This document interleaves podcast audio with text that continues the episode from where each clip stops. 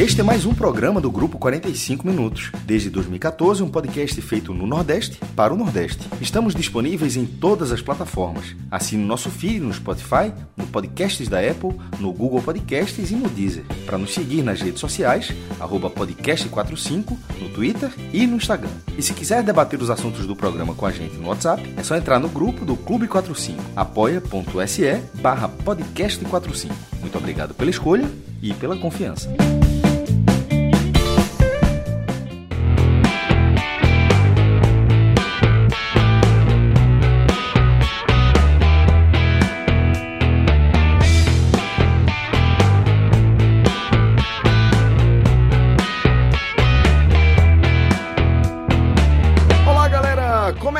Começando mais um Agamenon especial de fim de ano. Agora a gente vai com os melhores do ano de 2023. Eu sou Celso Shigami, tô aqui ao vivo nos canais do Grupo 45 Minutos com os meus queridos Fred Figueroa, Tiago Minhoca, Lula Bonfim e Iago Mendes. E aí embaixo desse card, em algum lugar é, no estado do Rio de Janeiro, nosso querido Zé Passini, que em algum momento também vai dar o ar da graça.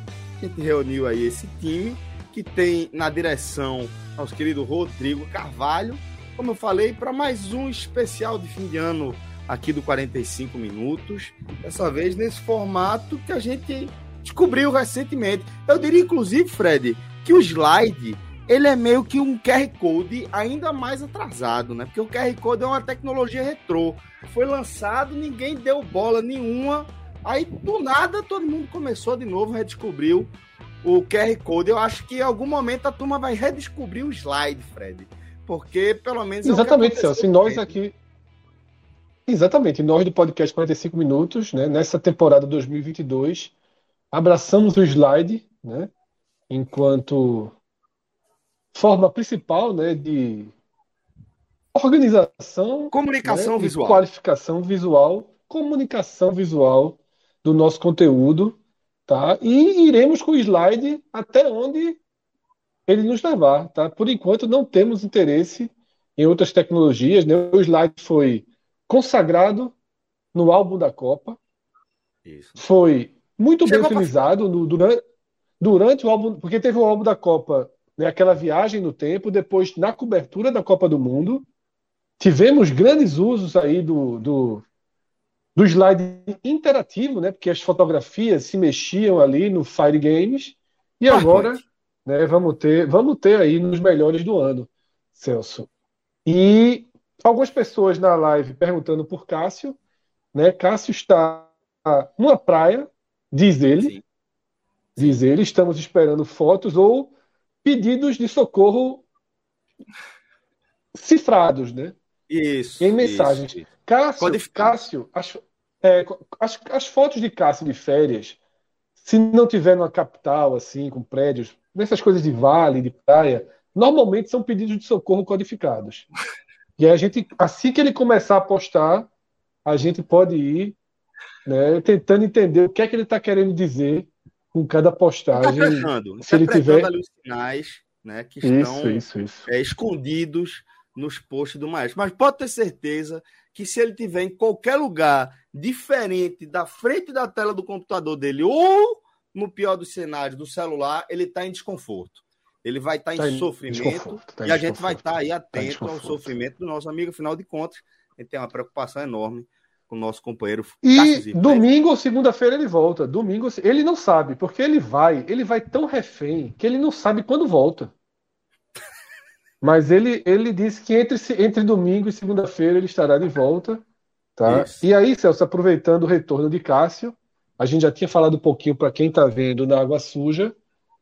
A partir de domingo a gente estreia a temporada 10, né, do 45 minutos. Será o nosso nono ano, mas numa dupla interpretação matemática, já que a gente iniciou em 2014, a gente iniciou em maio de 2014. Assim que se inicia, a gente abre a primeira temporada, então a gente está entrando na décima temporada. Tipo o esporte podcast. campeão no centenário, né, Fred? Tem umas contas assim, né? Dizem que alguns clubes fazem essas contas. E então a gente tem essa nova temporada, tá? A partir do próximo domingo, uma temporada em que o público vai perceber algumas mudanças, tá, na nossa programação. Mas o que eu peço a quem está assistindo, a quem está ouvindo, é que realmente entenda o 45 minutos, os nossos canais, os, as nossa, o que a gente disponibiliza né, nos aplicativos como uma programação. Tá? Por volta de 8, 9, 10 da noite, a gente vai estar tá abrindo nossa programação e não, não estaremos tão presos né, ao, ao, aos quadros, aos que, ao, aos programas que a gente fez nas Fred, eu diria que os quadros eles vão servir mais à programação do Isso. que ao contrário, né? Vão ser forma Exatamente, de a gente organizar ali o, a nossa, o nosso conteúdo, né? De, de é, colocar dentro das caixinhas os acontecimentos que forem surgindo, que na prática é o que a gente vai debruçar nosso olhar, né? O que for, o que Isso. pintar ali de mais interessante dentro da rotina da turma é o que vai entrar aqui na programação do 45 minutos. E aí esses quadros que o Fred está se referindo, eles vão justamente servir para dar um formato né, a esse conteúdo Exatamente. e organizar melhor as nossas ideias e a nossa programação. Um exemplo, um exemplo, Celso, bem claro para que as pessoas entendam. Ano passado, numa terça-feira, é, que jogaria Fortaleza e CRB pela Copa do Nordeste. A gente teria escalado né, uma formação para debater esse jogo, né, apresentador, dois ou três comentaristas, né, principalmente dois comentaristas, e eles teriam escala assim que acabasse o jogo, meia horinha, entrava no ar para debater esse Fortaleza CRB. Ano que vem esse formato ele não é obrigatório, tá? E em muitas noites não é, não é bem isso que vai acontecer. Se nessa mesma terça-feira, por exemplo, tiver o que aconteceu ontem, uma mudança na Copa do Brasil, vai ser o tema de abertura do programa. E a gente pode trazer pautas, né? Questões financeiras, questões que aconteçam até dentro e fora do Nordeste. A gente vai trazer mais vida, mais informação dentro e fora do futebol também, tá? Se a gente tiver numa noite em que inicia uma guerra, como a gente presenciou em 2022, Rússia e Ucrânia, a gente vai no Congresso, isso, a gente vai ter vai a divisão de Agamenon e futebol na mesma noite, tá? Sim. E aí, obviamente, nossa equipe de corte conhecida como Caio, Caio Corte, né, um dos grandes Caio, reforços Caio que, e revelações. Tá salvo assim todos os meus contatos, tá? Não, Caio Corte. É, Caio, sobrenome Cortes. Exatamente. E Caio, ele vai trazer também isso depois cortado. A gente vai ter né, uma programação é... para quem viu ao vivo, como se fosse realmente uma programação noturna, né, com vários quadros. E para quem está vendo depois, para quem quer ver depois ou ouvir depois, a gente vai ter a opção de tudo mastigado. Então, ah, o cara disse: ó, eu só quero ouvir Fortaleza RB. Ele vai ter disponível o trecho do programa separado em podcast e em vídeo de Fortaleza RB. Mas se ele quiser só ver e ouvir o debate sobre a Copa do Brasil, ele vai ver ouvir o debate sobre a Copa do Brasil. E se ele quiser ver ou ouvir o debate sobre o início de uma guerra ou uma votação muito importante, ele vai ouvir, tá? Então, mais companhia, mais presença, estaremos juntos todos os dias da semana, exceto sexta-feira, quando não tiver jogo, né? Se tiver jogo na sexta-feira, a gente estará sempre, todos os dias da semana, mas domingo, segunda, terça, quarta, quinta e sábado, tendo ou não tendo jogo, tem sempre 45 minutos. Quando tiver jogo, e a gente sabe que as sextas-feiras inevitavelmente aparece um joguinho nelas, né? Então é bem possível que a gente esteja aqui. Ah, e Pacini vai falar do Botafogo? Vai.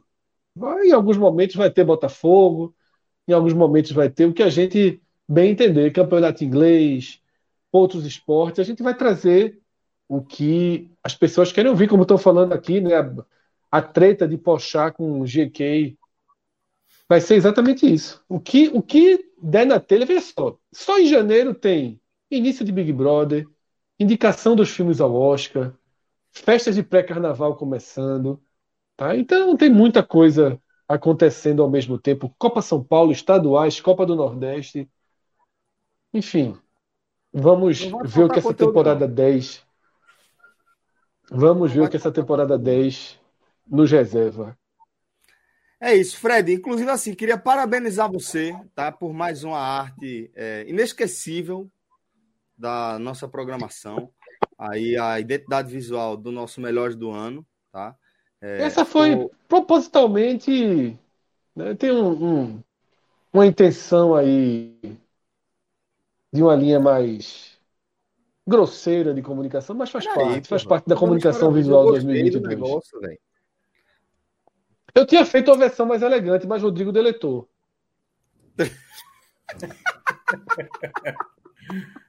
mas veja, tem um toquezinho, um toquezinho sublime. Embaixo do ar. É, pô, tá, tá lindo, porra. Tá muito bonito, tá muito bonito. Aí você tira os troféus, tá? Tira o tapete vermelho, fica só o ar com a gravata borboleta. É lindo, porra. É lindo. Fred, e dizer também que a gente vai sempre contar com convidados, como o caso dessa noite, nosso colega Casimiro, tá? Seja bem-vindo, Casé. Satisfação. Inclusive, gostei da personalidade. Olha aí o nome, Fred. A gente tá apelando para tudo, a gente tá apelando para tudo. Casimiro, isso aí, Casimiro do Nordeste. Se tá Cássio não quer ser o PVC do Nordeste, Casimiro quer ser o Casimiro do Nordeste. Ele quer tanto que ele saiu da live e voltou, achando que. Que pois ia... é, fui, fui tentar ajeitar. Eu olhei assim, tem alguma coisa errada. Eu saí e voltei. Mais uma vez, Rodrigo sendo Rodrigo, né? Rodrigo é um palhaço. Rodrigo, eu vou, eu vou Aí ele, ele, tem esse poder, eu não sabia que ele podia alterar, então estamos lascados mesmo. Rodrigo, Rodrigo é um palhaço. Rodrigo, Rodrigo enfim. É, mas é isso. Fred, é, queria só, só é, que você apresentasse aqui o conceito do nosso especial Melhores do Ano 2023, porque você mais uma vez assina aí a produção. E hoje eu digo assim: todo passageiro, velho. E pelo visto. Conceito todo... clássico, Celso. Conceito, conceito dos melhores cerimônias de premiação, como aparecem nesses troféus, do mundo, né? Perfeito. Tá bom. Então, tá então. É, isso, é isso, né? Conceito. Oscar, Oscar, Oscar, Cane, né? Festival de Gramado, ali o Kikito representado, né? O Porra. tradicional Melhores do Ano da TV Globo. Né? O saudoso troféu imprensa apresentado por Silvio Santos. Então, teremos tudo, tudo que, o que um bom, uma boa celebração de premiação de fim de ano tem, que são indicados e vencedores. A gente Mas nesse caso, Celso, a regra de, tá... de fraco? Não, né? Deveria, deveria, deveria, deveria. Mas, enfim, eu, eu entendo que nossa personalidade não é das mais corajosas, né? Os corajosos se foram. quiser, pega ali. Eu faço igual a live do Natal, trocar a camisa aqui e boto um blazer ali. Ô, oh, velho, é isso. Olha, a gente pode fazer isso. Se você der cinco minutos, eu volto aqui com o terno. Cinco não. Eu também, viu? Dois. Eu também. Dois minutinhos. Ah, os, os corajosos. Celso, veja só, eu acho que uma das grandes transições que a gente vai ter em 2023 é isso. É a velharia, a velharia dando corda e a juventude pegando. Comendo. Me chamar de jovem eu acho agressivo. Eu duvido que passe. Minhoca, acho que você não foi jovem nem quando era jovem, né? Não, nunca foi. Quer dizer, tive Passinho ali... já fechou a câmera já para os preparativos. Não, Passinho é o mais jovem. É, Quando é. for entrar música é aqui no jovem. assunto, ele é o cara que vai tentar salvar esse programa. Porque... É isso. Não, tá é. calma que, calma que pode ter música. surpresa. Sempre Essa questão surpresa, de música, é. Você tem quantos anos, Casimiro? Eu tô com 30. Olha aí. Cansado já, né, Eu esperava menos de você. Eu esperava menos mais. de você. oh, não também, já é bom lembrar. Mas a gente tem, ó, a gente tem Pedro Maranhão, jovem, né? Que mostrou muito conhecimento aí nas músicas também do, é, do, do é coisa. Então, a turma vai chegar. A turma tem um novo time aí sendo montado justamente para. Porque assim, Celso, vê só, há uns três anos que a gente fazia aquele Google, era engraçado a gente não saber de nada. Hoje Agora é tá foda. É. é porque a parte da música hoje mesmo vai ser assim, assustadora. É assustador, porra. Fred é assustador para mim porque, há uns assim, 4, 5 anos. É, mas assim, você, a gente chamar Major Laser de Major Lazer, a turma rir, achar engraçado, né? É, nem ligava, mas agora sim, o problema é que a gente vai falar de música, a gente vai pegar uma lista. O problema é que agora 50... vira meme, Fred. É, não, só, o problema é que assim, a gente pega uma lista dos 50, já vira desinformação grave. A gente pega uma lista dos 50 discos, mas os melhores 50 discos do Brasil. E não é que a gente não viu os discos, não, Celso. Eu vou fazer esse teste com você na hora. Você não vai conhecer oito nomes, pô. Do Brasil, pô. Eu tenho certeza. É estranho, pô. é estranho. Tenho certeza, Fred. Mas tá é isso, então. O trem bala. Trem bala, Celso. Daqui é, o trem bala, exatamente. É o trem bala. Estamos muito. A gente está no meio é do caminho. A turma tá mais antiga, não está sentindo nada. É. é. Não está ligado. Grande abraço aí para eles. Que não estão acompanhando. É isso, mas vamos embora. Veja, a gente, se identifica, a gente se identifica mais com o trem bala do que com o TikTok, concorda? Certamente. E, certamente. essa foto de Lula Bonfim aí, hein? É. É Zé Wellison, é isso? Tá, tá no mudo, Lula. É uma homenagem a, a meu colega Ulisses Gama. A gente fez ah. essa brincadeirinha com ele aqui. Aí eu, eu boto essa imagem em homenagem a ele. Inclusive, Celso, eu criei uma regra, viu? Eu criei uma regra. No Melhores do Ano de 2023, os discos serão os de 1993. A parte de música vai ser retroativa a 30 anos. Como não tinha Gamenon naquela época, a gente vai escolher os melhores de 30 anos antes. A gente não vai lembrar desse em 2023. Nem Vai lembrar, vai lembrar, vai lembrar. Assim, Aí já fica mais fácil. Vai lembrar. Já fica bem é. mais fácil. A gente Iago, fazer mesmo, Iago mesmo pelo delay Abaixo... tá em 1993, velho. Rapaz, quase, quase. Então vai ser animado o negócio hoje. Fred, vamos lá então. Vamos, vamos começar Bora. os melhores do ano, tá? É... E meteu, meteu o Blaze aí, viu, velho? Já meteu o Blaze aí. Nosso é aquele Blaze claro, entendeu? É, é Blaze. Claro, claro. É, é Blaze do ano, tô pronto. É Blaze de inauguração de praça. De... Pela velocidade claro, claro, é de trabalho. De manhã, assim. pela, pela velocidade é de trabalho. Isso não tava no guarda-roupa. Tava atrás da cadeira. Tava atrás da cadeira. Tava ali, pô. Tava ali no cavalete. O guarda-roupa tá aqui na minha frente, eu já levantei, busquei, vesti rapidinho, coisa rápida. Trabalho de fraco.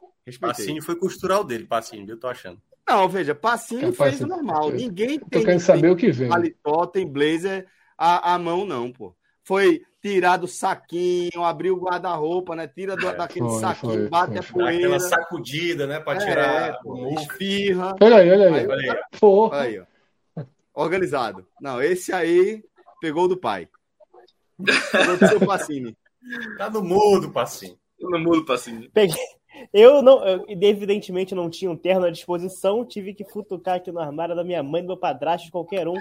Achei aqui um, um negócio para improvisar. Da sua mãe, porra, bicho. Caralho, porra. Muito bom. É isso, velho. Mandar um abraço pra galera do Central da Ilha, porque pingou, viu, Fred? Pingou aí, ó. Abraço, galera. Em breve, conteúdo sobre esporte no nosso canal. Sou fã de vocês. Abraço, Central. Essa página Fred, aí é fera, os caras são gente boa demais. Aqui. Vamos começar o movimento é. para a galera que apoia o nosso conteúdo é, com, com é, é, perfis que não são identificados, para a turma botar aí, começar a assinar. Central da Ilha, por fulano de tal, para a gente saber quem é o cara, quem é que tá E assim, na hora que ele vai ter, eu fiquei muito feliz com essa notícia, que é um perfil que a gente gosta, né? Acompanha, um perfil uhum. que é sério. Se ele vai para o YouTube, se ele vai para a gente, ele vai ter rosto, né? E aí Exato. é bem mais legal, porque a gente pode compartilhar e dar mais moral sem correr o risco de estar tá em algo que pode mudar de mãos, né? Que, que a gente isso. não tem muito controle. Muito legal, eu gostei dessa notícia por isso. Eu queria que todos esses perfis é, tivessem, né, de forma mais, mais clara. E, o, e, o, e o, o dele tem o arroba na bio, né? Isso, isso, exatamente. Não, então vamos lá, Fred. Tá no Clube 45, vamos... eu sempre soube, né? Porque o Twitter é, é, acho que eu já, eu já li algumas coisas, eu já li essa. essa... É e é um perfil não, que a gente né? gosta muito. Pode ser, o é peixe, peixe pode fazer parte da, dire... da não, direção. Tá, tá, tá, muito carismático aqui para ser o peixe. O peixe é muito mais mala.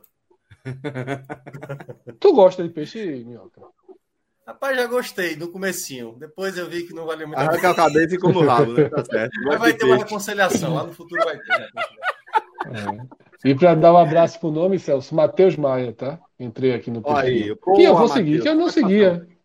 Ah, não, não seguia ele, né? O Central da Ilha eu já seguia. Pode ser aí o novo teve o Bahia Números, né? Que se tornou Pedro, né? E agora a gente pode ter aí Matheus aí. Qualquer dia tá aqui, qualquer dia tá aqui. Eu tô, eu tô, tô, tô, tô cansado de falar do esporte. Chuco o saco falar do esporte. Não, a sua carta é para momentos certos, não é aleatório, não. É. Esporte híbrido eu não vou me escalar, não. Eu tenho mais pra fazer. Vou botar aqui. Quer apostar? Eu tô, lógico que eu tô.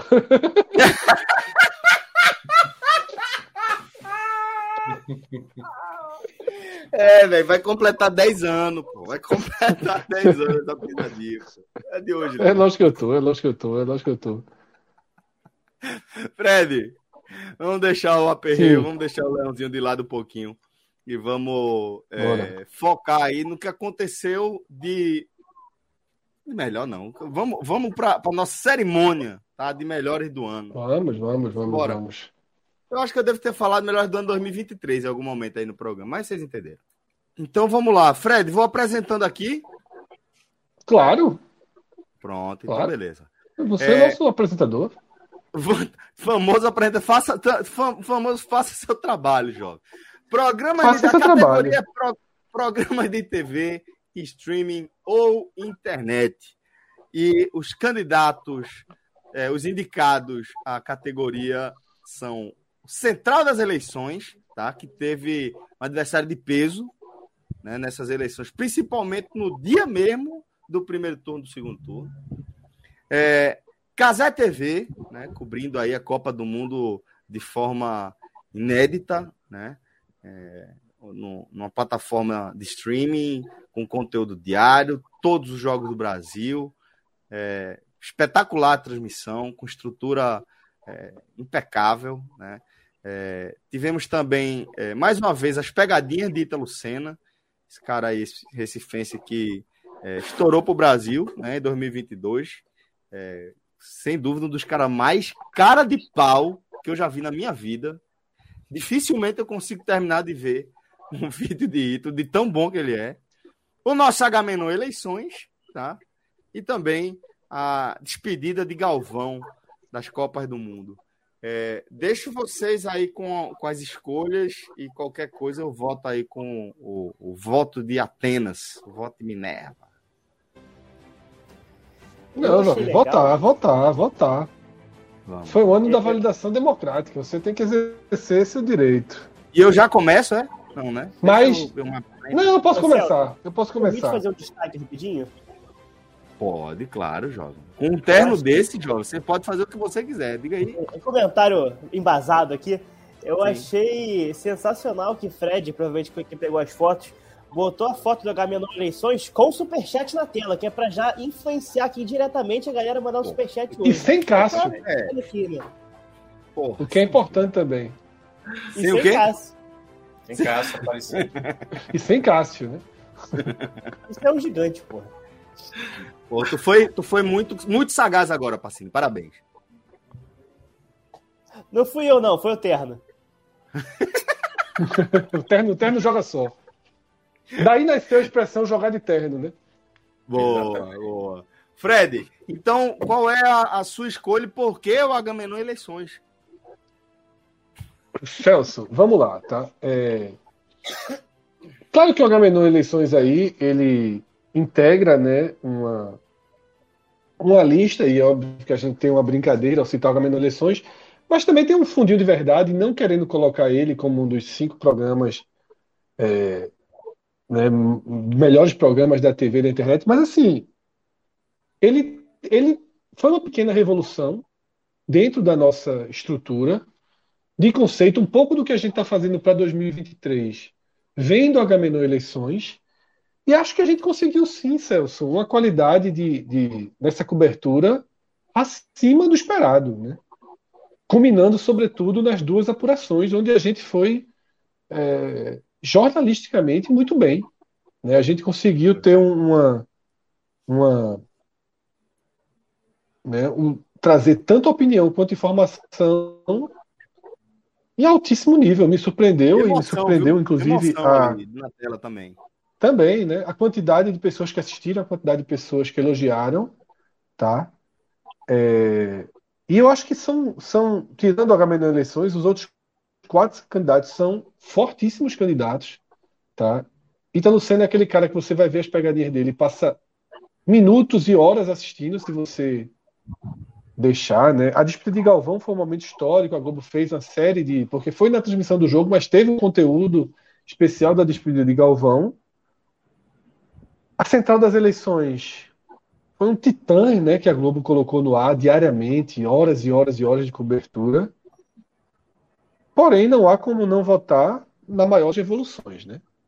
A Casé TV foi a maior das revoluções. Eu votei nisso na apresentação. Quando eu comecei a falar sobre a Casé TV, eu vi que eu já estava dando meu voto. É, lógico, né? A qualidade, a, o alcance conseguido. Né? Eu não esperava a qualidade que eu vi, assim. Isso é, é, é, é assustador, assim. Nos primeiros dias eu fiquei, a gente trouxe isso durante a nossa própria cobertura, eu fiquei espantadíssimo com a qualidade. A qualidade dos debates, a qualidade das intervenções e a sensibilidade né, de ter a leveza de rir, da hora de rir, da hora de fazer o merchandising, da hora. Uma aula, tá, Celso? Uma aula né, de programação e que eu não assisti nenhum jogo pela Casa TV. Eu sempre assisti os jogos pela Globo. Eu sou um cara delay zero, assim. Eu não consigo tolerar cinco segundos de delay. Mas a Casé TV me tirou do Sport TV. Nessa Copa, eu praticamente eu vim consumir o Sport TV nas últimas semanas, na última semana ali, tá? Mas já no, no, no apagar das luzes da Copa, tá? E a Casé TV foi, sem dúvida nenhuma, meu voto é nela. Muito bem, Fred. É, Zé Passini, é, antes de, de, de, você dar seu voto, deixa eu só destacar também, estender os parabéns à, à equipe de Casé, também o pessoal do Live Mode, né, que operou né, é, tecnicamente as transmissões, o pessoal que está tá também trabalhando com a Copa do Nordeste há alguns anos, com quem a gente é, tem algumas parcerias já é, nessa, nessa estrada de, de cobertura, de acompanhamento do futebol aqui da região, e a gente conhece bem a dedicação dessa turma. Então, os parabéns também a essa galera que estava aí nos bastidores dessa, desse conteúdo revolucionário que foi é, a Casé TV durante a cobertura lá da Copa do Mundo. Agora sim, Zé, fica à vontade para trazer seu voto. Bom, vamos lá. É, assim, são grandes candidatos todos. É, o central das eleições, ele não é tão inédito, né? Apesar de ser muito bom, eu acho que esse ineditismo da Casé TV é algo muito interessante, né? Foi algo muito revolucionário, muito grande, né? Logo começar com a Copa do Mundo. É... A despedida do Galvão também acho muito grande, mas acho que foi mais um momento do que um, né, foi, foi um, um, momento assim, onde foi algo contínuo, né? Não teve vários programas com o Galvão, então por isso eu acho que eu não, não votaria nele. Eu acho que vai todo mundo votar na Casé TV. Mas o único aí que eu assisti todos, 100%, foi o Agamenon Eleições. Assisti todos, não assisti nenhum ao vivo, assisti depois que eu já sabia o que tinha acontecido, inclusive, o que reforça a, a, a qualidade do Agamenon Eleições, porque eu já, já sabia o que tinha acontecido e vou, fui assistir do mesmo jeito. Então, meu voto vai na Gamenon Eleições. Porra, e ponto. Acertamos, viu, Fred? Acertamos aí, viu? Na contratação. Acertamos, acertamos, acertamos. Ah, é, já assim, trabalhou é com comercial, já trabalhou no Jabá, botou pra fuder, tá certo. Tá certo. Ó, o prêmio de funcionário do mês já tá garantido aí. tá incluso no Pix, né? Já foi naquele Pix, né? Do, do, do, do, do, do Fire Game. Aquilo ali tá incluso tudo. Salário, bonificação, décimo terceiro. É, tudo, é, férias, tudo. Lula, para você, meu irmão. bem, é, eu acho que não tem muito erro aí, não, não tem muita discussão em relação a essa votação. A despedida de Galvão, eu acho que foi um momento muito específico. Né? Eu, eu não achei que ela foi trabalhada durante toda a, a, a, Copa, a Copa do Mundo e ficou meio que escondida pelo fato de não ser uma final com a seleção brasileira. Tá? Se fosse uma final com a seleção brasileira, eu acho que teria mais peso ainda aquela, aquela despedida, aquele momento pós-final de Copa, de Copa do Mundo em que a Globo rendeu as homenagens a, a quem talvez, é, é, maior comunicador esportivo aí dos anos 90 para cá, Galvão Bueno. É, o HM Eleições, pessoal, eu, eu, eu tenho um orgulho porque eu participei de algumas edições dele e fiquei muito feliz, muito feliz mesmo é, é, pelas, pelas participações. Os que eu não participei, a, ma a maioria eu assisti, com exceção é, dos, da, é, dos Agamenon eleição da apuração, porque eu estava trabalhando em outro, em outro veículo, não consegui acompanhar ao vivo. É, as pegadinhas de Ita Lucena é curioso, tá? É, eu consumo muito pouco humor, mas as pegadinhas de Ita Lucena eu não consigo. Quando eu começo a assistir, eu não consigo parar. É, sobre a central das eleições, é eu também assisti, assisti, bastante a central das eleições e o, o trabalho desse pessoal é, é, me deixou muito feliz, especialmente na Tuzaneri, tá? É, é, muito intenso o trabalho dela. Basicamente, é, 10 é, horas, 12 horas na televisão falando de política, com, conduzindo muitas vezes o mesmo assunto sem deixar aquilo cair no, no marasmo, no tédio. Isso é muito difícil e Natuza fez um trabalho excelente. Agora, o, o, a revolução que, que foi a Casé TV transmitindo a Copa do Mundo né, é um negócio muito grande, tem muito peso. Eu acho que não tem como não votar na Casé TV é, nessa categoria. Muito bem, já temos. É... Não, ainda não temos um vencedor por causa do voto de Pacini. Mas vamos lá, Minhoca. É... Na sua opinião, qual é o, o programa, o melhor programa de 2022? É, os meninos já citaram bem, né? O, o, Lula descreveu bem a situação de cada programa que ficou marcado. Né? Essa, despedida, de, essa despedida do Galvão, acho até que foi uma bela despedida, né? Não só pelo momento dele ali particular, mas até mesmo pelo que a emissora fez, pegando vários relatos de, enfim, de pessoas espalhadas pelo Brasil inteiro e tal. É um nome, um ícone realmente da, da, da narração esportiva brasileira. Acho que o maior narrador que já, que já acompanhamos, né? E a despedida foi muito bonita. O Agamenon Eleições eu, é, foi, um, foi um que eu participei mais no apuração do segundo turno do que propriamente nos programas, né? Porque geralmente a gente fazia jogo, aí depois tinha o Agote Menon, depois ia ter o Agamenon Eleições, e alguns dos eleições eu acabava não participando por cansaço mesmo, não era bem por questão mesmo de estar participando. Mas foi uma ideia muito boa que a gente teve durante essa temporada. Eu até colocaria, e esse eu me diverti mais, no Fire Games, né? O Fire Games no, no finalzinho. Exatamente. Missão peraí, peraí, peraí, peraí, peraí, peraí, peraí, peraí, peraí, peraí, peraí, Rodrigo, por favor, deixa eu eu tô com um problema aqui no meu no meu no meu retorno. É, é, é igual o Minhoca disse que se divertiu. Eu me diverti. Eu me diverti. Eu me diverti. Daquele jeito.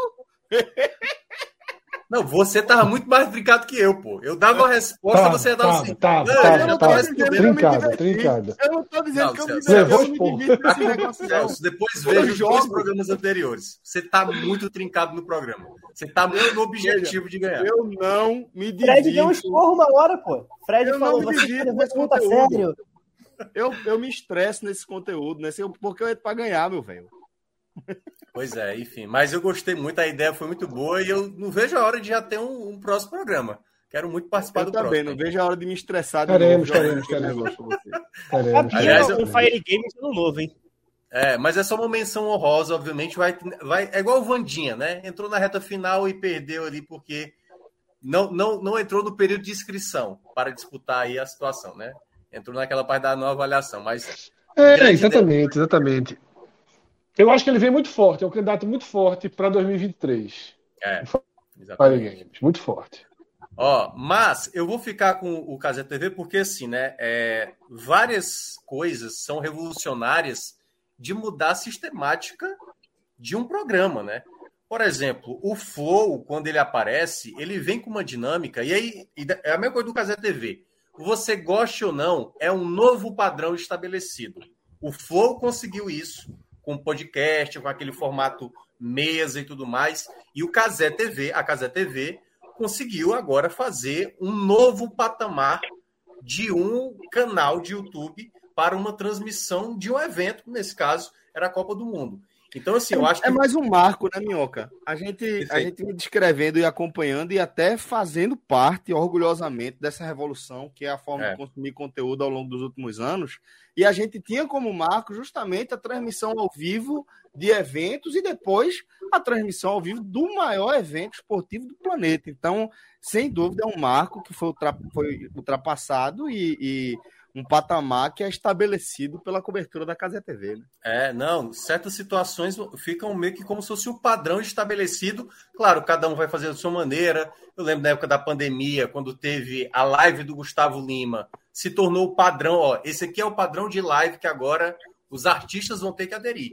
E eu acho que o Casé TV foi, de fato, o programa que revolucionou nessa durante essa, esse ano de 2022, né? Eu acho que isso pode ser o norte do que virá pela frente com outros canais que vão tentar investir, que vão ter que ter o mesmo nível de padrão ou o padrão do Casé para cima, entendeu? Então acho que é um marco, um marco realmente de 2022, o que a Casé TV fez durante essa temporada.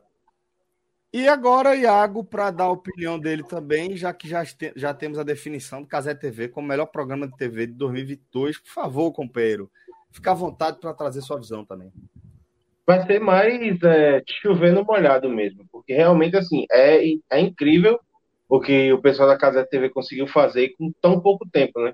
Porque eles anunciam que vão transmitir a Copa no meio de outubro e aí com pouco mais de um mês eles já têm toda aquela estrutura, tudo aquilo preparado, um negócio assim muito impressionante que foi feito num período tão curto. E assistindo durante a Copa do Mundo com programação todo dia, é, você sabendo que se você chegar numa hora X, você vai ter aquela programação tal para si, realmente é um negócio que marca muito a Copa do Mundo de 2022 e estabelece para mim um novo padrão de cobertura esportiva na internet. E aí, como o Minhoca bem disse, a partir de agora, esse, esse é o padrão. Complicou você... pra gente, né? Resumindo, né? Complicou pra gente, né? Complicou demais. É. é daí a gente assiste agora, assim, né? Vamos fazer o quê? Larga o futebol, larga o futebol, que é. não dá é. mais não.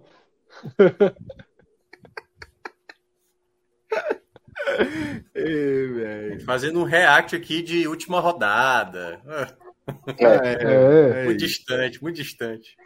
E aí, vamos assim, lá, vamos alugar para não falar só da Casa TV, casa então, só para. Eu acho que assim, vale muito a gente falar sobre o trabalho que foi feito tanto no HMN Eleições, em, em um nível mais é, restrito ao Nordeste, a gente falando um pouco mais sobre a nossa realidade aqui, quanto o central das eleições, que realmente assim, era todo dia, 10, 12 horas por dia, debatendo os mesmos assuntos e fazendo uma coisa que ao longo do, dos últimos quatro anos se exigiu muito da mídia, que é a história de assim, tirar o tal do manto do observador, né? Chegar e dizer e dizer opinião com o que realmente acha, o que realmente entende, e chamar as coisas pelo que elas realmente são, né?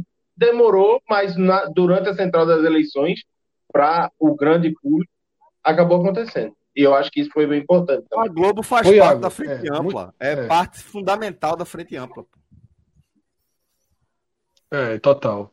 E assim, eu tenho uma grande dúvida, isso que o Iago falou é bem interessante, né? Essa foi uma eleição descortinada, né? Era muito claro. Né?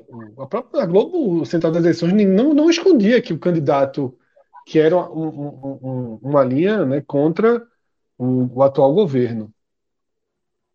Eu fico imaginando que se em 2026 a gente tiver uma eleição né, mais palatável, né, com candidatos democratas né, e tudo mais como deveria ser, se vai Sem ser dado um passo atrás ou se, é. É, ou se vai ser dado um passo, ou pelo menos com o bolsonarismo enfraquecido que não polarize, né?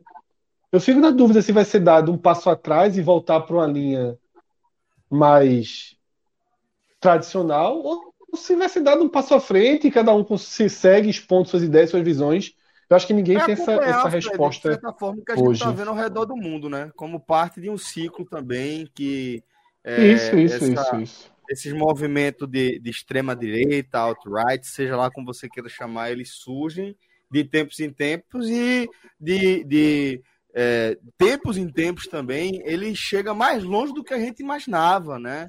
É, seja ali na década de 20, 30, ou agora nos anos 2010, 2020, a gente percebe que é um, um, uma visão de mundo ameaçadora à democracia e, e como a gente entende que é, o mundo deve caminhar, é, que, que é um, um, perigo permanente. Se a gente cochilar, se a gente der espaço, achar que, que é, é uma guerra que já foi vencida, ele está aí de novo, porque vem com um discurso fascinante, né?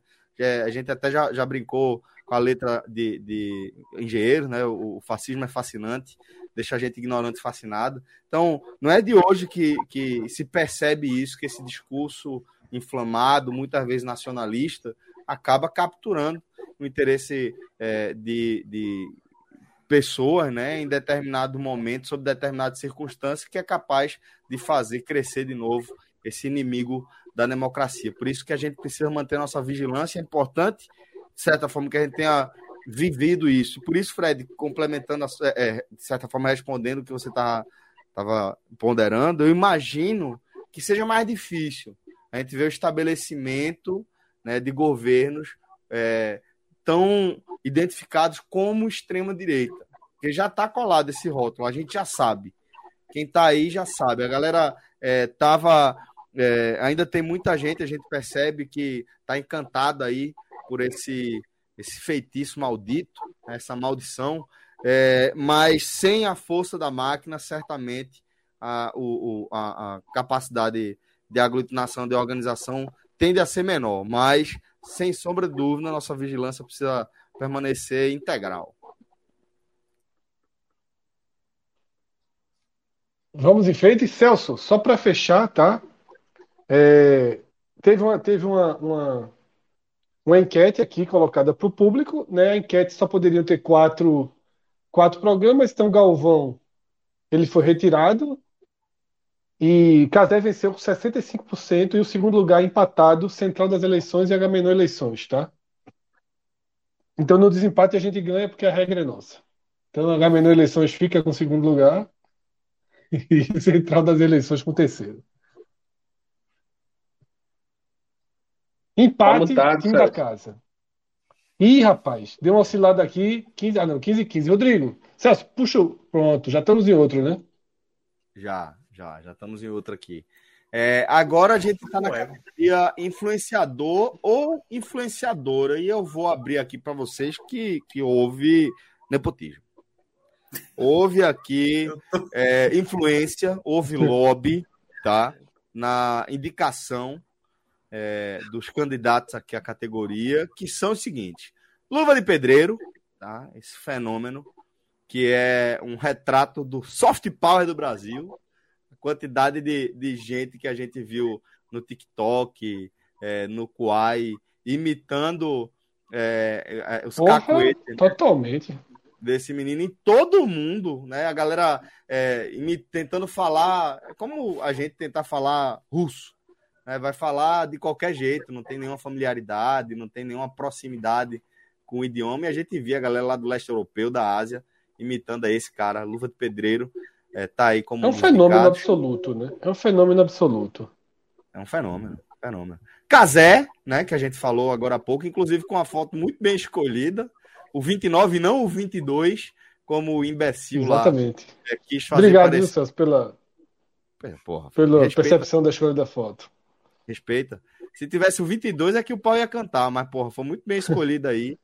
E, e foi uma da, a prova da caquistocracia que é o governo Bolsonaro. Que, meu amigo, que recuada, viu, meu velho? A prova do quê? Nem lembro mais. Caquistocracia. É o governo dos piores. É o contrário de aristocracia, que é o governo. Pacini, isso vai ser grande, Pacini. Fica, fica aqui, que tu cresce, pô. A gente cresce muito ouvindo o Celso, pô. Nosso 10% é, é fenomenal. É, é. Mas aí. O Unicast é um clássico daqui, pô. é, temos aí Camila Coelho, que eu vou me limitar por enquanto a falar o nome, esperar mais pistas. É, meu voto já dou aqui para Cássio Cardoso, tá? Peraí, no, no Catar, né? Mostrou, exatamente. Mostrou toda a face, mostrou toda a sua face de influência nessa viagem dele para o Catar. Quem acompanhou pelo Instagram viu um potencial enorme ali para ser explorado. Eu sendo ele, largava tudo E viveria disso, pô. O cara é capaz de fazer perfil. Fred, meteu que zorra é essa, se eu não me engano. Que zorra é essa? Na, não, o nome da... foi. Meu amigo, o cara foi um espetáculo à parte, pulou. Olha o pulinho que ele tá dando, olha o pulinho. Não é qualquer um que dá esse pulinho, não, pô. Daqui não, só pra cima. E aí ele tá imitando, ele tá imitando a Xuxa, pô. Isso aí ele. Exatamente. Cosplay da Xuxa. E, e tá, é, ó, ele tá antevendo a defesa final tá? do goleiro argentino na final da Copa. Verdade. Preciso fazer justiça aqui, Fred. Como Mariana Dourado lembrou, caquistocracia quem inventou, mas quem trouxe aí à tona é, é Toledo, né? Zé Toledo da, da, do, da, do Foro Teresina, lá da revista Piauí. Podcast que há bastante tempo ele usa esse termo para se referir ao governo Bolsonaro. É, mas, mas seguindo, Fred, é, Cas Cardoso, né, no cosplay de Xuxa ali. É, e eu vou pedir para Zé Pacina apresentar o quinto indicado da categoria. Zé, por favor. Música, maestro. Chamo... Não, não rolou a música porque maestro não tá aqui. Mas não, eu, chamo, eu chamo o quinto indicado Boa, de papai. Passinho tá bem hoje, viu? Passinho tá bem tá hoje. Afiado, tá afiado, tá afiado. Eu terno, eu terno, tenho da confiança. Mas você o chama o quê? De... Repita, por favor. O quinto indicado é papai, é papai. Papai. o dono do terno. Ou o patrão. o dono do terno.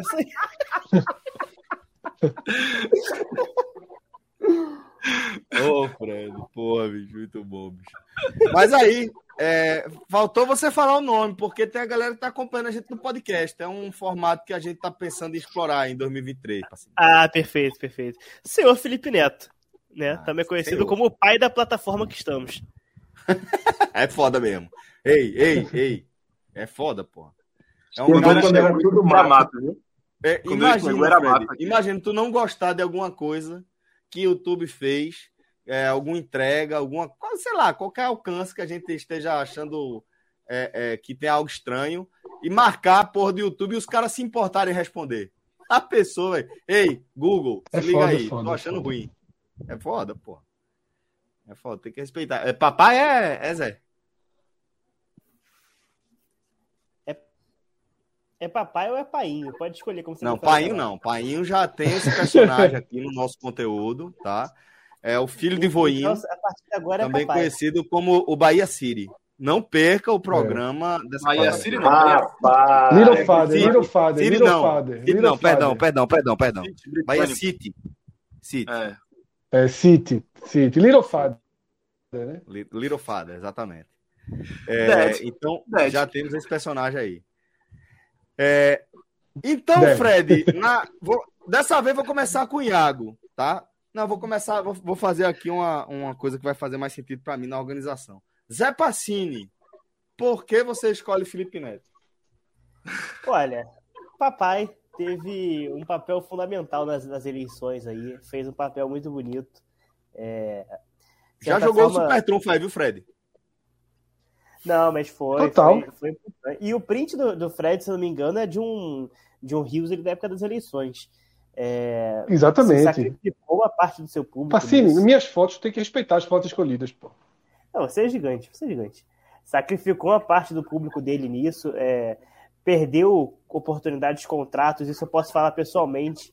É, quantas oportunidades assim deixaram de vir ou saíram por conta desse posicionamento político.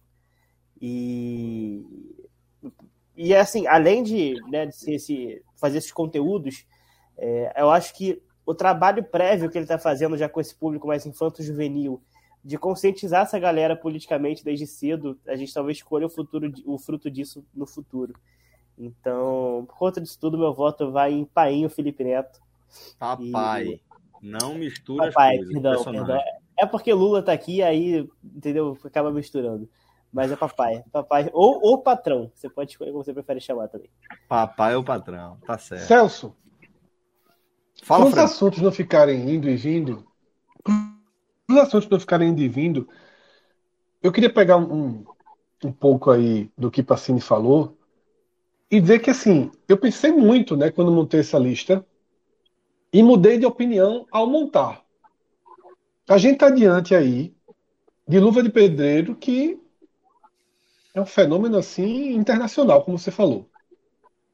A gente está diante de Camila Coelho, que foi a única brasileira citada na Forbes entre as 50 maiores, os 50 maiores influenciadores do mundo. Ela é trigésima colocada. Tá? Casimiro, a gente já trouxe tudo que no, no, na escolha anterior. E exatamente pelos motivos que Pacini trouxe, eu acho que o cara que fez o melhor uso do sentido de influência foi Felipe Neto. O que Felipe Neto fez assim, primeiro, inesperado, totalmente fora da área de ação dele e extremamente e... arriscado. E outra, Fred, é... ele, ele parte de, um, de uma revisão de seus próprios conceitos, né? Pra, porque para ele se posicionar Isso, né? ali como um dos principais é, carregadores da, da bandeira, no fim das contas, de Lula, na prática do que aconteceu, quem, quem mais carregou, quem mais trabalhou, da, das pessoas que mais trabalhou a imagem de Lula, foi justamente Felipe Neto, que historicamente sempre foi um crítico, porra, é, dos mais contumazes aí do, do, do, petismo. Então, se, se tio Rei lá, né, Reinaldo, como é o nome do cara? Esqueci agora, o do colunista lá. Azevedo. Reinaldo Azevedo. Se tio Rei é, ele é esse símbolo, talvez para até para nossa geração e para quem tá, quem é mais velho do que a gente, é, acho que Felipe Neto vem para essa essa galera da nossa geração também para baixo, como esse símbolo de alguém que revê os próprios conceitos, entende que tem algo maior, é, é. se prepara, estuda, né, é, entende um pouco mais, tem o cuidado de se preparar e realmente teve um papel decisivo né, no que a gente considera a maior eleição. Quis fazer. A democratização. É. Ele quis fazer, comprou o risco para fazer, né? se arriscou. Se arriscou brutalmente a fazer. E é o fundamental, Celso. Ele sabe fazer. Uhum. Não é só querer, não é só sofrer o risco. Ele soube escolher a linguagem para ajudar de fato. Tá? Então, meu voto é em Felipe Neto. Dois votos para Felipe Neto. Meu voto também é Felipe Neto, já adianto aqui. Então, vocês que lutam para empatar. Lula. Como é que empata? Pô? Vou abrir a divergência. que empata. Eu vou abrir a divergência. Tem que empatar, eu... a gente liga para Cássio, pô. Não, Vou eu tô abrir... dizendo assim, tem eu, Fred e Zé Passini, por enquanto, voltando em Felipe Neto, eu tô dizendo, vocês que lutem para empatar, no máximo, entendeu? Ah, se a gente juntar, né, entendi. É, no máximo, se vocês três é, votarem é. no mesmo, dá empate, no máximo. Se empatar, ganha o candidato, mas, a gente minhoca... tem o short dele. isso. Que é isso? É o short com a, com a cara dele. Sim, gosta disso? Nossa senhora, Caralho. Deus. Caralho, olha isso, bicho. Cara, o Pacini. Como é que a gente explica o Pacini, cara? Como é que a gente. É, porque as fotos de trás, as fotos de trás também são do Felipe Neto. De trás do celular. Mas. Lula. Vamos lá, eu vou, eu vou, abrir a divergência, pessoal, assim, e, e, por mais que eu, que eu reconheça aí o, o tamanho até internacional, tanto de Camila Coelho quanto de Luva de Pedreiro, e, e, eu reconheça também o grande trabalho feito por, por Felipe Neto durante as eleições, desmentindo fake news. É um trabalho fundamental. Só e Cássio Casimiro, Cardoso e Casimiro, viu? Tirou Casimiro, três. velho. O que Casimiro é, é, tem feito é um negócio surreal em termos de comunicação, sabe? É, é... E, assim, é incrível, é impressionante, porque Felipe Neto, volta e meia, ele, ele cai em alguma contradição, ou ele se perde em algumas coisas. Casimiro, ele tem mantido uma coerência absurda, absurda na sua comunicação. Isso é muito difícil e ele tem cumprido isso perfeitamente. Eu poderia votar em Cássio Cardoso porque é, é realmente o potencial que ele mostrou durante a Copa do Mundo é impressionante. Mas, Outro nome é, forte para 2023. Isso é, é uma pois é. aposta. É. Pois é. Agora, ele, ele precisa apostar na, nessa carreira, né? Não sei se ele está convencido total, total. De, que, de, que, esse é o caminho, mas eu acho que esse é um bom caminho para ele, ele seguir. Agora, o que Casemiro, o que Casemiro eh, tem feito é absurdo. E, e, seguindo a mesma linha, a mesma lógica do meu voto na Casé TV, eu vou de Casemiro, porque é uma revolução em termos de comunicação. Boa. É... Minhoca, você, companheiro. Cascardoso fácil. Primeiro, fácil. primeiro Aí já está votado. Primeiro ponto aí. Influenciador para Cássio Cardoso é absurdo completo. Assim. Você vê que tem uma, tem uma galera jovem que tá aparecendo na tela. Aí você tem Cássio Cardoso, pô. É tipo assim, você tá terceira Imagina o comportamento de um jovem. Cara, cara, meu Deus. o comportamento cara, de um é, jovem pulando em formato de X. Pra quem não conhece vergonha alheia, é o que Cássio Cardoso tá, tá exatamente aí, pô. Porque assim, não, não é não é da não é da vibe dos demais aí, entendeu? É o estranho do ninho. Não tem aquele joguinho? O que é o diferente? É isso aí, ó. Olha isso, cara. Devia ser, enfim. Mas, né, já que tá participando, fica a menção honrosa aí como essa atitude. Eu não vi, é bom lembrar, viu? Eu não vi um centavo desse cidadão Mentira. lá no Catar. Tu não, tu não viu a mesma, do mesmo jeito que você não vê o BBB. Exatamente, exatamente. É. Pior que o BBB, eu acho que eu vi pelo menos dois segundos. Mas, e aí, e aí falando realmente dos influenciadores, né? De fato, dos influenciadores de fato. Cara, eu acho que o Luva, ele conseguiu uma proporção, assim, é surreal o que o Luva conseguiu nesse ano, velho. Assim, mas é surreal. Você imagina Pacini ser citado em qualquer canto do mundo, velho. Entendeu? Assim, é muito grande o que o Luva fez Claro, não é nada, como disse Fred, né? Se a gente for olhar em termos. O que é que o, o Luva influenciou de fato para a sociedade, em termos gerais? Mas ele foi uma tendência mundial. Ele foi uma tendência mundial. Ele foi uma tendência em tempos de TikTok, né? Uma tendência isso, exatamente. News, né? Mas aí é que tá. Por isso que eu, eu considero o Luva, não é meu voto, é, um, é, é o grande fenômeno, talvez, da temporada, assim. Porque ele conseguiu chegar no nível, claro que talvez a Camila Coelho, né? Embora o Fred citou aí, eu sinceramente não conhecia nada da Camila Coelho. Mas como é algo mais nichado e que influenciou tantas lojas de moda e tudo mais, é, obviamente ela tem o mérito dela. Mas o Luva foi algo surreal, cara, assim, sabe? Então era algo. Claro, a gente que acompanha o futebol, a gente talvez até soubesse de maneira mais fácil sobre isso. Mas é, o cara ter marca, é, específica, em loja, de roupa, tantas coisas que ele conquistou. bicho, ó, Caio, Caio, os meninos que jogam bola aqui com ele, só faz gols. Sim, sim, é. sim, receba, pois é.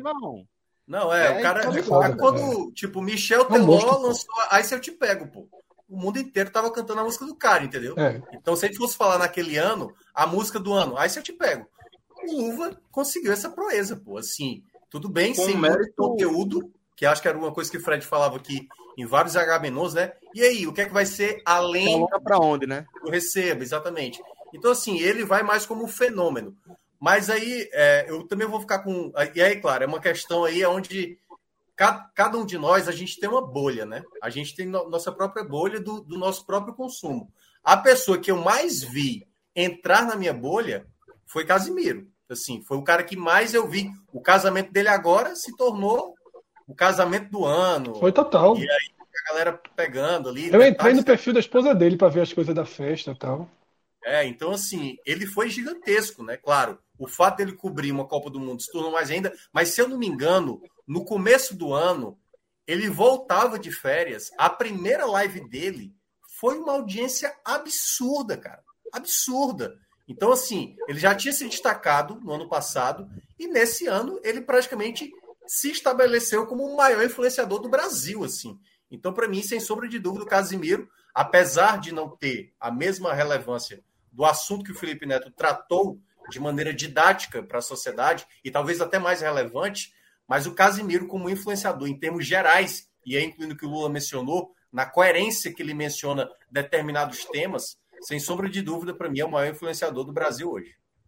Iago, é, então, é, eu, um eu vou empatar. Assim, antes de algo, só um segundinho, eu... Iago. Oi. É, é, só um segundo, porque assim, é, Minhoca trouxe esse ponto e realmente Casimiro chegou a ser cobrado, né? Uma postura mais ativa ali durante né, o afunilamento do processo eleitoral. E esse e esse essa foto aí, né? Quando Eduardo Bolsonaro faz a, usa a montagem da foto é quando ele entra e de forma mais clara, forma mais clara se posiciona na campanha, né? Mas é, ele não colocou, ele fez o possível para não colocar em risco sua caminhada, né? Eu acho que assim, que esse é o único ponto no, no, no momento tão importante do país. Ele foi daqueles que se esforçou ao máximo, ao máximo. Ele se posicionou assim, tua mãozinha, né? Entendo. Vive um momento. Felipe Neto tem a vida feita. Ele não tem. Né? São, são momentos muito diferentes, dimensões muito diferentes. Mas só esse ponto. Fale, Água. Eu, eu discordo um pouco, Fred, porque assim, é, uma parada que ele disse muito, inclusive, durante o processo eleitoral é o seguinte: é, ele dizia, quando as pessoas cobravam ele, que quem assiste a live e quem consome o conteúdo dele sabe exatamente qual é o posicionamento. Ele não precisa citar um, um nome de A e nem de B. No, quando vira o segundo turno, quando aí é o embate direto, na, no dia da, do primeiro turno, no dia, se eu não me engano, dia 3 de outubro, ele faz live, perguntam a ele e ele diz: Quem me conhece sabe que eu não voto no idiota que está na cadeira. Ponto. Então, assim, eu acho que o posicionamento ele foi dado. E ele foi dado, assim, de maneira diluída, porque ele tem um público muito jovem, muito, muita gente que, tipo, é, dando o primeiro voto agora, e aí ele teve uma estratégia diferente de tentar fugir do embate e tentar convencer por conta de outros argumentos. E, assim, quem consome a live, como é o meu caso, por exemplo, assisto muito Casimiro, assisti muito durante esse ano, é, sabe que, assim, ele não fala só sobre política, ele influencia sobre um monte de outras coisas. É quase que uma história que, assim, tudo que ele toca acaba virando trend, acaba virando tendência em algum momento.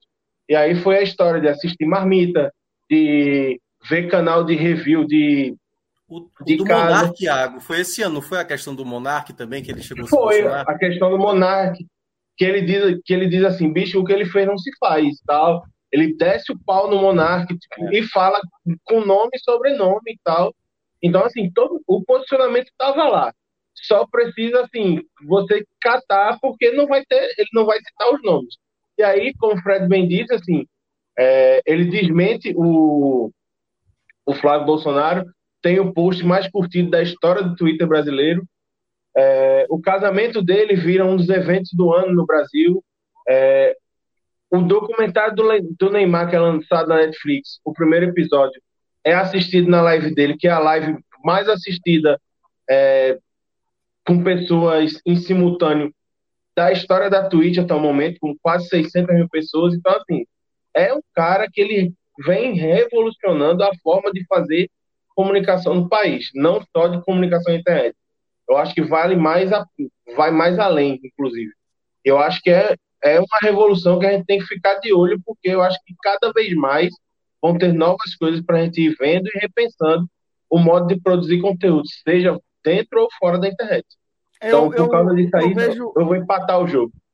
Pronto. O que eu vejo é o seguinte: é que é, é, são ótimos argumentos, são ótimos votos que foram dados aí, tanto para Casimiro quanto para Felipe Neto. Não tem muito o que, o que é, discordar, né? O que a gente vai fazer aqui é escolher qual é o critério que a gente vai dar mais peso, né? E eu acho, inclusive, público, que o que você falou, ele não, não, não tá em discordância ao que Fred afirmou, não, porque o que você descreveu foi justamente a forma como é, Casimiro se posicionou. A gente está falando aqui, quando a gente falou de, de, Felipe Neto, é de um cara que é, produzir conteúdo né, para fazer oposição, forma geral, das mais diversas maneiras, ao governo Bolsonaro, era parte da rotina que Felipe Neto escolheu para ele. Casimiro é, se posicionou quando foi cobrado, quando foi é, perguntado, ele se posicionou. E eu acho que, que todo mundo concorda isso de, de certa forma, sabe? Não é, ele não... não... Por que, Lula? Porque o posicionamento contra Bolsonaro ele esteve diluído durante, aliás, para além é, mas é diluído, né? Mas, é diluído, Lula. Olha só, eu entendo, é, o, seguinte, eu entendo o seguinte, é, é, é tipo Ivete Sangalo, né? Tipo assim. O fato de que ele só se posicionou quando ele foi provocado. É só isso. Mas que ele esteve. Sim, pô, não, se posicionou assim, não. O se posicionar que eu tô dizendo é assim. Você é a favor ou contra? Se posicionar é isso que eu tô dizendo. Que é o que, cobrou, que foi cobrado de todos os artistas. Contra, de todas as personalidades. Ele, ele foi, ele foi claramente, ele foi claramente um crítico ao governo Bolsonaro, né? Ele foi um foi, crítico sim, ao governo Bolsonaro. Mas veja só, é, eu fui um crítico ao governo Bolsonaro, mas em algum dado momento eu precisei dizer que eu não ia mais votar em Ciro. Porque eu achava que assim, eu influencio 10 pessoas, 15 pessoas. Eu precisava pular do barco Ciro por entender que o barco Lula, que esse ano não dava para fingir. Eu voltei a Haddad no segundo turno de 2018 com a descrição, né?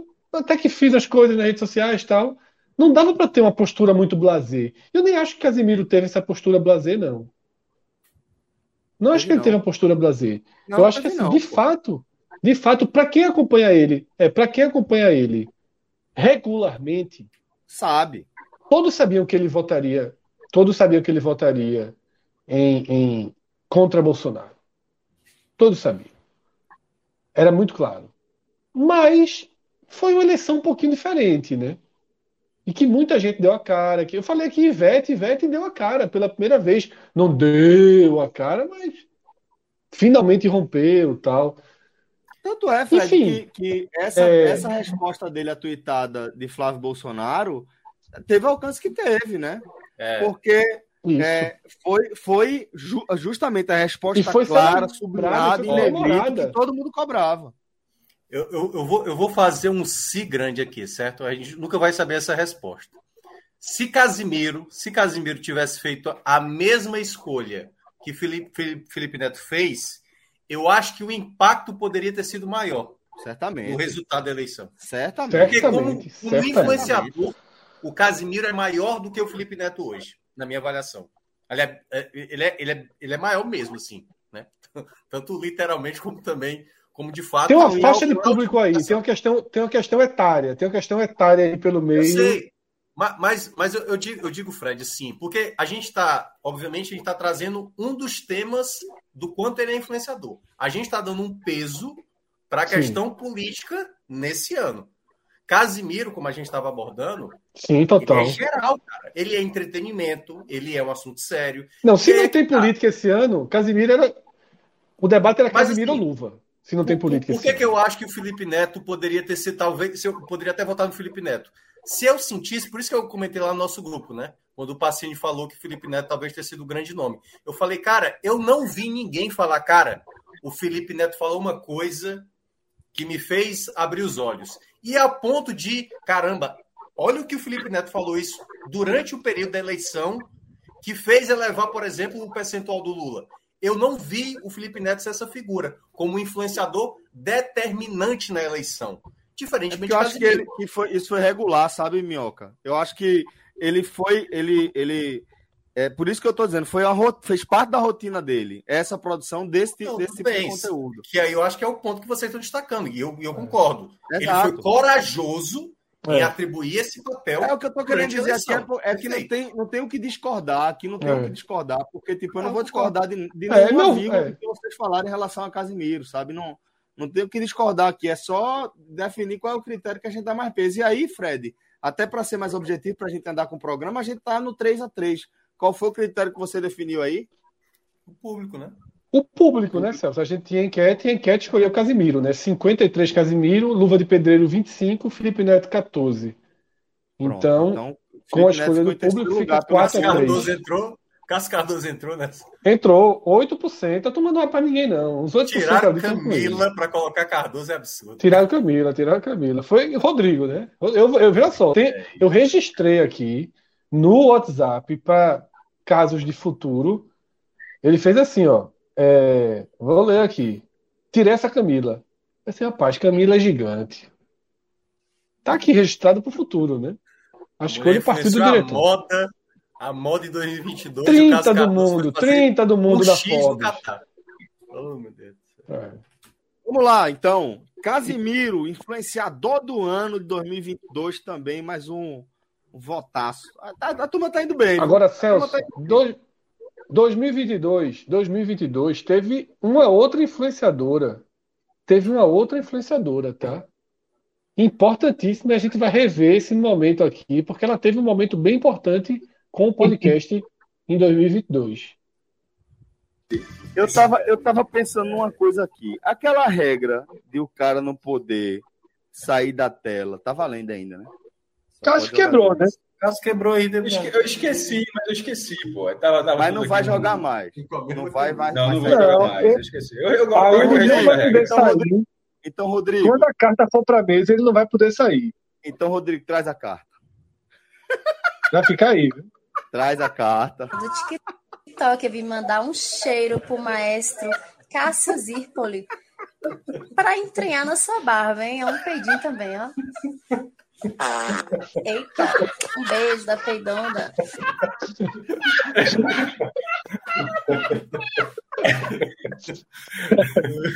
Foi não, pô. Maestro. Olá, aqui é a peidona do TikTok. Eu vim mandar um cheiro pro maestro Cássio Zirpoli para entranhar na sua barba, hein? É um peidinho também. Entranhar na sua barba, é foda. Eita, um beijo da peidona. Eita. Eita. Cara, só minha honra, cara. Foi não, pô. Foi não. Eu lembro de, eu lembro de estar assistindo esse H Vocês, vocês, aquela, ela, ela cobra, né? Vocês pagaram, pô. Não é possível, não. Profissional, profissional. Eu não dei um centavo. Eu não dei um centavo. Posso te garantir. Minhoca com a mesma camisa aí, ó. Coincidência. É, tô, faz a mesma pose. Eu não, eu não sabia a existência disso, não sabia a existência da moça, inclusive, e eu estou assim, maravilhado. Que momento. É. Entranhado, é a palavra. Tu não certa. conhecia a pedona do TikTok, porra? Não conhecia, não conhecia. A gente pagou por esse peido, parceiro. A gente pagou. A gente pagou por esse peido. Foi pago. Nós investimos eu nesse tenho, momento. Eu tenho esse Pix ainda. Pena, cada centavo. Eita! Ó, Fred, eita, eita, é de quem foi surpreendido, viu? O eita, me pegou de novo. Aí, quem foi surpreendido. 25. O peido simples. Vai, 25 o peido simples e 50 o peido erótico. Meu Deus. A gente ainda não conhece o peido erótico. Mas não sei se ainda. Eu tava, tá eu tava assistindo. Eu tava assistindo essa live. Vamos, vamos encomendar pra minhoca esse. Sim. Eu, depois desse momento, falando como espectador, eu fiquei em choque, assim. Eu não acreditei que isso era real. Assim,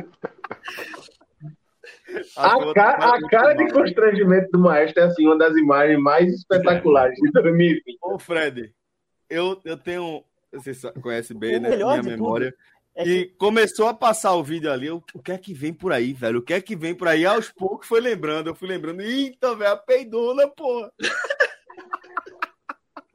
muito bom, pô, muito bom.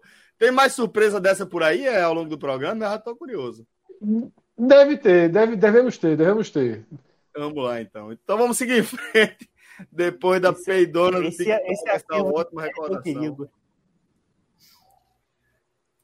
Agora a gente vai para os melhores perfis do Twitter do ano de 2022, tá?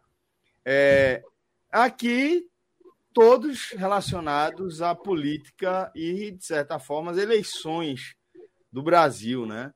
É, a gente tem o, o movimento Sleeping, Sleeping Giants, o, a versão é, brasileira né, do, do perfil desse, desse projeto é, o Choquei, né?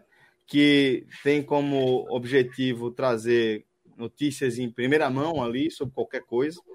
É, Frota, né? Que teve essa. O ex-congressista agora, ex-deputado, não conseguiu ser, ser reeleito, que teve uma mudança drástica, um dos primeiros a meter a mão no freio de mão ali, dar o cavalo de pau e virar oposição ao governo Bolsonaro, e foi uma oposição bastante ativa, bastante barulhenta também. É, o perfil é, Jair Me Arrependi, que também foi muito importante, inclusive sendo citado, assim como Sleeping Giants, é, no, na CPI, né, é, que, a gente, que a gente acompanhou, e a Central Eleições. Esses foram os perfis que a gente trouxe. Claro que, lembrando que, obviamente, é, alguns perfis bem importantes, bem interessantes, ficaram fora da nossa votação, mas a nossa escolha da produção é por esses cinco perfis. Baseado nisso, é, agora a gente começa com Lula, Lula Bonfim, porque teve uma troca ali no posicionamento, quase que eu me embaralho. Mas Lula Bonfim, companheiro, é, na sua opinião, qual foi a principal arroba do Twitter? Quem é a vencedora da categoria perfil do Twitter do, do nosso Melhores do ano 2022? Essa categoria, Celso, especificamente, me bota em uma situação complicada, porque eu fico em dúvida se eu voto na maior, na que teve maior peso, ou se eu voto naquela que eu acho que, que contribuiu mais, tá? E aí seriam dois votos diferentes. É, eu vou falar por quem eu não tenho dúvida. Eu acho que a central eleitoral. Eu vou dizer uma coisa: de todos aí, eu sigo dois, tá? Eu sigo Sleep Giants e sigo a central eleitoral é, a central eleitoral me pegou bastante, porque é, é, é, um, é um resumo das notícias de política é, do dia ali, né? Então, quando eu, quando eu queria ver o que é que aconteceu de importante no dia, eu acessava a central eleitoral, que me dava uma, uma, uma listagem legal das notícias do dia sobre política, sobre eleições. É, durante duas vezes eu tive uma pequena discussão, uma vez no privado e outra vez até publicamente com o, o, o, o dono do perfil, é, porque eu achei que é, para conduzir o público para aquela opinião que eles achavam que era correta, que curiosamente é a que eu acho que é a correta, que é anti-bolsonarista, é, eles foram mal na comunicação, tá? Eles distorceram algumas coisas e eu fui, fui em direção a eles e falei, velho, não é bem assim, eu acho que dessa forma que vocês estão colocando não não contribui muito para o debate e para a confiança da informação que vocês estão passando, tá? O mais, o mais importante na comunicação é a confiança. Mas no todo, eu acho que a Central Eleitoral prestou um bom papel e eu sigo, eu sigo, gosto muito de seguir. Jair Me Arrependi é, é, é, um outro perfil que eu vi algumas vezes, nunca segui, mas vi algumas vezes e tal, e achei interessante. É, é, mas esse tem um posicionamento político mais claro, além de anti-bolsonarista. Você vê que tem um posicionamento político mais à esquerda, mais claro é, é, no perfil. Alexandre Frota teve uma mudança de posicionamento importante durante o governo Bolsonaro, né? E bateu firme. Também teve uma participação legal no Twitter. Mas esses três eu acho que estão fora da briga. É, sem dúvida, o maior perfil do Twitter em 2022 foi Choquei, tá? Sem dúvida. E, e durante as eleições eles basicamente é, é, é, concentraram grande parte do público. Um público antes um pouco afastado da política e um público da política que pouco a pouco, pouco a pouco foi se aproximando da Choquei. É, esse papel que a Choquei prestou de aproximar um público antes afastado, um público mais ligado a, a notícias de fofoca, e de, de aproximar da política, com esse objetivo até de derrotar Jair Bolsonaro, isso já foi assumido pelo proprietário do perfil, é, é, é muito legal, tá? Só que me incomodou bastante a forma como a Choquei lidou com, com informação, tá? É, é, basicamente, não, não tinha apuração nenhuma.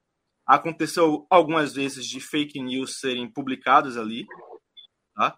Algumas vezes eles apagaram, outras eles não tiveram. É uma proposta Isso. muito, muito perigosa, né, Lula? Você querer dar, é, se propor a, a, dar informações em primeira mão, obrigatoriamente vai é, te induzir a uma apuração menos cuidadosa, menos cautelosa. É, é, é, é sobre isso. É você não. aceitar que você vai mergulhar nesse mar aí, que você é, não vai se deparar com coisa que não é concreto, né? E aí vai colocar, você vai, vai ficar naquela, naquela aquele puxa encolhe, né, do uhum. alcance versus credibilidade, alcance, credibilidade, alcance, que é, e fica nessa nessa dificuldade, mas é, pelo, pelo que você mesmo falou, surtiu efeito que eles esperavam, né?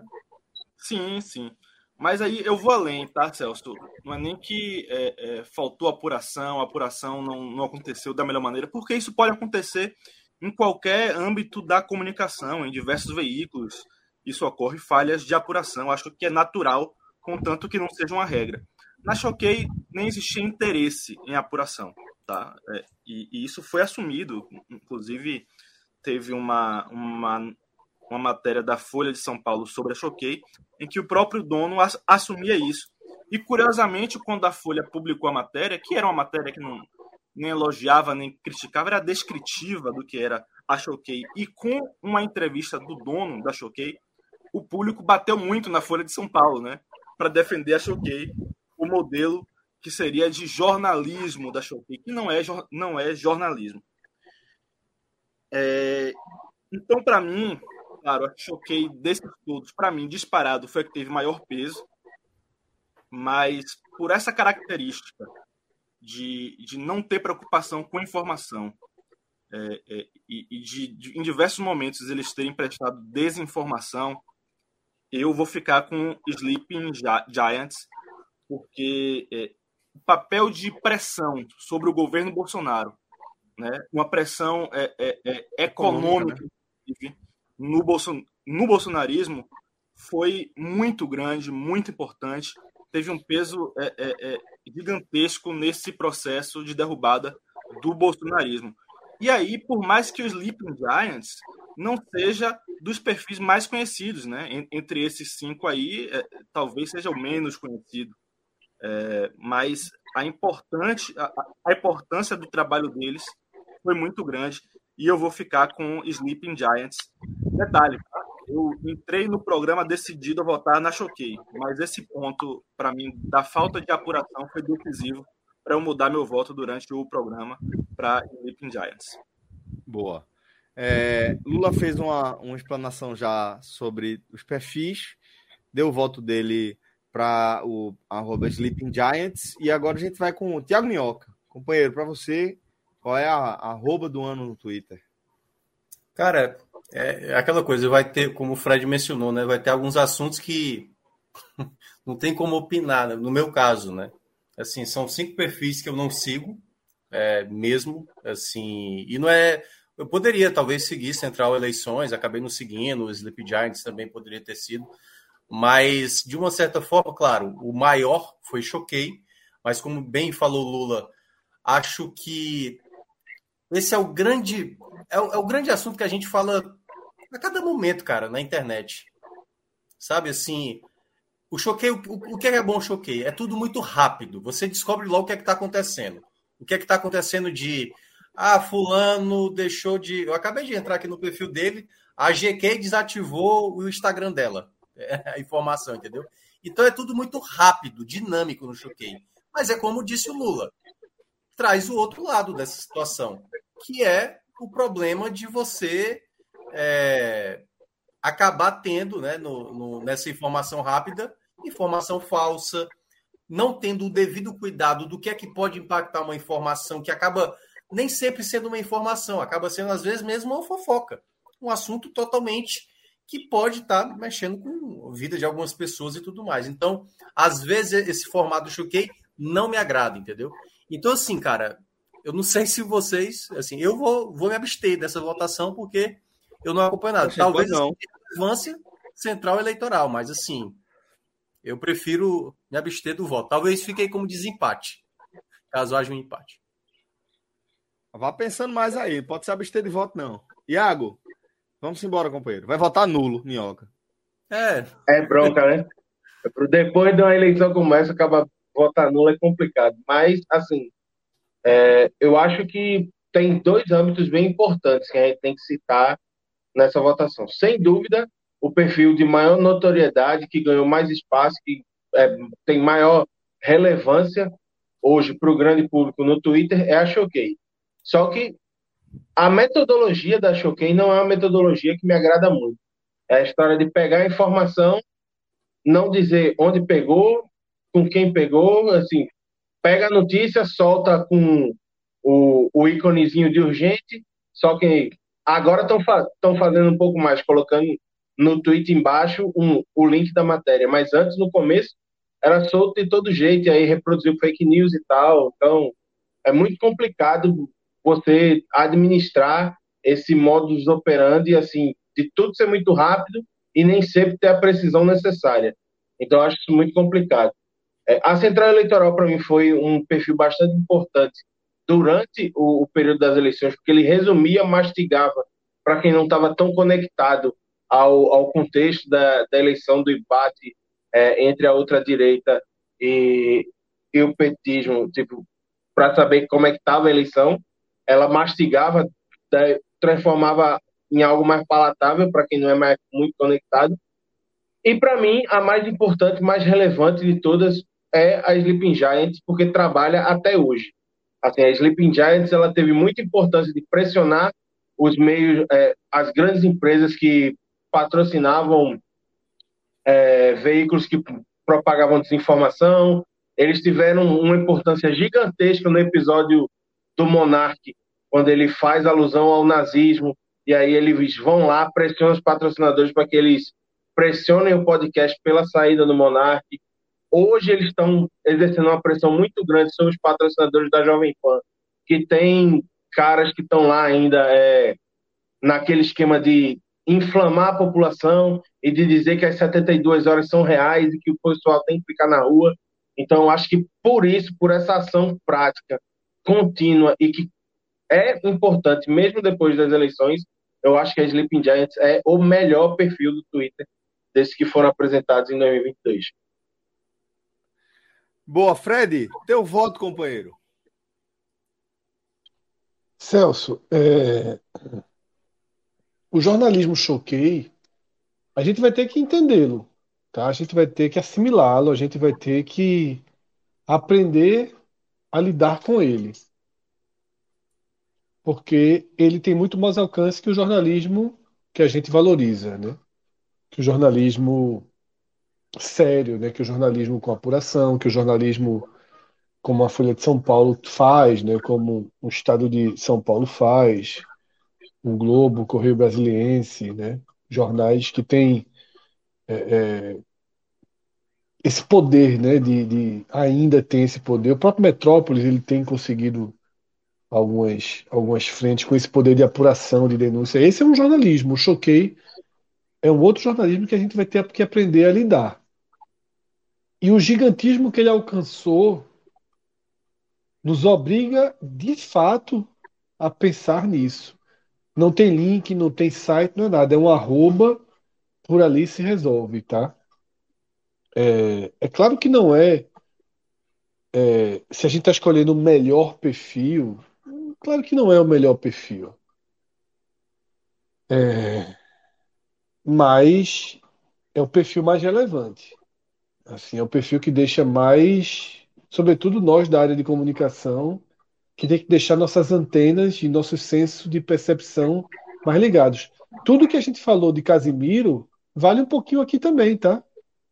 Já já daqui a 3, 4 anos a gente vai estar tá vendo, pode estar tá vendo que os sites deixam de investir em matérias grandes e, e viram apenas perfis. A gente já viu isso com algumas páginas de futebol, né? Inclusive, páginas de futebol que tinham a preocupação de, de, de, de fazer as matérias, né?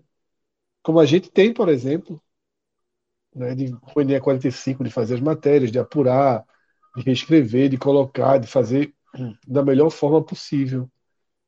E às vezes um perfil que não faz nada disso, eu às vezes não, né? Tem mais alcance, tem mais tem mais notoriedade, porque tem mais dinâmica, consegue ser mais amplo, né? De duas em duas linhas você, você vai sendo mais amplo. Então, é, eu deixo eu deixo aqui um voto crítico, né, para o Choquei, sabe? Porque eu acho que a gente tem que aprender a lidar com isso, entender que caminho ele está apresentando.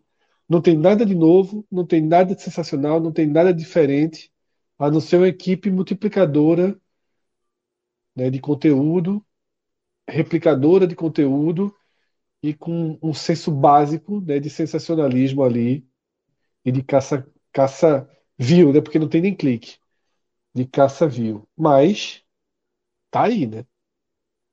E depois que você atinge um certo patamar, não tem volta, não. Eu acho que esse patamar foi atingido a ponto que a gente está aqui falando, né? Os outros perfis, o Jaime teve uma, foi interessante, né? o Central Eleitoral ajudou bastante, né? Trouxe ali um, um, um, uma organização de dados, né? Os é, é, é, é, é algo né, político ali, programado, que tem um, um lado claro também, né? Então deixa esse voto crítico aí do Choquei. Zé, para você, companheiro. Eu acho que a Choquei ela tem um pouco do que a gente falou do Luvas de Pedreiro, né? Foi a maior, sem dúvida, mas talvez não tenha sido a melhor. Essa questão que o Lula falou, principalmente da, da falta de, né, de, de, checar as informações. Tem até um perfil bem grande no Twitter hoje, tem mais de 100 mil seguidores, que chama Todo, é, todo Dia Desmentindo uma Fake News, já choquei. Já está no dia 40, eu acho. Então, assim, é, é complicado também. Um perfil aí, acho que eu sigo dois perfis aí. O Sleep Giants e o Central Eleitoral, que é para quem eu vou deixar meu voto. Acho que foi importante ao longo do, da eleição, é, trazendo informações mais mastigadas, ou então um resumo do dia, como o Lula disse também. É, na, na, época, quando saíam as pesquisas, né, já trazia assim, antes mesmo de sair nos sites, ou assim que saía, já ia botando é, por estado, enfim, por, por órgão de pesquisa também, né, do Ibope, do, quem quer que seja. E enfim, era um perfil que eu achava muito bom nas eleições, tinha dúvida se ia se manter, e vem se mantendo, né? Vem continuando trazendo atualizações, notícias políticas aí. É, acho um, sempre tento dar uma passadinha lá uma vez por dia, pelo menos, para ver o que aconteceu no dia, pegar as principais informações. Então, acho um perfil de mais qualidade que a Choquei, apesar de achar a Choquei evidentemente maior. Tu votou em quem, no fim das contas, é? No Central no Central, né? Como é que tá os votos, a distribuição? É, Lula, Lula votou no Sleeping Giants, Minhoca não votou, Iago votou no Sleeping Giants, Fred... Eu votei no Choquei e, e Pacini, e Felipe Central. Neto. Aí, no Central. Se não foi Felipe é... Neto, foi Marília Mendonça.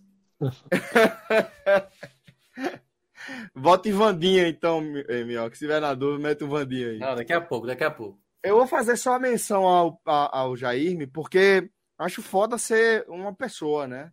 É, que tem um ofício que não é produzir conteúdo na internet e que fez esse, esse trabalho tão importante. Então, quero destacar o trabalho de Jairme, é sempre muito sério, sempre muito fundamentado, né? Dentro do que a gente está acostumado a acompanhar nas redes sociais, com é, um entusiasmo dentro do que a gente é, considera válido, né? É, é humano até. É, Anderson está dizendo que Jair é daqui de Recife. Eu não, não tenho certeza. Já vi, ouvi alguns programas onde a, a arroba é, participa, né? E achei interessante. Queria só fazer essa, essa observação. Mas eu acho que, que é, por tudo que já foi falado aqui também, meu voto vai para Choquei, é, no, no sentido de, de entender o alcance da parada, sabe? De, porra, o negócio ficou grande demais, mas não é dizer que é um, um, um bom trabalho, mas só um trabalho que tem um alcance absurdo e que coloca uhum. uma, uma luz e uma interrogação sobre é, o jornalismo em si, né? O jornalismo, a gente fala que se a comunicação, a forma de se consumir conteúdo vive um, uma revolução dentro de crises ou crise dentro de revoluções, de revoluções, é, o jornalismo é algo ainda mais agudo, né? Com é, os grandes veículos é, implodindo, né, diminuindo aí sua, suas redações, suas capacidades, ficando cada vez mais concentrado em, em poucos grupos. É, e aí, quando a gente vê o alcance, e aí vamos tratar de sucesso. Né? Já que a gente está falando de rede social, você ter alcance, de certa forma, você ser bem sucedido no conceito básico ali da parada, que é você ter o maior alcance possível. E aí eu não volto a falar, aqui não é falar de qualidade, é questionar a qualidade do que está sendo produzido diante do alcance que se tem, né? Porque é um, passa a ter uma responsabilidade e, como eu falei ali no começo, vai entrar naquela na, naquela dividida sempre muito delicada entre o alcance e a credibilidade, né? Porque se você perder a credibilidade, aí pronto, aí você perdeu basicamente tudo. Mas vou voltar na Choquei pelo pelo impacto do que ela consegue produzir, dos efeitos imediatos que ela produz sobre qualquer fato, basicamente, hoje em dia no Brasil. Vamos com isso para a próxima categoria? Celso, como deu empate, tá? O público fica com o voto final e o Choquei ganhou de forma bem apertada, né, do Central das eleições, né? 33 a 30, né? Os Leip Giants, que tinha sido tinha tido dois votos também, né? Ele ficou em último lugar, tirando Frota, né? Frota não foi para enquete, né? Só são quatro na enquete. E então a escolha acaba sendo choquei e é isso, né? Eu acho que uma entender o tamanho, entender o tamanho e tentar ver para o que é que isso significa e onde é que isso vai dar, né? Difícil Exatamente. demais, difícil demais. Exatamente. Vamos lá, vamos para o próximo. Agora a gente vai para o humorista do ano. Aqui a gente tem Paulo Vieira. É... Vou passar mais rapidamente para que vocês possam falar e explicar um pouco melhor. Fenômeno, que é Diogo Defante, dentro do fenômeno que é a Casé TV. Né? Ítalo Senna, que a gente já falou aqui, figuraça. Marcela Diné, humorista e imitador espetacular, escreve muito bem e imita talvez ainda melhor do que escreve. E Fábio Porchat, é, que faz muito tempo que é muito mais do que um, um dos fundadores e roteiristas do Porta dos Fundos, né? Acaba se ocupando um, papel aí um dos principais humoristas do Brasil em relação a poder de influência, capacidade de captação de recursos para produzir. Então temos aí a galera é, do mainstream, a galera é, mais alternativa e qual a, a, escolha de vocês? Agora a gente começa com Minhoca. Companheiro, para você, quem é o humorista do ano em 2022? Pois é, né? O humor também é uma coisa bem particular. Tem gente que gosta de ama o Defante, tem gente que odeia o Defante, tem gente que gosta do Paulo Vieira, tem gente que não gosta do Paulo Vieira, assim, do Pochá, Ney, do Ítalo Senna. E aí, queira ou não, vai entrar um pouco do meu gosto, né? Assim, é, nessa questão. É claro que talvez o Defante, por conta da Copa do Mundo, ele pode talvez ter sido o cara mais alçado. Mas eu acho que no aspecto humor, assim, mais com mais repertório, assim, sabe? A, a, cabeça rápida e o cara que consegue desenvolver melhor assuntos que me fazem rir com mais facilidade, para mim é o Paulo Vieira. Assim, já da época do programa do Pochá, eu já achava ele muito bom. No ano passado, no, no especial do Luciano Huck, dos melhores do ano, ele já tinha dado um show, velho, ali. Até mesmo batendo na Globo ali, porque não é fácil você fazer isso na Globo, né? Principalmente num programa que, teoricamente, todo mundo do Brasil está acompanhando. Mas, assim, é para mim é o Paulo Vieira. Claro que vou fazer a menção aí ao Defante, porque realmente tem a, o fator Copa do Mundo, que fez né, dele ficar mais, mais reconhecido e mais à tona, mas o meu voto vai para o Paulo Vieira. Paulo Vieira para Tiago Minhoca.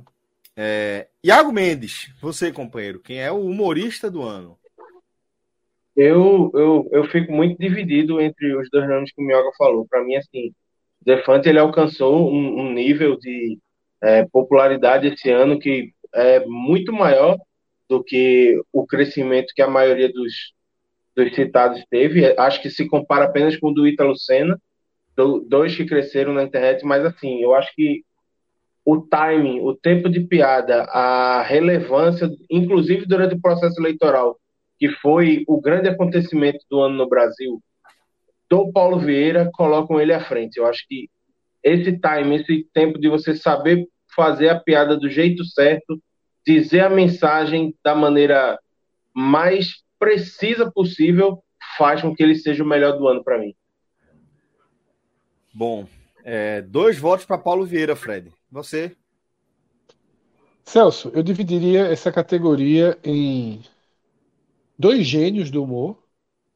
Tá? Acho que Marcelo Diné é um gênio do humor. Gênio, gênio. Porra, um artista. Completo. É, completo, completo, completo. É, capacidade de, de, de, de, imitação dele, porque não é imitação da voz, do trejeito. É imitação criativa com texto, com roteiro, com improvisação. Na Copa do Mundo, ele imitando Galvão Bueno, Kleber Machado. Ele imitando Kleber Machado, porra. É. A, eu, assim, a, vi, a, viagem do Kleber Machado, né? Ele é, faz uma outra ria, viagem dentro do meu. É sensacional. Eu ria de verdade. Não é assim, eita, que eu ria de verdade. Sabe? É. Você ri de verdade. Pochá é outro cara que é genial na, no, um texto de humor. Genial, né? Desafia paradigmas, quebra alguns muros, não tem muito medo de, de, de, de encarar temas mais. Representa né, o Porta dos Fundos, que está há anos aí, né, né fazendo esquetes e, e, conseguindo. Claro que já teve é, é algumas oscilações de popularidade, mas está aí, né, existe. Então, para mim, são dois gênios.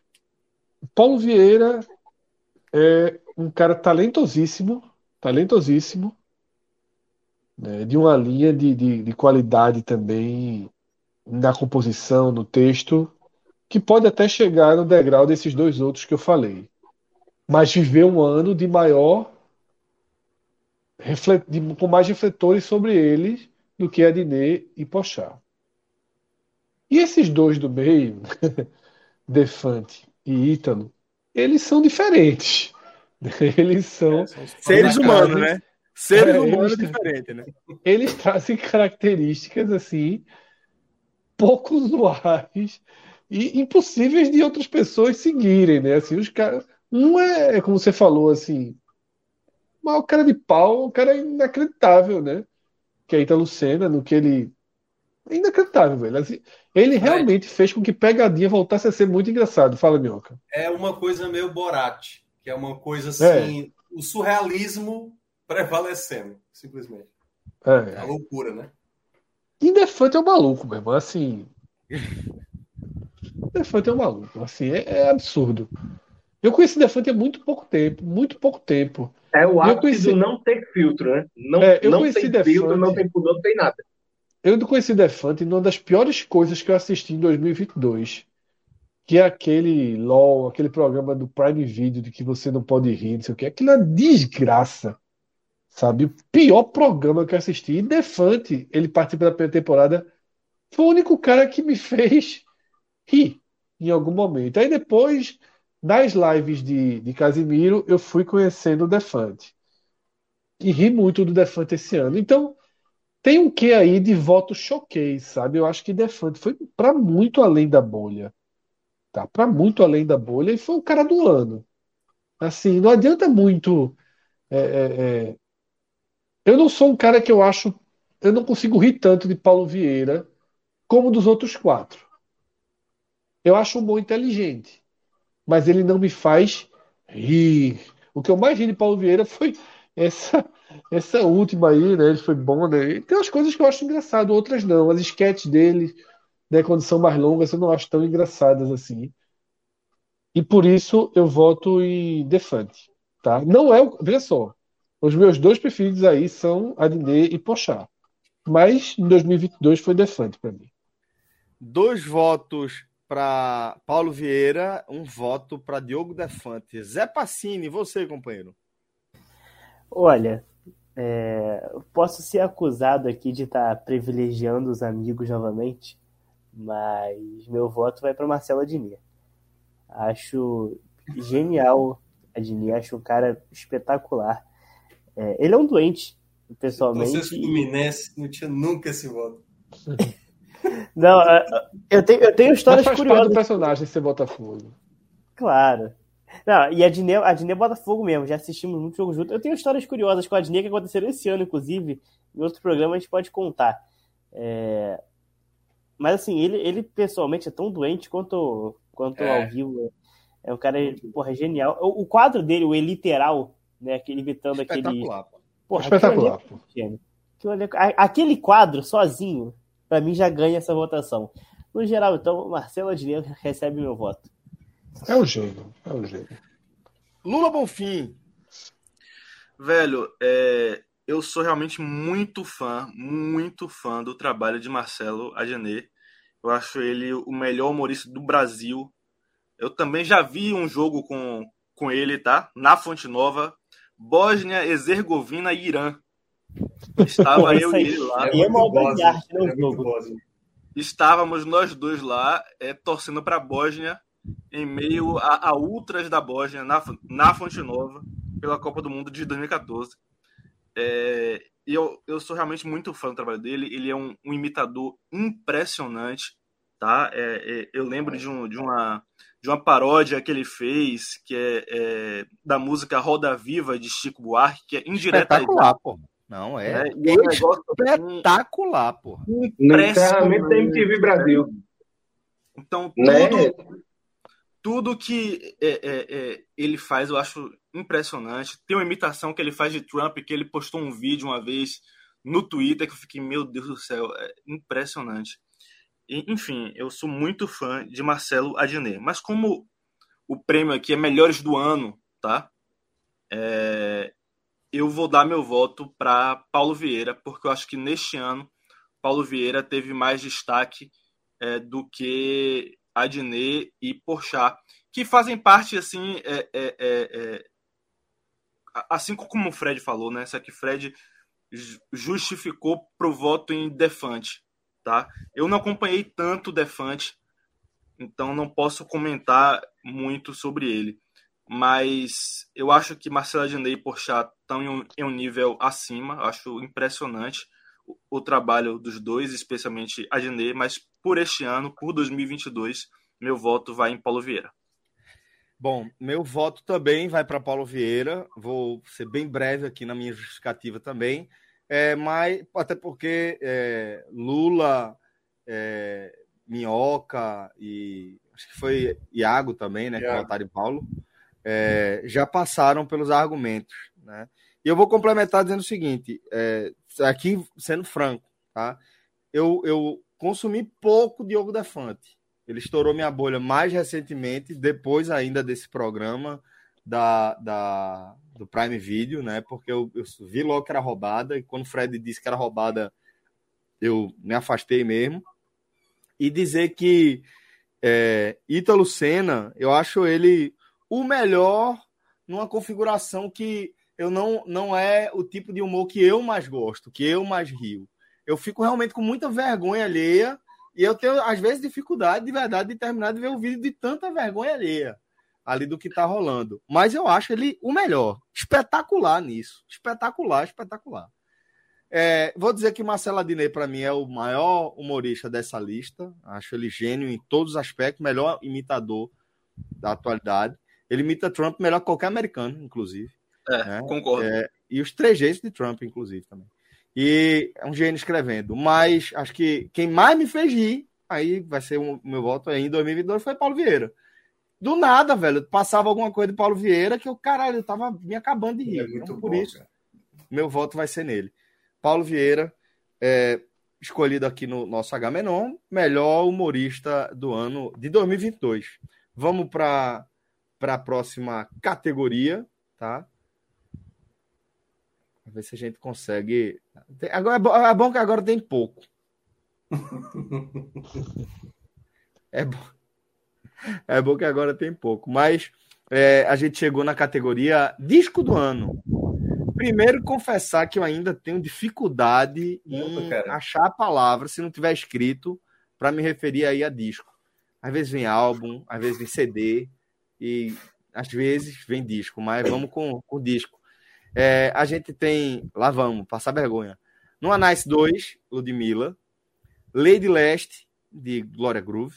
Jardineiros, do Planet Hemp. Acorda Pedrinho, da banda Jovem Dionísio. Sobreviver, de Criolo. Black Pantera, de Ascensão. Isso é o quê? Tá ao contrário aí, tá ao contrário aí, tá ao contrário. É a ascensão de Black Pantera. A produção, a produção traiu o, o, o, Ah, tá. Ascensão de Black Pantera. Baco Estilo Blues com uh, Guija. Não sei. Quantas é... vezes você já foi amado? Pô, muito bom. Quantas vezes você já foi. Faltou o F aí. Faltou o F, né?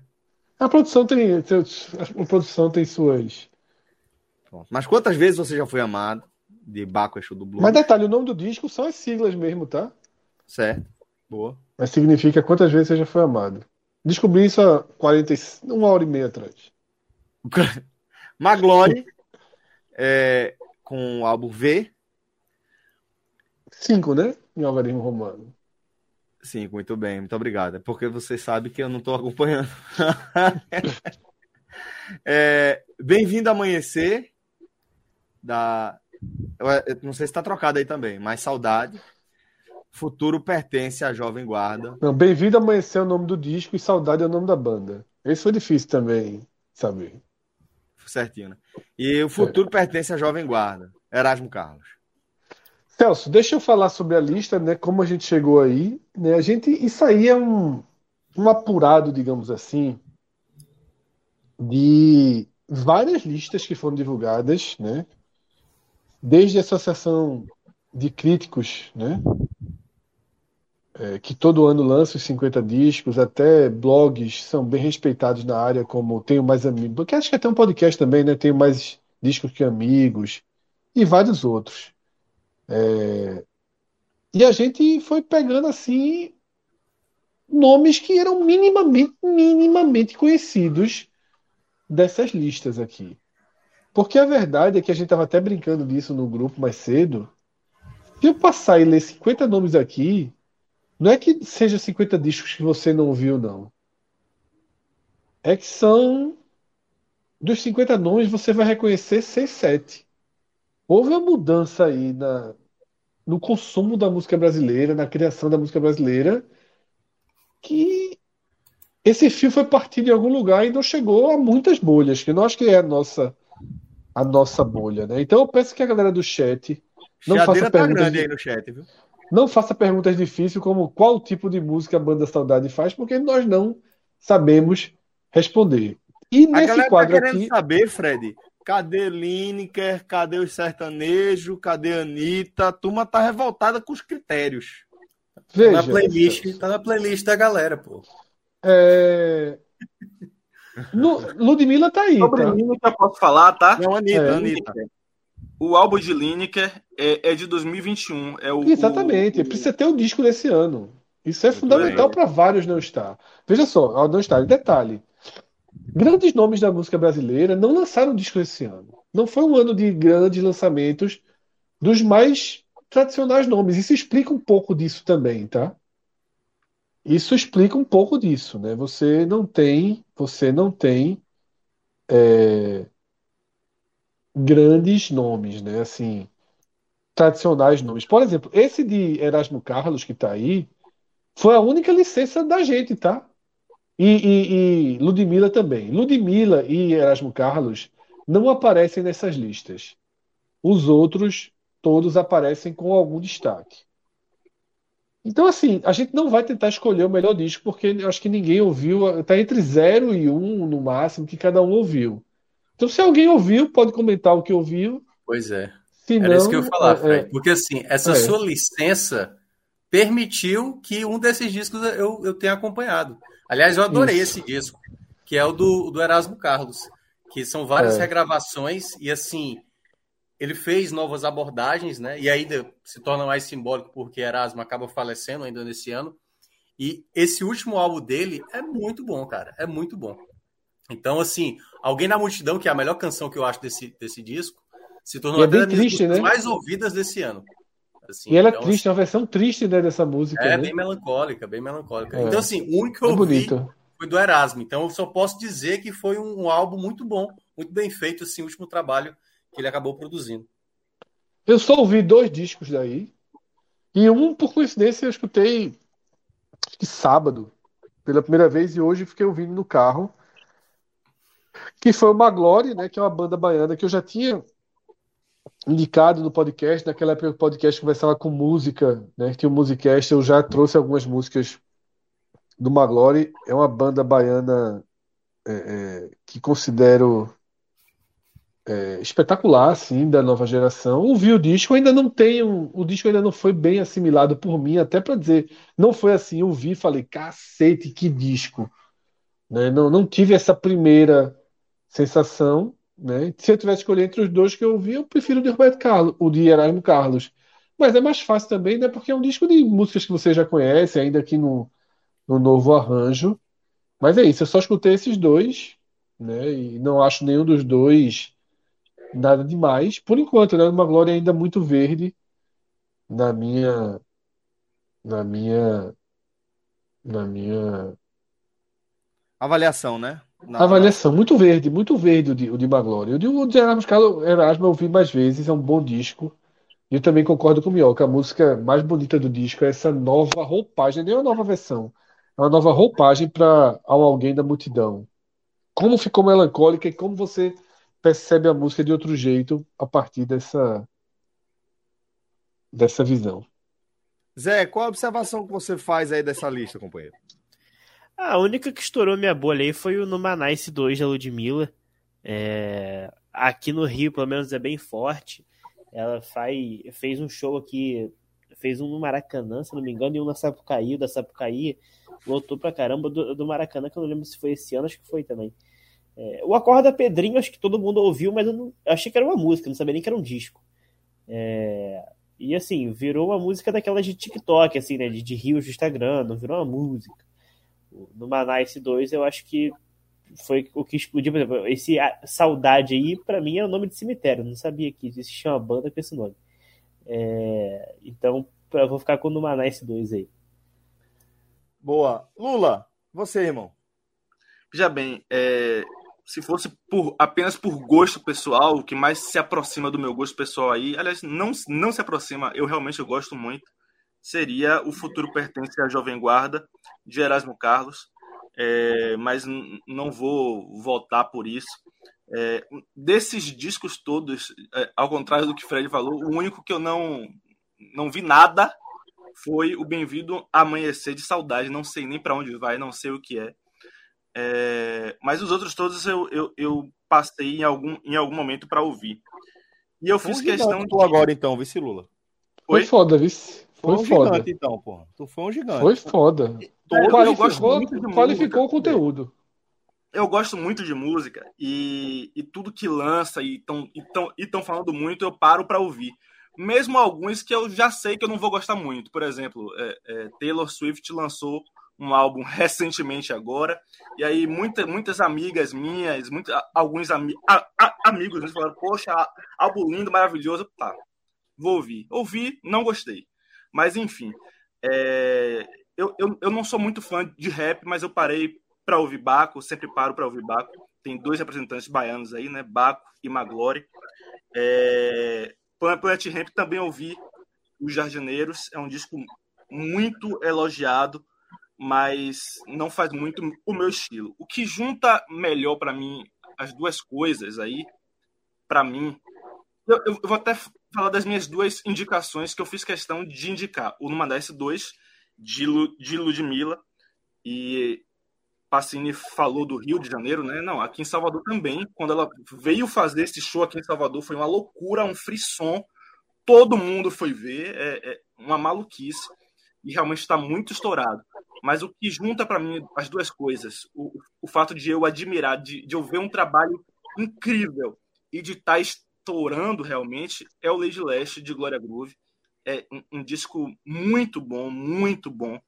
É, é, assim, ela nem faz o estilo de música que eu gosto, tá? Não é esse o ponto. Mas eu ouvi e falei, velho, isso tem muita qualidade. Isso é um trabalho foda, sabe? E, e Lady Leste é um trabalho foda meu voto fica com Lady Leste de Glória Groove. Ficou como então? Tivemos um voto, dois votos para Erasmo, é isso? Não, um voto para Erasmo, um voto para Maglore, um voto para Numanais e um voto para um voto para Lady Leste. Porra, que bronca, velho. Iago não vai votar em nenhum desses quatro pelo spoiler que eu tô dando. É, Tiago? Na verdade, assim, é, para não ser o, o cara do voto vencido, para não colocar tipo, um voto para cada um, eu vou votar dos que foram citados, o que eu já ouvi, e que realmente assim, eu concordo bastante com o Luca, é, com o Lula, desculpa, que é um trabalho muito bem feito, mesmo não sendo o que eu costumo ouvir, que é o, o Lady Leste da Glória Groove. Dito isso, é, eu queria falar um pouco sobre a indicação que eu coloquei na lista, que é o Ascensão da banda Black Pantera. É uma banda de metal alternativo de Minas Gerais e que trata nas suas letras muito sobre questões cotidianas da população negra e sobre a luta antirracista. E é uma banda que tem crescido muito no cenário no, no último ano. Tanto que foi chamada para tocar no palco Sunset do Rock in Rio junto com Devotos e fez um dos shows mais elogiados da, da última edição do Rock in Rio. Foi chamado para tocar no Notfest, que é um dos maiores festivais de metal do mundo, e que ela, ela já tem alguns anos de estrada, mas ela começa a ficar mais famosa a partir de 2020, e aí fazendo versões de músicas que já são famosas, como é, Todo Camburão tem um pouco de Navio Negreiro do, do Rapa, é, A Carne de Elza Soares, e eles trazem com esse disco, o Ascensão, assim, muitas referências a, a críticas ao governo Bolsonaro, a posicionamentos é, contra, por exemplo, o Sérgio Camargo, que, tá que estava lá na Fundação Palmares. Então, acho que, assim, para quem quer se aprofundar um pouco mais nessa questão do debate de raça no Brasil, acho que pode ser uma coisa interessante para quem quer ouvir. Mesmo não sendo muito tipo, o que está em evidência no mercado e nem sendo muito o, o local de fala por onde eu transito. Mas eu acho que é bastante interessante ir lá e dar o play para ver o que, que os caras têm a dizer. Então, Lady Leste, de Glória Groove, é, fica aí como disco do ano nessa nossa escolha dos melhores de 2022. Reforçando aí para a turma que, pô, ficou muita, obviamente ficou muita coisa é, de fora aí é, que, que podia entrar aqui também no debate, mas da lista que produzimos, vai com Lady Leste, de Glória Groove, é, como disco do ano. E aí, Rodrigo, vamos para o próximo, para a próxima categoria. Agora na versão internacional, disco do ano, na versão internacional, e a gente vai com Down FM com The Weeknd, Renaissance de Beyoncé, opa, aqui Harry Styles com Harry's House, Mr. Morale e The Big Steppers, Kendrick Lamar, de Kendrick Lamar. É, Dropout Boogie com, de The Black, The Black Keys. É, saiu The Black Eyed Peas aí agora, hein? Quase. Eu ia falar Black... É, acho que era isso mesmo que eu ia falar. É, Motomami, de Rosália. Midnight, de Taylor Swift. Always, de Blue Red, It's Almost Dry, de Puxa, e Um Verano Sem Ti, de Bad Bunny. Então aí é, temos os discos internacionais do ano de 2022. Lula, vou jogar logo essa no teu colo aí, companheiro. Tu já falou que gosta de música, escuta tudo, vamos embora. Virou o escape. É. Toma nos peitos, toma nos peitos aí. Segura essa recuada. Veja bem, é, eu... Veja bem, é bronca, bicho. eu só gosto de música Não, brasileira. Eu sou apaixonado, eu sou apaixonado por, por música, é, mas eu tenho uma característica que é eu sou muito voltado para o Brasil. Não quer dizer que eu não tenha ouvido alguns discos aí. Ouvi é, é, Midnight, ouvi é, o Renaissance, ouvi o, o, do The Weeknd. É, os outros eu realmente não, não sei para onde vai. Sobre esses três que eu ouvi, o de Beyoncé, para mim, é o que mais se destaca. Eu acho que ela. Os fãs de Beyoncé, quando eu falei isso, ficam putos da vida, né? Mas eu não gostava de Beyoncé antigamente, né? Ela veio fazer um show aqui em Salvador uma vez que era Ivete Beyoncé. E eu brinco direto que eu falo, não, eu, eu, fui, eu fui naquele show para ver Ivete. Não fui para ver Beyoncé. Não fui, não fui lá para ver a, a grande estrela internacional. Fui, fui para ver Ivete Sangalo. Mas é, é, desde o do álbum que ela fez é, é para falar muito sobre a traição do marido dela, né? eu acho que ela fez uma revolução na música dela, não só do ponto de vista da letra, como da forma de cantar. E ela adquiriu muito, curiosamente, né, é, é, é, do universo do marido dela, que é o, que é o universo do, do, do rap. Então ela canta muito com, com, com flow, né? E isso é. Eu achei que deu um, um, um up na carreira dela na, na forma como ela se porta como artista, eu acho que ela ficou mais madura. As letras dela hoje são mais maduras também, é, menos bobas, é, é não é mais all, all, all the single ladies, né?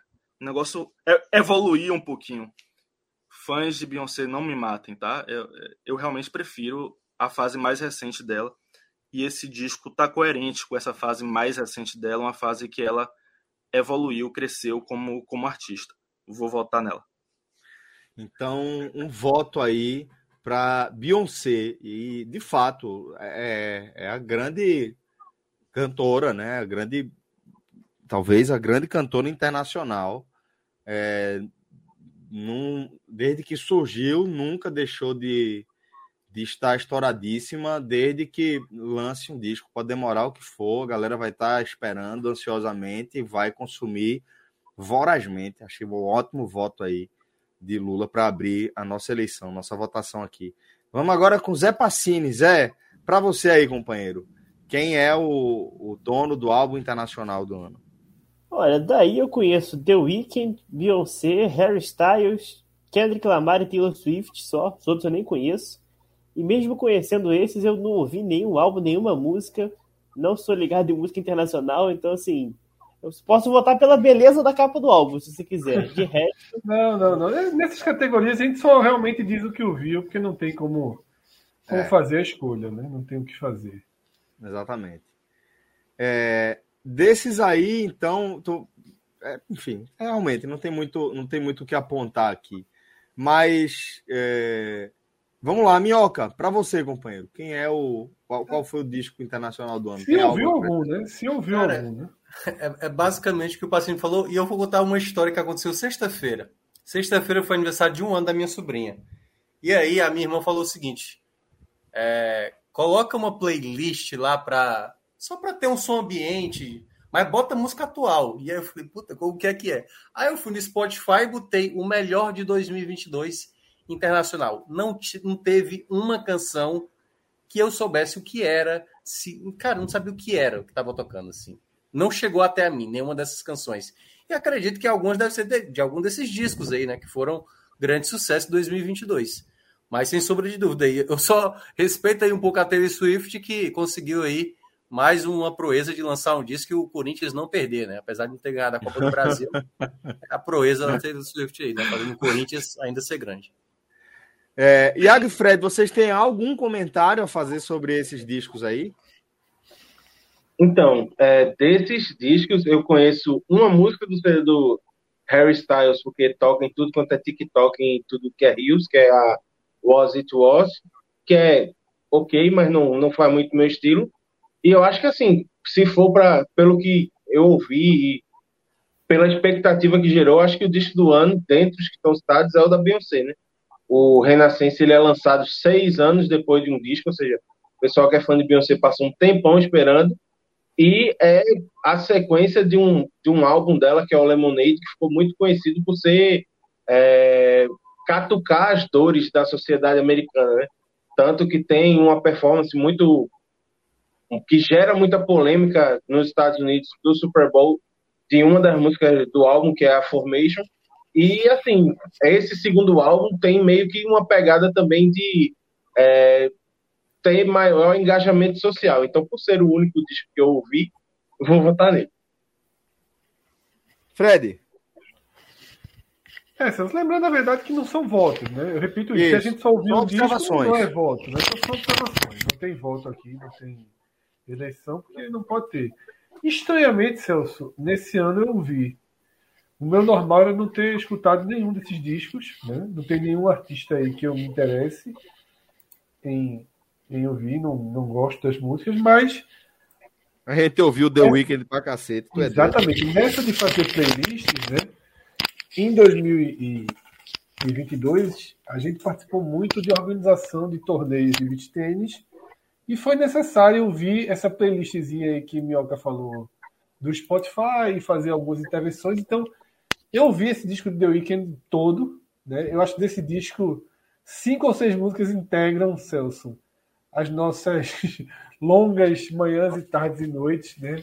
de, de, de ouvindo né? É, playlists ali nos torneios de tennis. Acho que tem umas cinco, seis músicas de The Weeknd, de The Weeknd que foi um dos desconhecidos aí, o famoso fim de semana de 3, 4, 5 Agamenões do Google de 4, 5 anos atrás. É, ouvi esse disco, é um bom disco, assim, mas não é uma música que me interessa. E também ouvi esse Taylor Swift, porque no dia que eu estava montando uma das playlists, foi o dia que esse disco foi lançado. Eu disse, opa, vou pegar essa Taylor Swift aí para playlist, mas não é o tipo de música que, que eu não sabia, nunca tinha escutado, não é o tipo de música que cabe. Então, Taylor Swift não entrou nas playlists. Eu acho que Beyoncé entrou alguma coisa, mas entrou sem que eu tivesse ido lá no disco, né? Algo que eu já peguei de outras playlists. E o pessoal no chat aqui falando muito desse Black Keys, né? Que Cássio, se estivesse aqui, estaria defendendo esse Black Keys. Em breve saberemos. A gente pergunta a Cássio. Boa, é, inclusive, vou atrás. Nem Vamos sabia que tinha saído disco, é uma banda bem boa. Para ver se ele responde. Pronto, então aí, nossas observações sobre os discos que foram lançados aí no mundo inteiro, entre os discos mais ouvidos. Vamos para a nossa próxima categoria. Posso dar uma sugestão, Celso? Pelo andar Sim. da carruagem, para a gente pular dois próximos slides que são meio redundantes em relação ao que passou aí. Então, pronto. Então vamos lá. A música. Já pula para o slide 10, no caso, né? Eu, eu é. achei que Harry Styles era um ator, viu? Nem era cantor. Mas ele é ator, ele, ele trabalha. Não, pois é, filme... pois é, mas parece é. que começou como cantor, né? É tipo Fábio Júnior, como eu coloquei lá no grupo, né? A coisa é Fábio Júnior. Ele, ele, ele trabalhou no filme que eu assisti, que é Querida. Não se preocupe, querida. É isso. Don't worry. Interessante filme, interessante. Experiência interessante. Ele é ex-integrante do One Direction, né? Não sabia, não. Informações novas na mesa. Olha aí. Precisamos dos jovens. aí, One Direction, não sabia. Vagas abertas, precisamos de jovens. E, e pior é que eu sou, eu sou um, um, considerado um idoso entre os jovens, mas pelo menos trouxe essa informação para vocês. Vamos lá. Vamos agora com artista do ano, tá? Aqui a gente vai com a Anitta, é, que furou a bolha do Spotify, saiu do âmbito do da América Latina, do Brasil América Latina, fundamentalmente, conseguiu entrar no mercado dos Estados Unidos é, através da Spotify, figurou aí na, na, na, no topo da lista em alguns momentos. Temos o pernambucano João Gomes, que dá para trazer perguntas aqui polêmicas. Não vou nem trazer aqui essa confusão agora, porque senão vai ser dois anos de, de programa. Milton Nascimento, que fez seu último show, inclusive. Acompanhei, bastante emocionante. Alice, não vou tecer nenhum comentário aqui. E já do Itaú. Pirraia do Itaú, Alice. Hum... É que fala com a Fernandona, né? É, e que cantou a música do Brasil na Copa, aquela. Já mostra sua força, Brasil, e põe a fé na chuteira. Canta mais, Fred. Não, fala nisso, teremos aí em breve algo a ver. Depois dessa, depois dessa, dessa categoria. Fred, Anitta, João Gomes, pernambucano, que ficou aí na, na, no topo da lista do, da música mais ouvida no Brasil no ano. Bituca, Milton Nascimento, Jade Picon. Jade Picon, que a turma está estranhando, mas ela está. Ela está na vaga Cássio Cardoso de melhores do ano, tá? Que seja que fique claro. Ela ocupa, no mesmo, no mesmo slot. No mesmo lugarzinho. Ela ocupa o mesmo lugar que Cássio Cardoso ocupou, tá? Veja só, ela saiu do BBB para novela. Então tem um salto aí que merece a, a, a, inclusão, mas de fato ela foi um fracasso redundante né, na novela. Tem, tem uma explicação aí, né? Porque o, a Jade Picon tá nesse último slot aí, né, nesse último espaço, onde estava também o Cássio Cardoso. Mas o Agamenon Eleições não estava lá, não. Então o Agamenon não Eleições estava, estava exatamente, exatamente. Você, você está muito bem hoje. Você se preparou. Vim inspirado, vim inspirado. Eu voto, eu voto em Milton Nascimento porque um pouquinho de história não faz mal a ninguém, né? E assim, foi o ponto final de uma história. E um ponto final em vida. E o cara com alguma dificuldade física, né, muita idade, ele rodou o Brasil. Ele se despediu em basicamente todo o país, né, finalizando com um show no Mineirão. E eu estava em Minas e não sabia que ia ter esse show, só soube no dia seguinte. Hum, eu poderia ter ido até, né? Não, não sou um cara que ouve muito o Milton Nascimento, mas porra, se eu soubesse, eu teria ido, assim, pela dimensão histórica, né, de ver um dos maiores nomes da música brasileira, colocando ponto final, né, com vida, com, com, né, com clareza, com lucidez. E eu voto em Milton. Né? Claro que não é o mais popular, mas acho que foi muito bonito. Para 2022 foi muito bonito ter Milton Nascimento passando aí nas capitais e, e se despedindo né, de quem tinha interesse em se despedir. Fred, vou passar para o próximo citando o João Gomes, tá? Falando logo meu voto aqui. É, por, pelo que ele representa, não só pelo fato de ele estar tá envolto aí na bandeira mais bonita do planeta, de fato é indiscutível isso, bandeira de Pernambuco é foda de bonita, é, mas pelo que, que, pela trajetória, pelo que representa, né, né, como é que um cara que é lógico que eu estou falando aqui da história de basicamente todos os grandes artistas sucesso do momento, né? É que o cara sai ali do, do, do, do quartinho da casa dele, com uma câmera, um microfone ali improvisado, para ser o sucesso que é hoje, né? Cantando com os maiores é, artistas do, do Brasil, é, alcançando números absolutamente impressionantes. Por isso meu voto é em João Gomes. Mas vamos seguir aí. É, Iago, você, meu irmão. Ia fazendo besteira aqui e fechando, mas é, vamos lá. Eu vou de Milton Nascimento, porque eu acho que é, é muito simbólico o ano de 2022 dele. É, é um cara que, já com a saúde debilitada, é, percorre o Brasil, continua mostrando muita qualidade no espetáculo que mostra. Assim, o, o show, do, a última sessão de música, eu vi pelo Globoplay, não vi pessoalmente, assim, é, é espetacular você conceber que um, um senhor com mais de 80 anos, com a saúde já debilitada, consiga apresentar aquilo que ele mostra. E para mim é mais simbólico ainda porque em 2022 fazem 50 anos de carreira. Ele faz 50 anos de carreira. Lá com o Clube da Esquina, o primeiro disco que é lançado em 72 e fecha o ciclo em 2022, 50 anos depois e mostrando ainda assim ser um dos grandes artistas que o Brasil já produziu. Minhoca?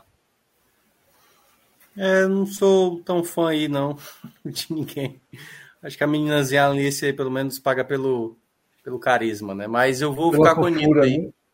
Vou ficar com a Anitta aí. Talvez ela tenha conseguido outros sarrafos, né, durante esse ano e, quer ou não, ela ainda é a maior cantora do Brasil, assim, em termos de projeção fora do Brasil. Tem eu agora, né? Isso. Sou eu agora. É... Eu, dos cinco que eu sou fã de verdade, que eu já chorei ouvindo música, já chorei em show, é Milton Nascimento. É... E, e, o encerramento da carreira dele é, é... o qualifica para estar nessa lista, né? Eu queria citar dois outros artistas que não estão nessa lista, mas que fizeram tiveram um ano muito bom e um deles é Ludmilla. Ludmilla, acho que 2022 teve um ano especial, acho até que merecia estar nessa lista de, de cinco aí. Ô, meu, ano... ô, ô, Lula, deixa eu só falar porque ela não está na lista, porque na verdade é o seguinte, a lista tem três nomes, né? Os outros dois são, são da cota de, de humor, né, da, da, da resenha. Porque senão só ia ter músico, então não seria artista do ano, né? Seria Sim. É, é, músico do ano. Então, só para quebrar, ela não entrou, mas chegou a ter um momento que eram cinco cantores. Ou, ou, ou cinco. Chegou a ter essa lista chegou a ter Ludmilla. Tá? Mas aí depois eu retirei para não ficar redundante música, depois música, depois música, né? Uhum. Porque realmente a gente procurou muito ator e atriz e a gente não achou que em 2022 a gente teve um ator, uma atriz de relevância para entrar aí. Por isso que os dois últimos são do toque de, de humor, né? Fala. É, eu, eu também não, não acho que, que 2022 é, é, temos tido um, um, ator, uma atriz com força para estar tá nessa lista. É, o, o, outro que eu, que eu, queria citar era Gilberto Gil, que tá, fez durante 2000, 2022 uma turnê enorme com a sua família pela Europa. Ano que vem roda essa mesma turnê pelo Brasil e, e participou também de um, de um documentário sobre a sua família que foi publicado na, no, no Amazon Prime Video. E eu acho que ele está em um momento especial, tá agora é um imortal da Academia Brasileira de, de Letras, eu acho que vale citar também. Mas o meu voto, apesar de talvez é, é, ser quem, musicalmente quem eu menos gosto aí, eu acho impossível é, eu não votar em Anitta. Anitta é, mais, mais um ano que ela dá um passo enorme na sua carreira internacional. Eu vejo a Anitta sendo conhecida é, é, para muito além do Brasil. É, foi indicada, tá? não ganhou, eu sei, e, e, ganhar é um passo também muito grande, mas ela foi indicada para um Grammy é, é, é Awards, né? E eu acho que ela, ela merece o voto neste momento pelo tamanho que a carreira internacional dela tá tá tomando, sabe? É, é um negócio muito grande e a gente precisa valorizar isso. É, ela furou a bolha, né? E virou a sua música envolver foi foi a, a mais ouvida durante algum tempo no no Spotify no mundo inteiro, no mundo inteiro, né? Então meu voto vai para Anitta, com todo respeito aí a, a, ao ano também espetacular de João Gomes. Eu talvez votasse em João Gomes aí para 2021, mas para 2022 eu vou de Anitta. Ficou empatado então no caso, né? Dois votos para Milton e dois votos para Anitta, ou eu me confundi aqui? Acho que foi isso, né? Isso. E, e um para João Gomes. Então alguém não votou ainda. Eu não votei, eu não votei. Ah, Me... Zé que tá faltando. Então, Zé.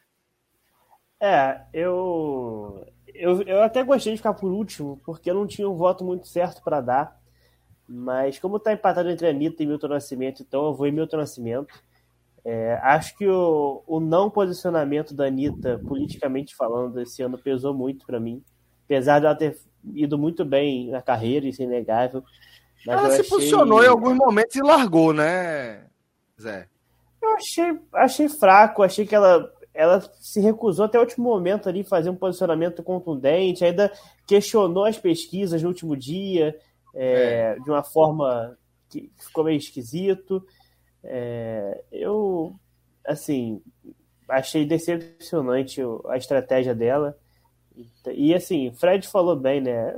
Tem que respeitar a história. Eu, como bom botafoguense, respeito a história. Então, Milton Nascimento. A Anitta, a Anitta pode ganhar em 21, em 22, em 20, em 23, em 25. Milton escreve esse último capítulo, ele não vai ganhar ano que vem, não. É muito simbólico, né? Eu gosto muito de simbólico. Claro que a maior artista do Brasil é a Anitta.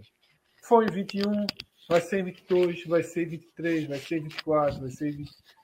Assim, ela é disparada, é a única que tem né, vida fora do Brasil de verdade, né? Não é Roberto Sim. Carlos gravando um disco espanhol, ou né? Ou, ou, qualquer coisa assim. Paralamas gravando um disco espanhol. O Ivete tentando fazer um show ali em Nova York é, e, e, ficando tá, naquilo mesmo. É, só para brasileiro, né? É. é isso. A Anitta tem uma carreira internacional, existe. E. Cuidado com isso, viu? Cuidado.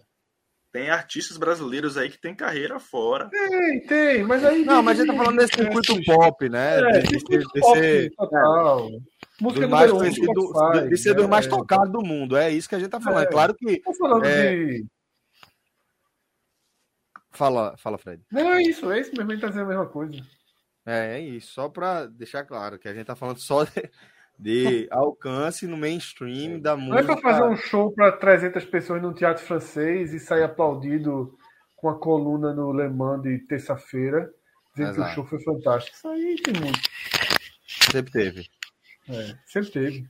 Sempre teve. É, mas vamos lá, vamos seguir agora. Gilberto Gil, Caetano, né? Todos tiveram. É, essa... o próprio Lula falou. Gilberto Gil fez uma, é. uma turnê, uma turnê é, elogiadíssima esse ano. Mas o que a gente está falando especificamente é de um é feito que nunca tinha feito, ninguém tinha feito antes, né? De você furar a bolha do mainstream mesmo. Vamos lá, vamos, vamos para o próximo. Celso, antes do próximo, tem um momento muito importante da música brasileira em 2022 para a gente. Pô, isso, gente... cara, passa isso. Que é isso? Ah, meu Deus do céu, cara. Um e meia da manhã, cara. Fala, galera! Começando mais um Agamenon. E assim... Moda de viola. Moda de viola. Cadê, cadê Fagner? Eu ia tocar? É mesmo? É claro, bora. Com quatro cordas só, viu? Só pra deixar claro, desafinado. Cauê, Cauê tá no time péssimo quatro. pra cantar. Cauê, não, eu tava aqui. delay de Cauê. É, vamos lá, Cauê, vamos lá. Então. Não sei porquê, insisto tanto em te querer. Se você sempre faz de mim o que ninguém quer. Cauê atrasado. Se a teu lado, lado sei claro, e você. É pelos outros que eu sei, eu sei quem você é. Você é. Eu sei de tudo com quem andas, quem andas aonde vais. Mas me desfaço meu ciúme mesmo assim. Vendo agora, o João que melhor que com o João, a capela. É, porque não é nada, pô. Nada, nada, nada. Nossa, assim, essa origem de Fred de Olinda é estranha demais.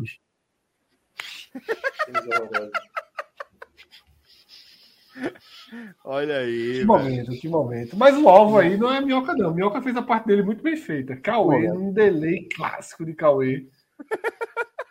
Lado, lado. muito bom, velho. Muito bom. É o eco. Cauê era o eco. Vamos lá.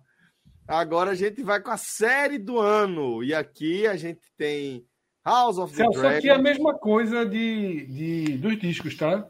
Não é Isso. uma pretensão nossa chegar a um escolhido. Cada um só dá sua opinião e pronto. Porque se o cara não viu mais, se o cara não viu todas, o cara não tá apto, né? A. Perfeito. Perfeito. Vamos lá. Vou falar aqui de House of the Dragons, Anéis do Poder, a terceira temporada de The Boys, Demer, né, que conta o caso do, do psicopata, que se não me engano é um canibal, canibal. Rupture, Vandinha, Sandman e The Bear. Dessas aqui, eu vi as três primeiras e vi Sandman. Das que eu assisti, é, a que eu gostei mais foi House of the Dragons, empatado ali com Anéis do Poder. É, sempre com um olhar muito pessoal aqui, tá?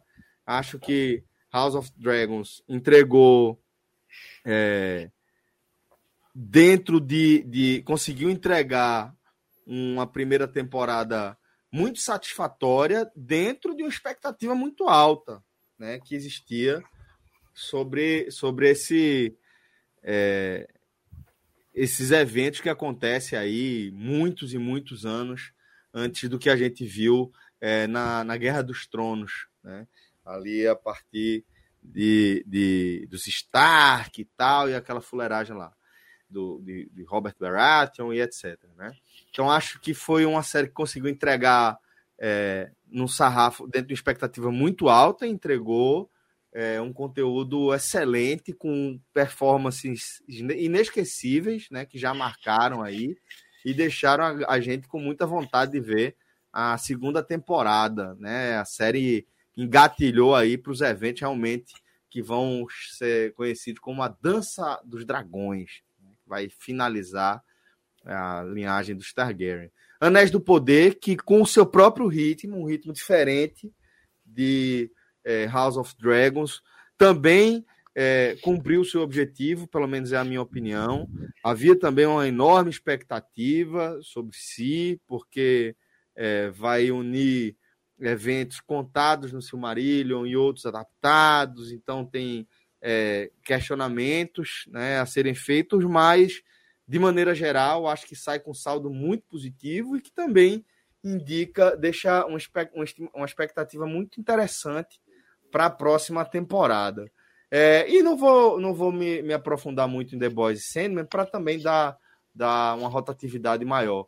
É, não ia me, me furtar do direito de falar dessas duas, mas qualquer coisa eu complemento algo, algo sobre a terceira temporada de The Boys ou a primeira de Sandman. Mas House of Dragons e Anéis de Poder, sensacionais, recomendo demais para quem é minimamente interessado pelo gênero fantasia medieval. São séries espetaculares e lembrando, galera, você não precisa escolher uma e detratar a outra, não, tá? Não tem essa coisa de ou, ou, se você gostar de ou é Cristiano Ronaldo ou é Messi. Você pode gostar das duas séries, assistir as duas, se divertir, sem peso na consciência, tá? Vai lá. Vamos lá. É... Fred, você, companheiro, o que é que você traz de análise sobre essas séries que você selecionou para a gente analisar aqui?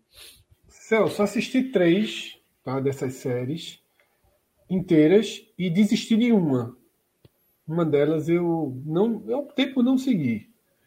As três que eu assisti foi House of Dragons, a terceira temporada de The Boys e Vandinha. Essas aí eu assisti as três inteiras. E parei em Demer. Acho que o que eu vi foi assim um derramamento de sangue, uma, uma exposição de violência para mim muito acima da, de qualquer roteiro assim. Me incomodou. Olha que eu não sou fresquinho para negócio de violência não, mas eu achei que só tinha isso, né? Eu achei que só tinha isso só tinha. É, é, é, não tem um mistério resolvido imediatamente e tal. O true crime, estilo true crime, Fred, normalmente ele vai.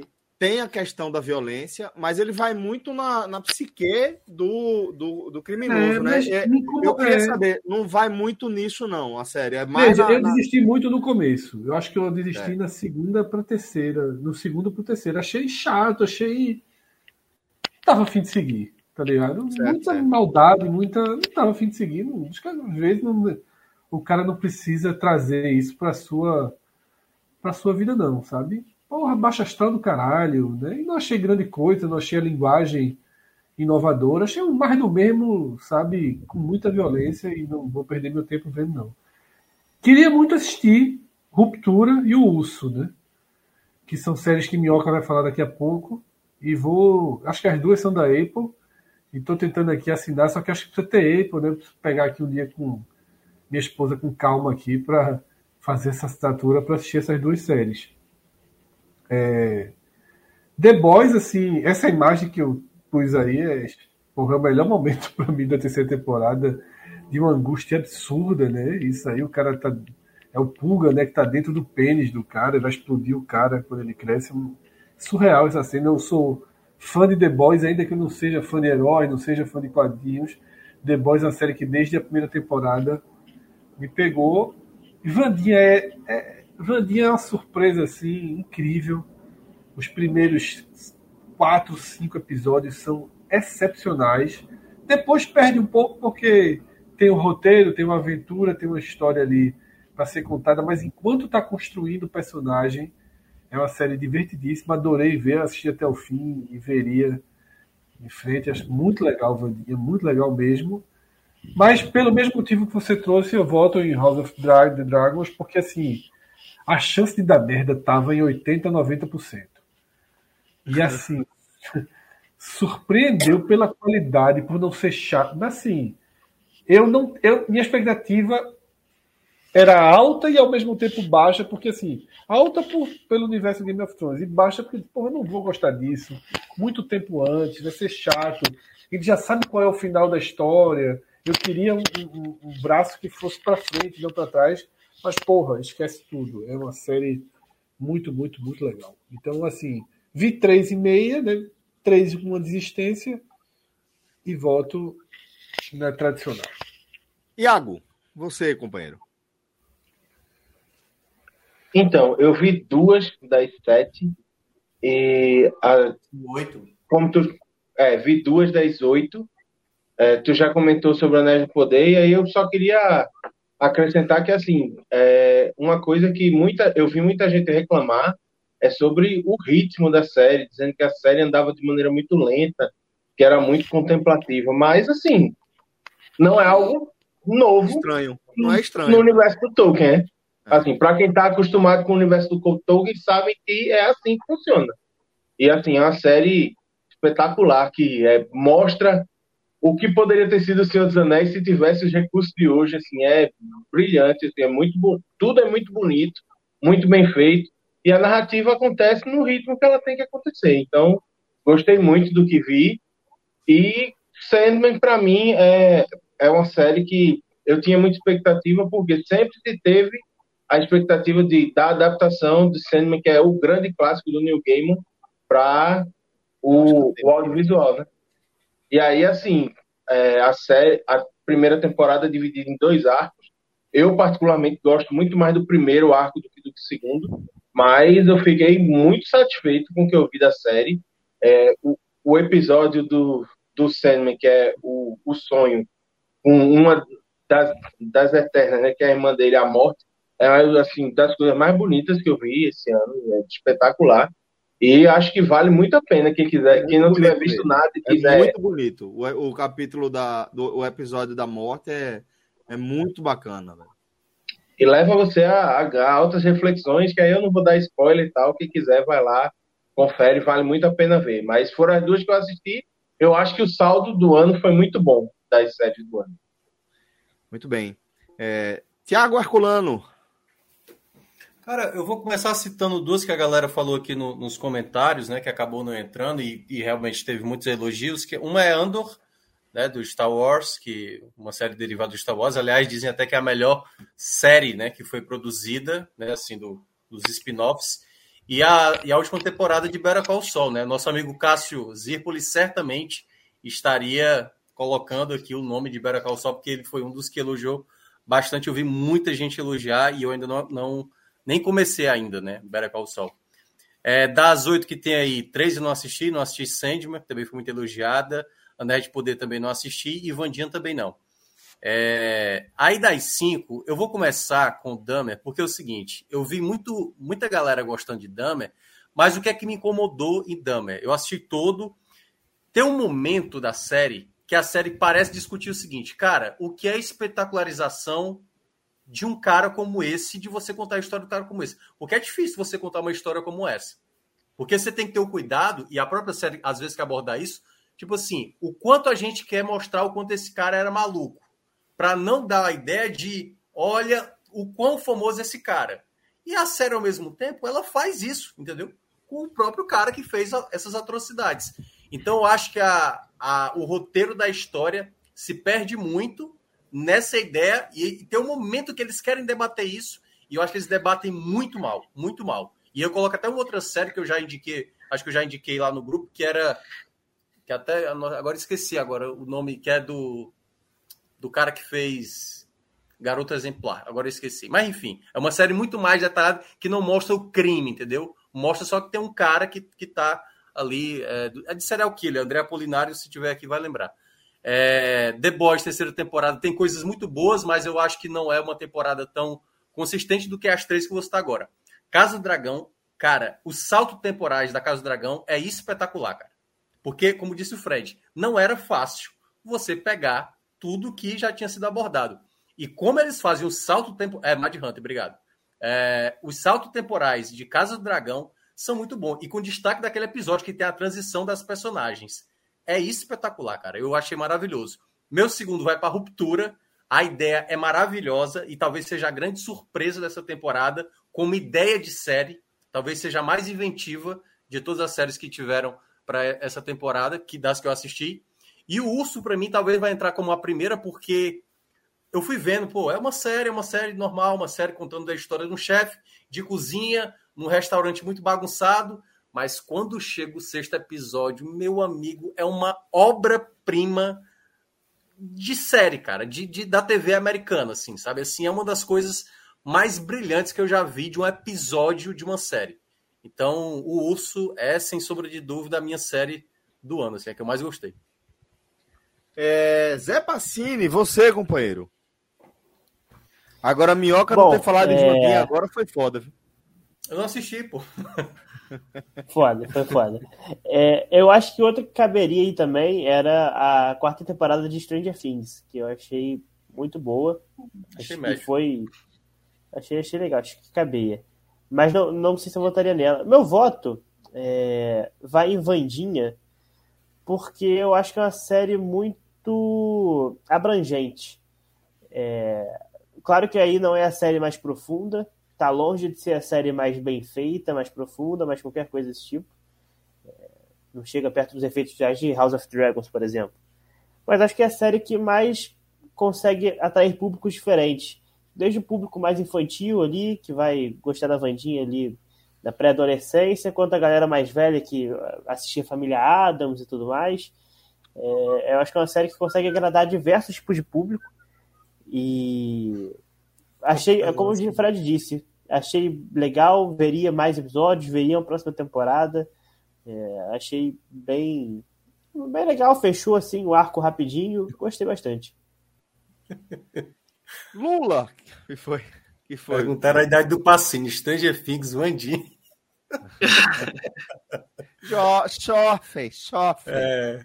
Não, porque também, pô, Vários, vários a criança não vai ver The Boys, pô. Não vai ver Casa do Dragão. Dama é muito menos, entendeu? Então é, é mais difícil mesmo. Não, eu tô, eu tô aqui pra isso. Eu, eu sei, pra, eu tô entendi aqui pra lógica. Só tô dizendo que não vai encaixar pra todo mundo. Não, Pessoal, não, mas assim, coincidiu realmente de eu não ter assistido. Por exemplo, o House of Dragons eu não assisti porque eu até hoje não acabei Game of Thrones. Então eu preferi não assistir ainda. É, mas realmente ficou. Eu, eu, geralmente evito essas séries mais que lançam assim, na Netflix, que a galera tá toda comentando, geralmente eu evito. Mas coincidentemente essas duas eu vi. Torcedor do Botafogo. Mas vamos lá. É... Lula Bonfim, meu caro. Das oito, das oito, assisti três. Assisti o Urso, Ruptura e Vandinha, tá? É... E automaticamente, sem querer ou, ou, inconscientemente, eu falei na ordem das que eu mais gostei, mas vou comentar um pouquinho é, sobre elas. É, o Urso é espetacular. Espetacular. É, é uma série que, pela sinopse, eu não, não assistiria, tá? Uhum. Mas falaram, Lula, assista. Aí eu, não, não sei o que e tal. Lula, assista. Aí eu comecei, vi o primeiro episódio, hum, ok. Vi o segundo, tá, ok. Quando você vê, velho, você tá ansioso. Você quer ver mais. É, é, é muito louco e, e, e... para mim é a melhor série do ano, tranquilamente. Mesmo eu tendo visto apenas três dessas oito, eu acho difícil que alguma bata o urso. É, Ruptura também é excelente. É uma excelente série. E tem mais a minha cara, inclusive. Foi uma série que ninguém precisou me indicar para assistir. Eu simplesmente parei, não, quero ver isso aqui. Vi e não me decepcionei, é uma série muito boa, muito boa. Acho ela uma série completa. É impressionante. São duas séries muito acima da média, na minha opinião, tá? Pro meu gosto, o Urso e Ruptura são duas séries acima da média. É, e Vandinha, cara, Vandinha é, é, curioso, é mais uma série que eu é, não assistiria. É, eu, eu passei 16 dias em Goiás, na casa de minha noiva, e ela virou para mim, Mo, vamos assistir uma série. Eu, tá. O quê? Ela, Vandinha. Ela, ah, não. Ah, não. Vandinha não vamos assistir, vamos, vamos, vamos assistir outra coisa, entendeu? A gente foi, decidiu escolher outra coisa. Quando chegou nessa, nesse domingo agora, eu tô, eu tô aqui em Salvador com um primo meu de 8 anos de idade que é holandês e basicamente a única pessoa aqui em minha casa que conversa com ele sou eu, porque ele só, só se comunica ou, ou em holandês ou em inglês. E eu falo um pouquinho. Fala holandês, né? Não, Holandês como, eu falo. Como eu gosto de Heineken. é. Holandês eu sei, eu sei, três coisas. Sim, que é IA. Não, que é NIT. e Obrigado, que é Dankelvel. Enfim. É... Mais nada. E eu falo um pouquinho de inglês e a gente conversa um pouco e tal. Aí ele. Vamos assistir o Wednesday, né? Aí eu, ah, Vandinha. Aí ele é. Com ele eu topei, curiosamente. Comecei a assistir, mas sem esperar nada. E eu comecei a assistir eu falando: caramba, não é que isso aqui tem alguma coisa de bom? E fui assistindo. Ele foi embora e eu continuei assistindo. Estou assistindo. E eu fiquei impressionado, é, porque é uma série com muitas referências ao poeta é, Edgar Allan Poe. E aí, quem conhece um pouquinho da obra de, Bel de Belchior. É, é, Pássaro Preto. Lembrar, né? Que ele fala do, do poeta louco americano, né? Ele, fala, e, ele fala do Blackbird, ele fala do Pássaro Preto também na, na, na, obra dele. Pássaro é, fala é, é, é, The Raven, que é, que é o Corvo, que é a principal obra obra de Poe, né? E, e, e, a série é muito, muito influenciada pela obra de Poe, e especialmente por The Raven, sabe? E, e, e Raven tá em diversas coisas na série. Inclusive, é, é, na festa da, da série, que, que, que é uma rave, né? E aí eles brincam. O nome da festa é Raven, né? É, é. é uma brincadeira com, com, a, a, a, a com, com, com, o trabalho de, de Edgar Allan Poe. E você fica viajando nessas, nessas referências e a construção da, da personagem que é, é, você se surpreende, sabe, o, o tempo todo com ela e é muito legal. É uma série muito legal mesmo. Eu acho que não tá no nível de, de O Urso, nem de Ruptura, mas é uma série boa. E se você tiver aí sem tempo, procurando alguma coisa para assistir, assista Vandinha, que é uma série legal. Lembrando que Dahmer não é uma série, viu? Tanto é que não vai ter né? segunda temporada, né? Era uma minissérie que, enfim. Vamos lá. Então, essas as nossas impressões. É, a galera tá falando de, de Andor muito legal também, tá, galera? Não, não, apareceu aí na lista, mas é muito legal também. E para mim faz referência ali, né? Tá dentro da única coisa bacana que se lançou de Star Wars, que é aquele, aquele universo ali do Rogue One. Basicamente é a única coisa legal de Star Wars dessa esse momento Disney aí. É, e, e Mandalorian também é muito legal, tá? Vamos lá. Agora vamos com o filme do ano, melhores do ano 2022, seguindo com mais uma categoria. Aqui a gente vai com um novo Batman, né? O Batman de. Esqueci o nome dele agora, deu um branco. Crepúsculo. Oi? Do Robert Pattinson. Crepúsculo. Robert Pattinson. É o Edward de Crepúsculo. É, exatamente. Top Gun, Maverick. Essa releitura aí. Mulher Rei. Pinóquio. Releitura não, continuação. É, perdão, continuação. É, Pinóquio, tudo em todo lugar ao mesmo tempo. Avatar 2, batendo recorde atrás de recorde. O Homem do Norte, Elvis e Argentina 1985. Na opinião de vocês, qual foi o filme do ano de 2022? E agora a gente começa com Tiago Minhoca. Especialista. Cara, não, mas o pior é que eu tô, eu tô devendo alguns aí, viu? Top Gun eu tenho um problema seríssimo com o Tom Cruise, assim, sabe? Me cansa ver um pouco Beleza Cruise, demais. Né? Eu respeito Bonito demais Tom Cruise.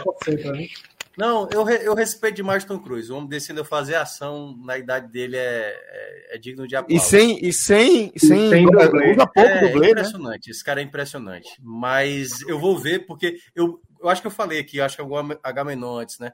Eu odiava o primeiro Top Gun. Aquela música, quando tocava, me dava uma tristeza e tal.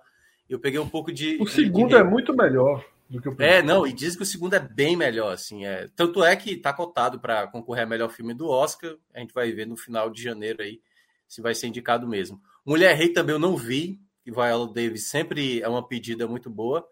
É, mas eu não acompanhei e não vi ainda também Avatar 2, porque tá tudo lotado e eu estou esperando é, esfriar um pouco mais para acompanhar da melhor maneira possível.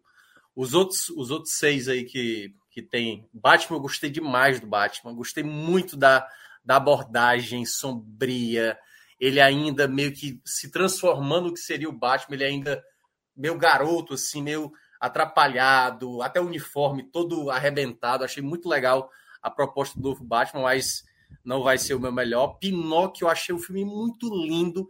E para quem assiste na Netflix, assista depois como foi a produção do filme, que é, cara, é mais surreal ainda a maneira como o Del Toro fez esse filme. Mas talvez, na minha opinião, certo? Seja a história do Pinóquio definitiva para mim, sabe? Nem é mais aquela da Disney, porque a maneira como ele aborda religião, guerra, a questão do, do, do fascismo na Itália, cara, Pinóquio é muito, muito, muito bem feito. E para mim, eu espero até que ganhe melhor animação também no próximo ano.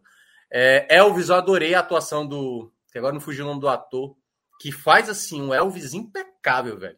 Talvez seja também a, a atuação da vida desse cara, viu? Porque... Acho que é o Austin Butler, né? É, acho, acho que é isso. Nossa senhora, esse cara. Eu esse gosto cara... muito, da, muito da atuação, só não, eu não gostei muito do, do roteiro mesmo do filme. É, eu achei. É, é porque é tipo é, parece um recorte, né? Não é, é parece um passeio de golfinho, sabe? É só muito é, superficial vai, ali, vai sabe? né? Vai tira todas as contradições da vida dele. Todos, tira absolutamente é. todas as contradições. É. E no resto vai tudo de forma muito é. superficial, muito mesmo, pô. Me deixou meio aflito. O Homem do Norte, esse eu assisti no cinema, é um clássicozão assim, clássico mesmo. Filmaço, produção, tipo, a qualidade, o design de produção com figurino e tudo mais, é uma obra muito, muito, muito boa, muito boa mesmo, e que aborda muito ali os primórdios. É da história que foi baseada na do, do Shakespeare, do. Porra, agora tá fugindo agora da história. Depois foi baseado no Rei Leão, pô. Que é do qual é? Qual é? Desculpa, eu perdi o fio da meada. A história aqui. do Shakespeare que o Rei Leão meio que pega a mesma ideia para fazer a história do Rei Leão. É do. É o nome de um cara, pô. É. Pô, enfim. É... Não, Mas é muito bom. Hamlet. Não, pô. Qual é? Ricardo III. Hamlet, Hamlet, isso, isso, isso oh, Hamlet, Hamlet. É. E, e a história aborda muito como é como é que essa história surgiu e vai contando ali, tem uma produção, um conhecimento muito grande, assim, é uma história muito, muito forte. Mas aí eu vou ficar com dois, assim, né? Que seria a minha disputa. Tudo em todo lugar ao mesmo tempo. É um filme que é do nível do Matrix mesmo, assim. É muito inventivo, ótimos efeitos especiais. É uma loucura esse filme. É talvez um dos, dos filmes mais. Americano esse filme, Minhoca? Eu acho que é aquela produção meio americana com. E aí eu não sei, eu acho que é japonesa. Não sei se é coreana. É, porque eu vi que os atores são, são orientais, é. né? É, mas é, esse filme, cara, é muito bom. É muito bom. Tem a, a Jamie Lee Curtis tal também participando do filme, ela faz um, uma participação. Mas eu acho que no desempate eu vou ficar com a Argentina 1985, ó, cara. Que filme necessário, eu diria. Necessário, necessário. Educativo. Necessário demais, cara, entendeu? Quando você olha esse filme e saber que isso aconteceu na Argentina, aqui do lado, isso não aconteceu no Brasil, essa história não aconteceu Revoltante, no Brasil. Pô. Lá, cara, é uma lamentação muito grande, assim. Como Minhoca, e saber que a turma tá falando de anistia hoje, porra. Hoje, velho. Não, né? Porra, cara, você, arrumar, olha, você olha os relatos, porque assim, é um, é um julgamento que vai ter, né? Da, da questão lá da, da ditadura. E você olha, cara, tem muita coisa que bate com hoje aqui no Brasil, entendeu? Então é muito necessário. E quero fazer uma menção honrosa que não entrou na lista, que eu vi hoje e que eu recomendo demais, demais que After Sun, que é um filme que está em cartaz dos cinemas. Não sei se ainda vai estar tá ainda para o começo do próximo ano, mas é um filme também lindíssimo, lindíssimo. A minha escolha é Argentina 1985. Eu vou fazer só um comentário aqui sobre Pinóquio e depois eu vou deixar vocês à vontade também para vocês fazerem o comentário que vocês quiserem e a gente avançar, tá? É, sobre Pinóquio, eu vou só acrescentar o que Minhoca falou, que para mim, de fato, acaba sendo um candidato à, à história definitiva de Pinóquio, porque quando a gente falou rapidamente disso em outra Gamenon, e eu falei, Pinóquio, o Pinóquio de, de, Del Toro é um negócio que tá tudo lá. Tá tudo da história clássica, tudo está lá. Só que tudo complementado com uma visão que aumenta o mito, né? Que é, uma, é, é, é a leitura de, de, de Del Toro, para é, é, esse clássico consagrado já por várias outras versões, inclusive a da Disney. E ele vai trazer todos os elementos clássicos dessa história e complementar com é, outros conteúdos da narrativa que, que deixa tudo muito bem é, familiar, apesar de trazer muita novidade. Isso eu achei muito bacana, velho, da, da do roteiro, da história em si. E o filme é, é uma lindeza. O é filme lindo, é uma lindo. obra de arte. É espetacular, pô. É espetacular. A interpretação do. Putz, qual é o nome do, do personagem? O macaco? Ah, é o. Putz, é o. Esqueci, Enfim, mas é de Kate Mas é, eu acho que é um nome meio afeminado, sim. É, com A. É genial, velho. É. Genial. É. Enfim. E é tudo boneco, é, né, queria... Celso? Tudo é boneco aí. Tudo é boneco. É boneco sendo animado, cara. Não, é difícil pra caramba fazer isso aí. Mas vamos lá. É, vocês têm algo mais a acrescentar sobre esses filmes? Fred, o que é que você traz pra gente aí das, da, do que você já viu aí? Assisti só três filmes, Celso. Três filmes, tá? Batman, Top Gun e Pinóquio. É, concordo com o que foi dito sobre Batman na construção, acho sensacional. Mas tem um pouquinho do que eu falei de Vandinha e é um pouquinho do que eu sinto até quando eu gosto dos filmes de super-herói. Eu gosto até a ação começar de forma mais efetiva. Eu achei assim ridícula a forma com que Batman descobre tudo no filme. Eu comentei isso na época, né? Descobre com facilidade assim inacreditável. Não tem roteiro ali, no roteiro não se segura na hora, né? A construção é espetacular, mas na hora da ação acaba sendo tudo muito fácil. Top Gun, ele é bem melhor que o primeiro, mas é só bom para mim. É só um filme legal de assistir, né? uma tela quente, uma sessão da tarde, não vai além disso. Pinóquio para mim é uma obra de arte, assim. Já foi falado. Obra de arte. Obra de arte. Eu não defino, eu não defino de outra forma não. Obra de arte, obra de arte. Tá? Como eu falei lá na abertura do programa, Celso, no Agamenon 2023, a gente vai trazer debates mais aprofundados sobre os filmes, né? Com spoiler. Nós todos vamos é, marcar, né, pelo menos três, quatro pessoas terem assistido o filme e debater o filme em detalhes. Talvez até Pinóquio dê tempo de entrar já na semana que vem, né? E a gente vai fazer isso. Eu acho que a Argentina, 1985, a gente tem que fazer isso. É um dos filmes que a gente precisa fazer isso. Vamos ver aí nos próximos dias. Além, é claro, de todos esses que são potenciais concorrentes ao Oscar, como tudo em todo lugar ao mesmo tempo, e o After Sun, né, que Minhoca viu hoje. Mas só vi os três e, e, naturalmente, dos três, Pinóquio é um patamar muito acima dos outros dois. Iago? É, entre os que já foram citados, eu não, não vou me alongar, eu vou falar um pouco mais sobre Mulher Rei. Eu acho que assim é uma produção muito interessante porque ele mostra é, uma comunidade, um reino africano que foge da lógica do cinema que a gente está acostumado, que são reinos africanos que são destruídos, é, invadidos, colonizados e que as pessoas são escravizadas. Eles são um reino próspero no centro da África e que através do seu comércio conseguem sobreviver, é, ter relações comerciais e diplomáticas com outros reinos e conseguem também ter é, uma, uma discussão em pé de igualdade com o colonizador europeu. E além de tudo isso, tem uma, uma atuação que é assim é monumental da Viola Davis, assim, que é quase chovendo molhado, dizer o quanto essa mulher é gigantesca em qualquer papel que ela se propõe a fazer. Mas aí ela participa do filme como a comandante de um exército majoritariamente, que é exclusivamente feminino, que são as guardiãs do rei. Então, assim, também foge um pouco da lógica que a gente está acostumado do militarismo masculino. São mulheres que defendem o seu reino enquanto os homens estão trabalhando é, na lavoura, fazendo outros tipos de serviço. Então, acho que por subverter muito da lógica que a gente está acostumado e mostrar sociedades que não são tão exploradas pelas produções de cinema, eu acho que vale muito a pena. Boa. Zé e Lula. Eu quero, quero falar um pouquinho é. sobre os três filmes que eu vi. Eu vi três dos nove, tá? É, eu vi Batman e eu sou fã de, de, de, é, é, do, do herói Batman.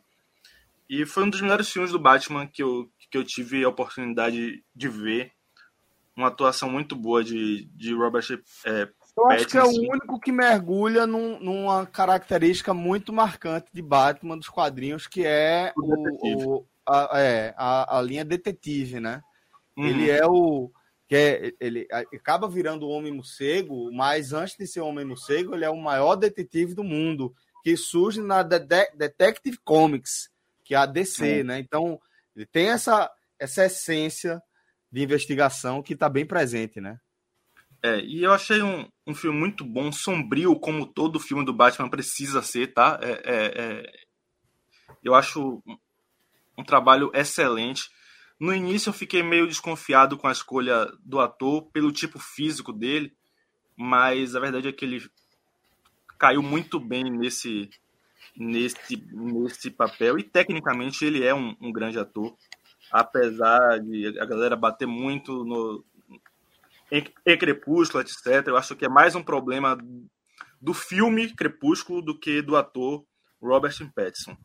É, o melhor filme para mim desses três é, é, é Argentina 1985 e a atuação de Ricardo Darinho é um negócio de maluco.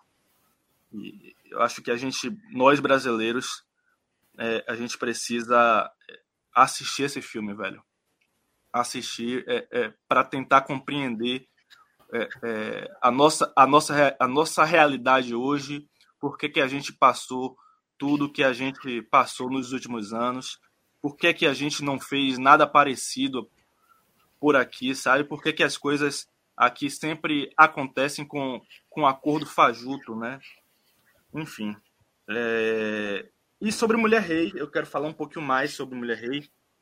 É um filme muito bom e eu concordo com tudo que, Iago falou sobre Mulher Rei, mas a gente precisa ter um, ter um, ter um, ter um cuidado né, com esses filmes históricos.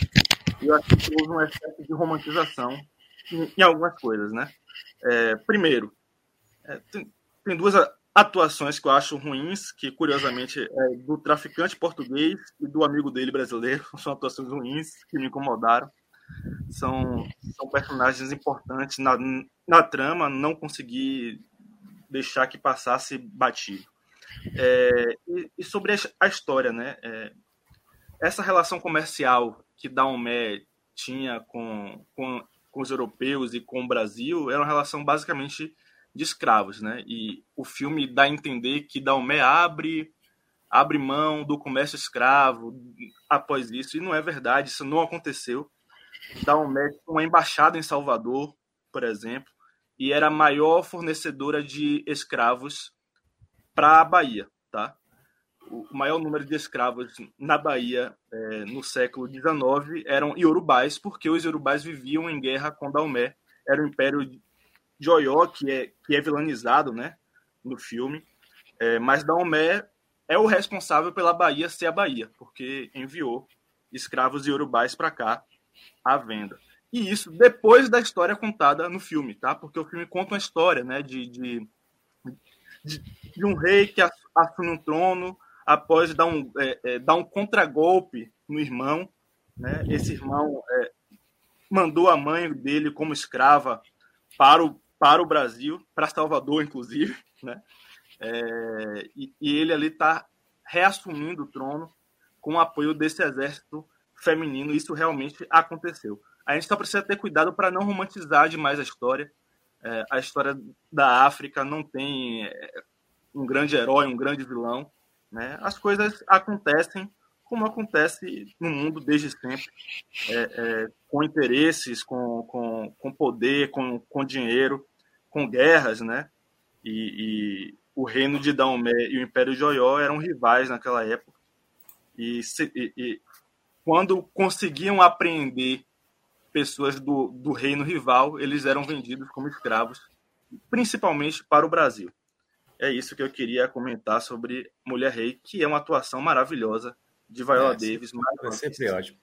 Aliás, tem um bom filme também que fala sobre isso aí, né? não sobre isso aí especificamente, mas que passa na África, é Hotel Ruanda. Também é maravilhoso, com Don Cheadle. Muito bom. Muito bom esse filme aí. Hotel Ruanda espetacular. Vamos lá. Pacini, você tem algo a acrescentar aí à nossa análise de filmes do ano? Ah, passar rapidinho, só falar que. Não, o Pinóquio é animação, pô. Dá pra botar aí. É verdade, Pinóquio. E Batman é filme de super-herói. Tem filme de super-herói de criança. É, eu queria fazer uma crítica ao Batman. Eu achei o Batman excessivamente escuro em alguns momentos. É, eu vi no cinema, e mesmo no cinema, às vezes era um pouco Criança, difícil né? de identificar algumas coisas. É Marvel. Eu achei é excessivamente apagado. E achei arrastado também. Achei o um filme que poderia ser mais curto. isso é. Eu queria, é, mas eu queria eu que, que, o, Bala, que o Batman pulasse mais. é, Pinóquio. O Charada fosse o Charada é. fosse todo verde, com cabelo vermelho, tipo de Era bom. Era bom, era bom. E Pinóquio eu achei fenomenal, achei muito bom. E... Mas vou ficar com a Argentina de 85. É... Para a tristeza das pessoas do chat aí que estão é, reclamando que eu escolhi a Anitta, que eu não escolhi a Anitta por uma questão política na, na, outra, na outra categoria. Eu acho que a Argentina 1985, como o próprio Lula falou, é um filme que a galera aqui no Brasil deveria assistir e, e refletir um pouco. Perfeito. Vai escolher top. E certamente vai entrar aqui na nossa programação. Esse filme do Thor concorreria como o pior filme do ano. Que filme ruim. Caralho, Thor é horrível, velho. Thor é horrível, horrível, horrível. Nossa, Vamos lá. Vamos para a próxima categoria, já encaminhando aqui, se tudo der. Olha aí. Desenho de Celso. Como assim, pô? Peraí, peraí, que agora peraí. Não tem, não tem o desenho do Natal, não? O, o, boi e o dinossauro? É, em todos os programas, quase sem exceção, Celso faz um desenho enquanto a gente debate. E aí a gente roubou os arquivos de Celso e trazemos aí desenhos feitos ao longo da temporada, né? O Jason Lion, a Sapatilha, o Samurai, o Ghost of Tsushima o Naruto ligadão, a Geisha e o Machado 98, ele mostrando aí características diferentes no seu traço, né? Cara, vamos lá. Assim, desenho, desenho é esse Ghost of Tsushima, tá? É um desenho aí. É um desenho que eu pagaria pra ter, entendeu? Os ah, outros aí eu gostei muito do Jason lá, eu achei muito legal. Não, o Samurai, Samurai, Samurai tá Decente. Não, o Samurai também tá decente, mas esse Ghost aí, pô, tá sensacional, pô. Deixa eu aumentar aqui como é que tá. Como é que vocês vieram Aí é. O cara sai rabiscando as coisas aqui. Vocês estão, mas tô, tô de ouvido ligado. Esse, esse do Machado aí foi um, uma rabiscada para fazer depois a tatuagem. Foi o desenho que eu mandei pro tatuador. Faz, faz mais tempo. Esse já deveria, já segundo o Minhoca, deveria ter tatuado o fantasma de. De Tsushima, né? De Tsushima. Olha aí o fantasma. Pô, tem muito detalhe esse aí, pô. Esse aí tá muito bem feito. é o artista aqui, tá? Naquele artista do ano poderíamos tirar já de Picon e colocar de Celso Shigami. Faltou essa. Um momento, é verdade. Faltou um momento essa... de, de inspiração é. de samurai aí, você vê, né? Faltou visão. Faltou visão, faltou visão. Faltou visão. Que resenha, velho. Eu voto aí, vou acompanhar a Minhoca, eu voto no Fantasma, no Ghost of Tsushima. Naruto ligado. Eu vou no Ca Caio, Caio viu o Naruto fez. Papai não tá muito parecido, não. Foi, porra, que merda. Passei o tempão desenhando pra ele. Aí, pai tá muito parecido, não. Foi, Esse Naruto aí tá, tá, um pouquinho alterado, tá um pouquinho diferente do que eu lembro. É, né? É, eu não assisti, Naruto, tem isso. Votou em quem, Pacini? Foi Iago, não? Eu votei no Jason eu... da Ilha. Jason da Ilha, né? Porra, o Jason é o meu preferido aí. O Jason daria um ótimo bonequinho. É, exatamente. Daria, porra. Se fosse um brinquedo, Vou mandar esse desenho pra Eduardo Arruda. Pra concorrer com o Tibu de Chernobyl, pô, tem que ter o Jason da ilha.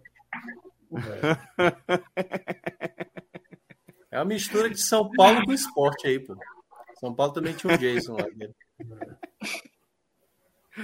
Esse Naruto também Amaral é foda, pô.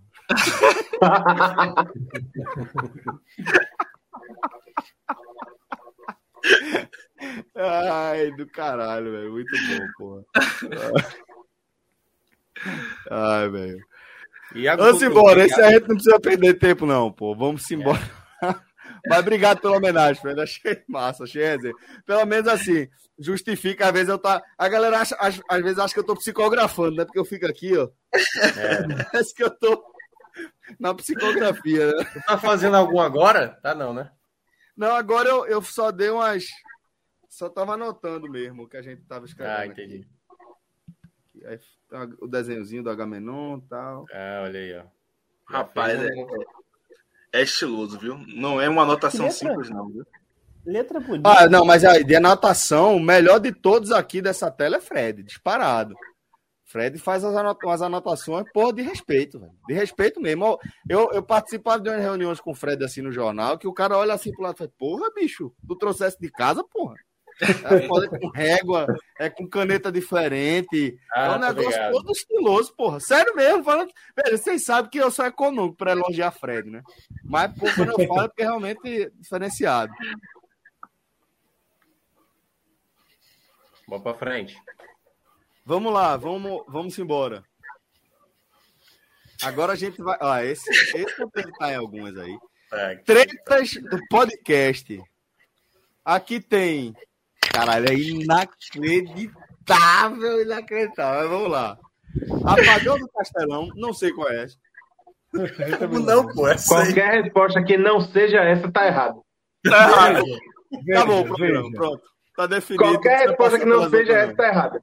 Eu tenho uma candidata forte a essa, mas vamos seguir em frente. O apagão do Castelão são as famosas ilações aí. Ilações. Sobre ilações. o desligamento intencional ou não no fornecimento de energia. E, e de sistema de irrigação. E que teve uma grande batalha no podcast da segunda-feira, com dados, imagens sobre irrigações. Foi um grande, foi um grande, foi um grande duelo. Um grande, uma grande treta, uma treta não, marcada. Treta. E tal. assim, foi treta. Essa, essa dificilmente vai perder. Eu vou dizer por quê. Porque envolveu muitos integrantes e envolveu Isso. torcidas, pô. Foi, pô, foi movimentou gente demais na treta, pô. Isso aí demais. rendeu uma audiência poderosa pra gente durante muito programa, pô. É, aparecia, a turma vinha com faca no Muita gente também foi embora. Querendo bater. Não porra nenhuma. Oxe, a turma vai e volta. Foi só, foi só esculhambar o Ceará que voltaram os 500. Voltou todo mundo abraçado. Até e a galera do esporte abraçou o Fortaleza quando o Fortaleza foi para Libertadores, pô. Porque aí é, foi para terceira classe. Pelo amor de Deus, pelo amor de Deus. Mas nem, meu irmão, oxe. Não, Tem a treta do Não Olhe para Cima, que foi Nossa. Minhoca revoltado, revoltado. Que filme horroroso. Foi quando é especialista, né? Especialista. Ei, Fred, ó, um ano depois, um ano depois, tu ainda gosta desse filme? Bom filme, divertido, bom filme, bom filme. Esse filme é uma merda. Que filme ruim. Muito ruim esse filme, meu Deus do céu. Bom filme. É, a lista do chocolate que acabou vencendo o Choquito. Não, essa daí é a minha grande candidata a enfrentar o apagão do Castelão, porque assim foi de uma discórdia assim, a nossa capacidade de brigar seriamente, de brigar nossa, seriamente, eu não sei nem se terminou. Assim, precisou de intervenção para terminar. Não, terminou com o Choquito. Terminou com o Choquito. Confusão do caralho por conta de uma né? do chocolate. Então, assim, para mim, para mim, é uma candidata fortíssima pagando o Castelão, porque assim, tem que ter limite de temas que são brigáveis. Não é possível que uma tier list Essa do chocolate é foda, seja brigável. E a gente brigou mesmo, mesmo. Cássio assim, Fred, vai, então bota, aí bota, bota o chocolate que tu quer aí, caralho. Qual é o que tu quer? Bota essa porra de chocolate aí. Quem foi que falou isso? Não foi, Cássio? Bota o que tu quer. Bota aí o que tu quer. Qual é o chocolate que é pra ganhar? Fiz aí. Cássio Puto, uma das melhores instituições brasileiras. Aí, aí, tem... Acho que eu não conheço esses três estão embaixo mesmo. O próximo é feitiçaria. Não, não, não, é nada de amor, né? pelo amor de Deus, porra. Então, pelo amor de Deus, porra. Tu não sabe o pacote de sonho de valsa, porra. Aí, realmente ele nunca comeu. Pronto, descobri. Cássio nunca ganhou uma caixa de chocolate, garoto. Porque assim. Nossa, mano. Eu nunca ganhei, porra. Eu comprava. Eu nunca ganhei. Veja só. Porra, sério, nada é... de amor, pô, tu não conhece. Eu, irmão, veja só, tu tá falando como se, bicho, como se fosse um grande crime. Né, é, é, vou ter não, não, só. Você não conheceu Serenata de Amor, já seria um crime grave. Porra, de valsa. Calma, calma. É, tu achar que o, que, o, o negócio amarelo e vermelho é som de valsa, Qualquer cara tá precisando de valsa rosa, pô. Eu, eu, não fui pela cor, eu fui pelo formato, a bolinha. Aí você outro, o surreal também, porra. O surreal tu não chamou de valsa. Mas, eu, mas o surreal tava. Não, veja só, tem uma lógica. O surreal, a gente tá falando do nome dele. Surreal, surreal. Não, o cara tá ouvindo o podcast. Esse, esse, escute, o surreal, me explicar. O surreal, a gente não estava, a gente falando pelo nome. Pelo nome surreal, eu não conheço. Esse a gente não falou pelo nome. Esse, antes de falar o nome, eu olhei o pacotinho. Não tinha surreal, não tinha nome. Sempre ninguém falou quando eu falei o nome. Ah, esse é o sonho de valsa, só isso. O outro, antes de olhar o pacotinho, já tinha o nome. Tazinho, meu amigo, não conhecer Serenata é igual a história de paparazzi com o Bebeto. que história é? É o. Não conhecer Bebeto. Nem conhecer tudo bem, mas não conhecer Bebeto é foda, porra. Esse Inglaterra e Irã eu acho que não tava, não, nesse aí. Esse não, foi Fred. Preciso protestar porque você botou Caribe como ruim, tá? Caribe é um excelente chocolate. Eu vou defender para sempre o Caribe. Tá que é visto como muito ruim, só para deixar claro por muita gente, Lua. Você pode gostar, não, mas ele é muito, é muito bom. Não, chocolate é bom, banana é bom, chocolate com banana é ótimo, porra. Nem banana é, pô, é banana passa, é, enfim. Que é banana, essa, essa, essa lógica é, foda. É uma banana podre, é uma banana podre. Chocolate é bom, pô. Isso aí. Vamos lá. Inglaterra e Irã, o que foi, cara? Inglaterra e Irã foi o seguinte: a turma disse, ó, teve uma briga séria de Fred e Celso, teve uma briga séria de Fred e Celso. A gente demorou muito tempo para tentar encaixar com a briga séria. A gente pensou ah, em três casos. A gente pensou em três casos, que pode até ter sido esse. Um foi que a gente falando de frente ampla tal, aí Celso, há uns cinco dias da eleição, me inventou o candidato a governo, que a turma nem sabia que era candidato. Então, eu acho, eu acho que para governo eu vou votar em André João, João, sei lá o nome do cara. O cara do nada, espera aí, menino. A turma tá toda ali se abraçando para votar em Lula, tá vindo Alckmin, tá vindo Fiesp, Patinho Amarelo, caralho, para votar em Lula. E tu vai votar em João Antônio aqui, bicho, para governo. O cara tem meio por cento. Caralho, frente ampla só de um lado. Eu fiquei puto. Frente ampla só de um lado, bom pra caralho. Agora, uma porra de um candidato até bolsonarista aqui, não sei o quê, que eu até já esqueci o nome do cabo de Jabotão. Porra, tu vai deixar esse cara ganhar? Anderson. Aí, mas pelo que eu soube, essa confusão deu juro, deu certo. Não, essa confusão, essa confusão terminou dizendo o seguinte, porque quando eu, eu mencionei, tu falou, oxente, cadê? Tava puto porque ia votar em Ciro, não sei o quê, é. agora que Aí eu falei, velho, veja, não, eu não acho que Anderson representa uma ameaça do tamanho de Bolsonaro, mas não era Raquel. Mas ainda assim, se Anderson ou Miguel derem uma crescida na próxima, nas próximas pesquisas, de indicar que um dos dois pode ir para o segundo turno, aí eu vou votar direto em Raquel para impedir que isso aconteça. Aí outra, gente... briga, é, outra briga grande foi com relação a durante a campanha também, ali já mais no meio da campanha, aquele negócio que eu dizendo, porra, que a Celso disse que, petista. É, Celso dizendo que não tem ficado do lado liberal para votar em Lula. Não, não, não, não, não, não. É, a ordem é ao contrário. É você puto porque a militância petista era raivosa. E eu falei, pronto, porque o foda é que para você a turma tem que ficar adulando o liberal. Tem que ficar adulando. Tinha que ter ficado adulando mesmo. Tinha que ter me levado para votar. Mas também essa treta não prolongou muito, não. Terminou aí. Não, é, prolongou, não. A turma lembrou. A turma lembrou. Inglaterra e Irã foi foda. Porque foi o seguinte: Celso chegou à conclusão. Chegou à conclusão. Não é, Fred. Que Pô, revoltou, que revoltou também de que a Inglaterra está condenada para sempre a ser a culpada de tudo que acontece no Irã, mesmo a Inglaterra, hoje em dia, estando Tipo, sendo um país que luta por causas importantes. Porra nenhuma, Fred! De novo. Vai Porra de nenhuma, novo. velho. Ah, vem, ajoelhar, ajoelhar no campo ali e ficar na fuleiragem no resto das esferas, aí te fuder, porra, não vale de nada. Não, é, o que vale é os caras lá dar, dar, dar em menino no meio da rua porque não quer fazer a prova. Tira também as tretas e deixa só eu e Fred aqui de testa, pra gente trocar tapa aqui, digital. Não, vamos agilizar, Aí vamos agilizar. Essa, e, essa última, e essa última eu não participei, não. Se foi um cacete, ligado, Celso, Celso Lucas, integrante organizado é bandido ou não. Não, ó, mas para a gente adiantar logo, para também não, não, prolongar, relembrar todas as três, o pessoal lembra e tal. Eu acho que a que tem mais a cara do podcast, assim, de, da, da, treta do ano, é a do chocolate mesmo, entendeu? Eu também acho que é chocolate. É uma coisa tão fútil, velho, pra gente ficar discutindo. É, eu entendeu? acho que é. Essa, Pô, essa é, do apagão. Castelão, gente, pelo amor de Deus. Pô. A do apagão não, não, não. não. Não, as torcidas é claro, é claro, é claro. Não, Mas é, porque, porque assim... é diferente. O problema do, do, do, do, do Castelão foi de fora para dentro. Quando foi falado na live, não pareceu problema nenhum. Na verdade, não foi falado na live, foi falado no Twitter, né? No eu Twitter. dei uma tweetada.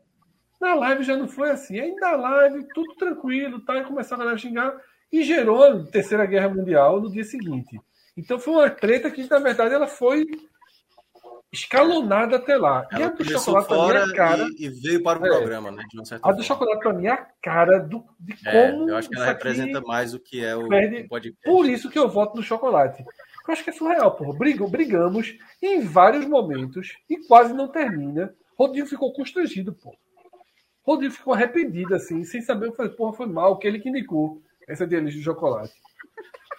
É.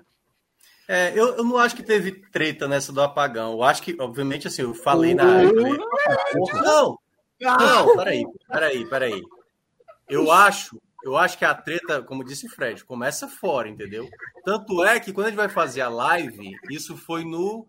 Foi no domingo, a gente fez foi na domingo, segunda. Lá foi segunda ah, noite, foi. É. Segunda noite. Não, segunda noite o clima já já estava mais preparado, entendeu? Assim, de uma certa forma. Cada um já sabia o que ia falar. Eu falei já, que, já, já. Foi, foi Fred... chegou puto para dizer é, é, por exemplo, eu falei assim, cara, como é que eu vou falar do Fred, o cara que o cara que me chamou pro projeto, e dizer que ele tá errado? Mas escolha boa, mas foi lá e escolha boa. Eu até esqueci. Não, exatamente, mas assim, mas eu não fui totalmente deselegante. Eu disse, eu achei irresponsável da parte do Fred fazer um negócio desse entendeu? Porque assim, cara, é uma loucura, enfim. Aí foi aquela discussão que a gente acabou tendo.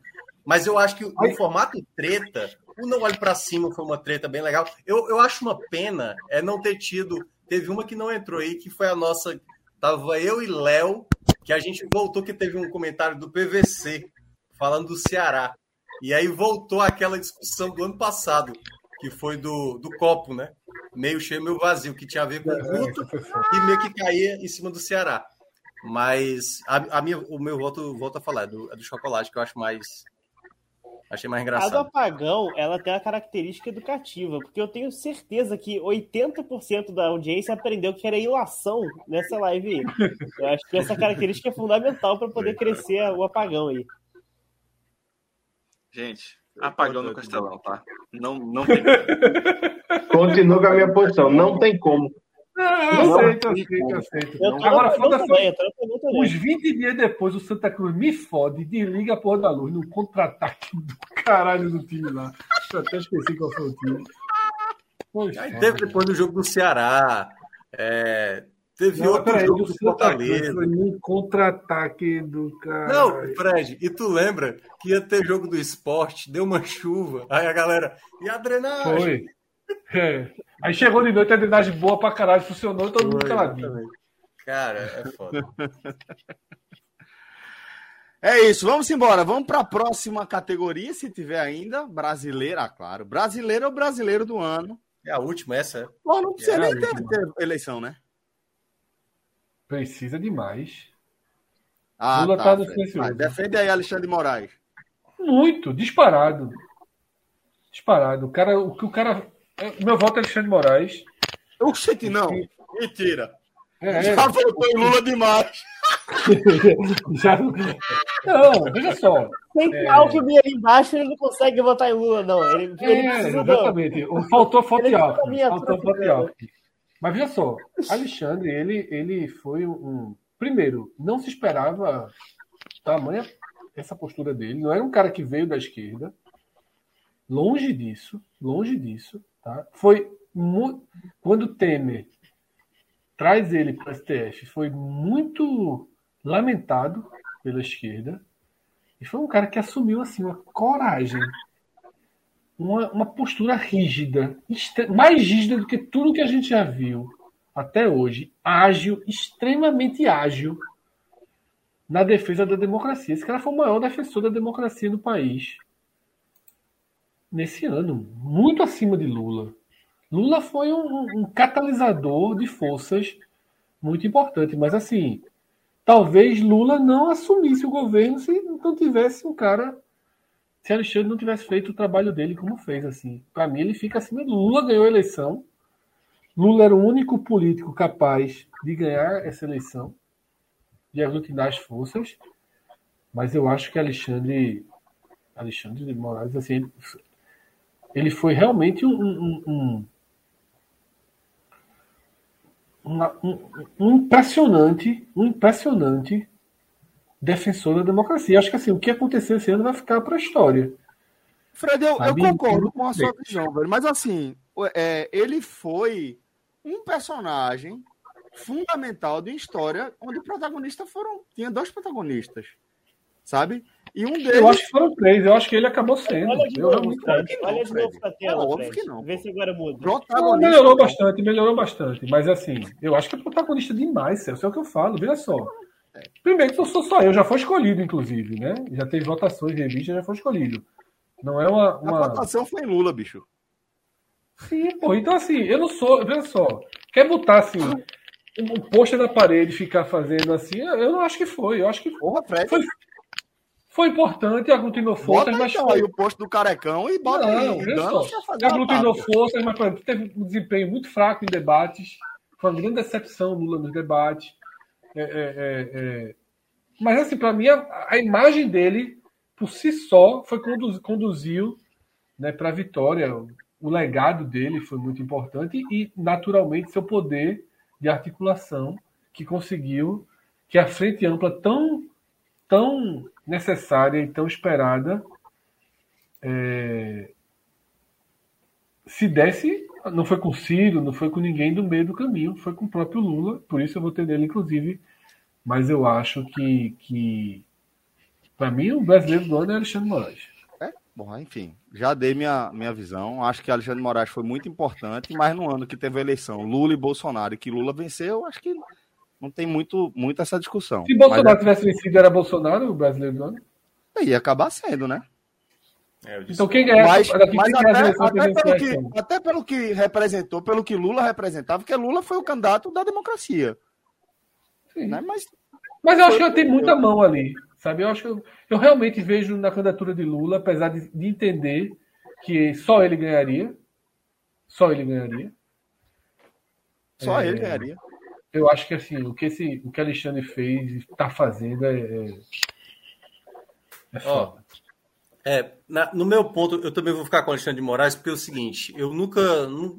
Na época quando ele foi. Da maneira como ele foi escolhido, eu achei muito, muito forçado da, da época do Temer, assim. Muito, não me pô. parecia ser uma coisa com lisura, sabe, com olhando o perfil.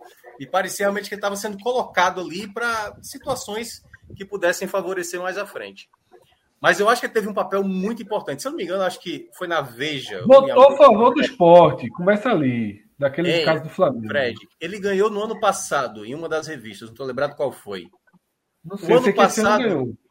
É, eu, ele até eu vi alguma da revista dizendo que ele era bicampeão, né? Porque parece que uma deu, deu ele ganhando esse ano. É, ano passado eu, eu nem diria isso, não, mas esse ano ele foi fundamental. É óbvio que a eleição foi a coisa mais relevante para o brasileiro esse ano, né? A disputa entre Lula e Bolsonaro. Mas é bom lembrar, havia uma perspectiva de no, Lula ganhar no primeiro turno. E muita gente se assustou de ver o Bolsonaro chegar muito próximo a Lula no final do primeiro turno. Então, eu acho que isso dá um, um ponto negativo. ainda no segundo. É. Isso, exatamente. A gente fazendo aqui a live, a gente aqui suando, né, para determinadas para um cenário que a gente até imaginava que fosse mudar o que foi que aconteceu. Mas Alexandre de Moraes teve um papel muito importante durante a eleição. Foram muitas situações de jogo baixo durante a eleição e que Alexandre de Moraes foi fundamental para que o negócio não descambasse. No dia da eleição, do segundo turno, fazer o que aconteceu com a coisa da polícia da rodoviária federal. Foi rápido. Eu nunca vi a justiça brasileira agir tão rápido. É muito grave o que aconteceu, o que poderia ter comprometido na própria eleição. Então, acho que o papel dele foi muito importante para a democracia de uma maneira geral. Como personagem, eu prefiro Lula do que Alexandre Moraes. Mas o personagem do ano, a pessoa que representa talvez o brasileiro do ano, para mim é Alexandre de Moraes. eu vou seguir aí o voto de, de Fred e de Minhoca. É... Eu vou falar aqui que, para mim, Lula é o maior presidente da história do Brasil.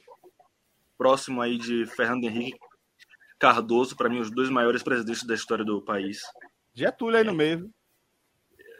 A gente tem uma discussão longa em relação a isso, mas é. é, é não, é mas outra gostar ou não gostar, não, porra. É... Não. Para mim, é, são os melhores, tá? Lula e FHC. Ah, melhores, é. é Getúlio, falou maior antes, aí eu tem outro. botar Getúlio aí na conta. Tem outra questão. É, talvez se fosse maior, eu até tiraria FHC e, e, e colocaria Getúlio, JK, etc. Mas melhores Lula e FHC.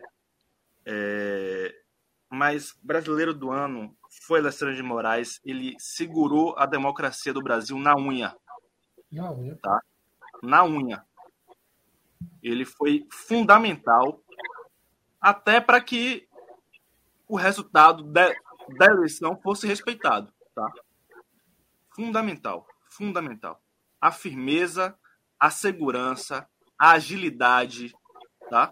a seriedade foi fundamental para que a gente chegasse aqui hoje com a segurança de que Lula vai assumir no dia 1 de janeiro. Não sei se sem, se sem uma figura como Alexandre de Moraes a gente teria essa firmeza hoje. Não sei. Eu também, eu também acho que não. Eu acho que a gente teria muitos, muitos problemas graves. A gente está tendo problemas, veja só. Mas ele segurou na mão demais para que esses problemas não fossem agravados. Eu, assim, claro que Lula é uma, é uma figura muito maior do que Alexandre muito de Moraes. Maior.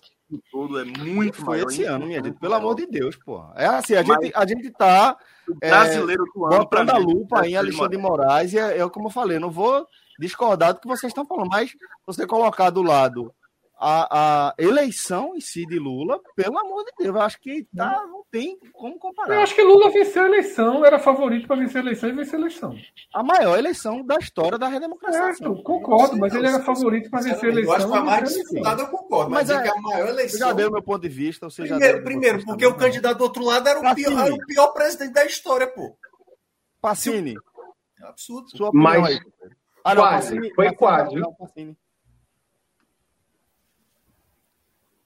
É, bom, tá vendo eu, antes do meu voto, acho que ficou uma disputa polarizada entre Lula e Alexandre de Moraes. Eu queria dar uma menção honrosa só ao padre Júlio Lancelotti, que faz um trabalho é, muito, muito importante em, em, São Paulo. Mas vou, vou votar em Lula. Eu acho que. Concordo com todos os argumentos a favor de Alexandre de Moraes também. Mas eu acho que ele fez, assim, o que era o trabalho dele, fez muito bem feito, fez até mais do que se esperava, mas Lula é, saiu ainda maior do que, do que ele era como figura política, figura nacional. Acho que ele teve um desgaste de imagem, né, junto com o PT como um todo nos últimos anos, e conseguiu reverter isso de uma maneira maior do que eu esperava. É, teve aí uma, um número gigantesco de votos, né? E acredito que ele ter sido o símbolo dessa troca de, de, de rumo que o Brasil estava tomando, bota ele como brasileiro do ano e concordo com o Lula que talvez seja o maior presidente da história do Brasil. E depois de Pelé, ou até na frente de Pelé, é o maior brasileiro vivo. E agora, Iago? Eu, eu concordo, eu não tiro nem nenhuma palavra sobre Lula ser o maior brasileiro vivo. Acredito que ele é o maior presidente que o Brasil já teve e que vai ter uma, a missão mais difícil, talvez, que um presidente do Brasil já tenha tido nos próximos quatro anos. Contudo, eu vou votar no Alexandre de Moraes porque eu acho que, dependendo de, da participação dele, se ele não tivesse sido tão firme não tivesse combatido tantas fake news, os abusos econômicos e tal, acho que talvez o Lula nem tivesse conseguido vencer essas eleições. Porque a gente viu que, apesar do Lula ser uma figura gigantesca, de ter tido uma união de forças nunca vista antes na história do país ao redor dele, ele venceu a eleição por uma margem muito pequena. Então, acho que todo o trabalho que a justiça fez e que o STF e que o Tribunal Superior Eleitoral desempenhou durante 2022 ajudou muito para que a eleição tivesse o resultado que teve. Dito isso, a figura do Alexandre de Moraes é fundamental para esse processo. Então, Lula é uma figura exponencialmente maior do que o Alexandre de Moraes. Só que em 2022 eu acho que ele foi fundamental para o processo de reencaminhar o Brasil ao caminho da civilidade. Eu vi um Bom. comentário muito bom aqui de Mariana Dourado no chat, é, que ela falou basicamente o seguinte: sem Alexandre de Moraes, talvez tivesse outro juiz que pudesse fazer esse papel. Agora, talvez. sem Lula, não adiantaria nada esse papel de Alexandre de Moraes, porque ninguém teria capacidade oh. de chegar perto de ter a votação que teve.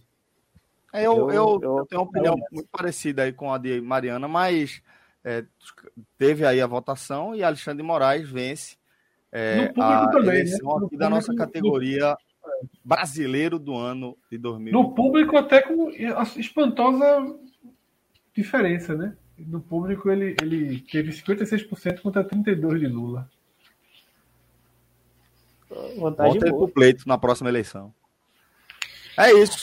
Vamos chegar de, de mais uma edição do H Menon, tá? Mais um especial, quase quatro horas de duração. É, mais um conteúdo que a gente. O slide está atrelado aí a quatro horas. Botou o slide na tela, é quatro horas de, de programa. Seja algo Não importa Copa, quantos slides. Não, seja algo da ou Copa, 16. seja H-Menon, melhores do ano, seja o que for. Hoje foram três 16 slides. slides. Três slides, vamos ver se. Vai dar quatro horas do mesmo jeito. A gente passa uma hora e meia no primeiro, meia no segundo e o resto no terceiro. O é grande é isso, problema cara. da história E agradecer também a toda a audiência que acompanha a gente aqui durante esse programa, quase quatro horas de gravação, e agradecer a paciência de todo mundo para as nossas análises sobre os mais diferentes temas, as mais diferentes categorias do nosso Melhores do Ano. Valeu, Fred, valeu, Lula, valeu, Minhoca, valeu, Iago, valeu, Zé Passini, Caio Cortes, agora é com você, Rodrigo Carvalho. Vamos fechar a live. Agora, Celso, entra no Twitter. O homem Já tá trabalhou tá em tempo real. Tempo real, botou pra fuder. Caio Cortes foi um reforço da porra. Eu tirava ali Anitta, já que Passinho não voto em Anitta em nenhuma categoria, nem melhor Anitta, Passinho não voto em Anitta, ficou claro isso aí, mas o problema. Eu tiraria Anitta e colocava Caio Corte. E Caio Corte foi um reforço da Tá apoiado. Tá apoiado. Não, apoiado. Importante, de Passinho com Anitta e com Marília Mendonça, não é isso? É. Importantíssimo, tá? Um abraço para Tarcísio. Eita porra. Do clube. Fala de novo, Fred. Importantíssimo. Isso. É importantíssimo. Veja só. André Apolinário, presidente do Clube 45, a gente tem Tarcísio, presidente da live. Tarcísio ajudou demais hoje na produção do programa, tá?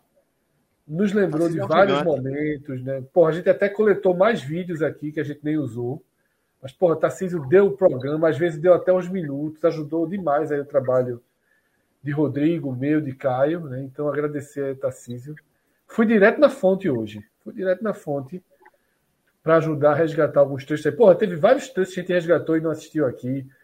Uma defesa solitária de Celso. Um dos momentos mais, mais loucos da história desse Agamenon também.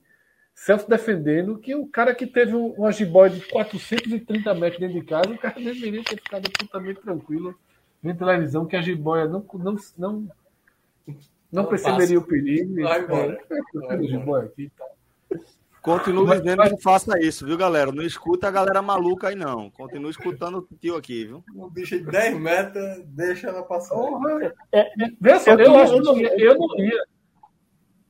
Eu não ia pro Machado com ela como o cara foi, não.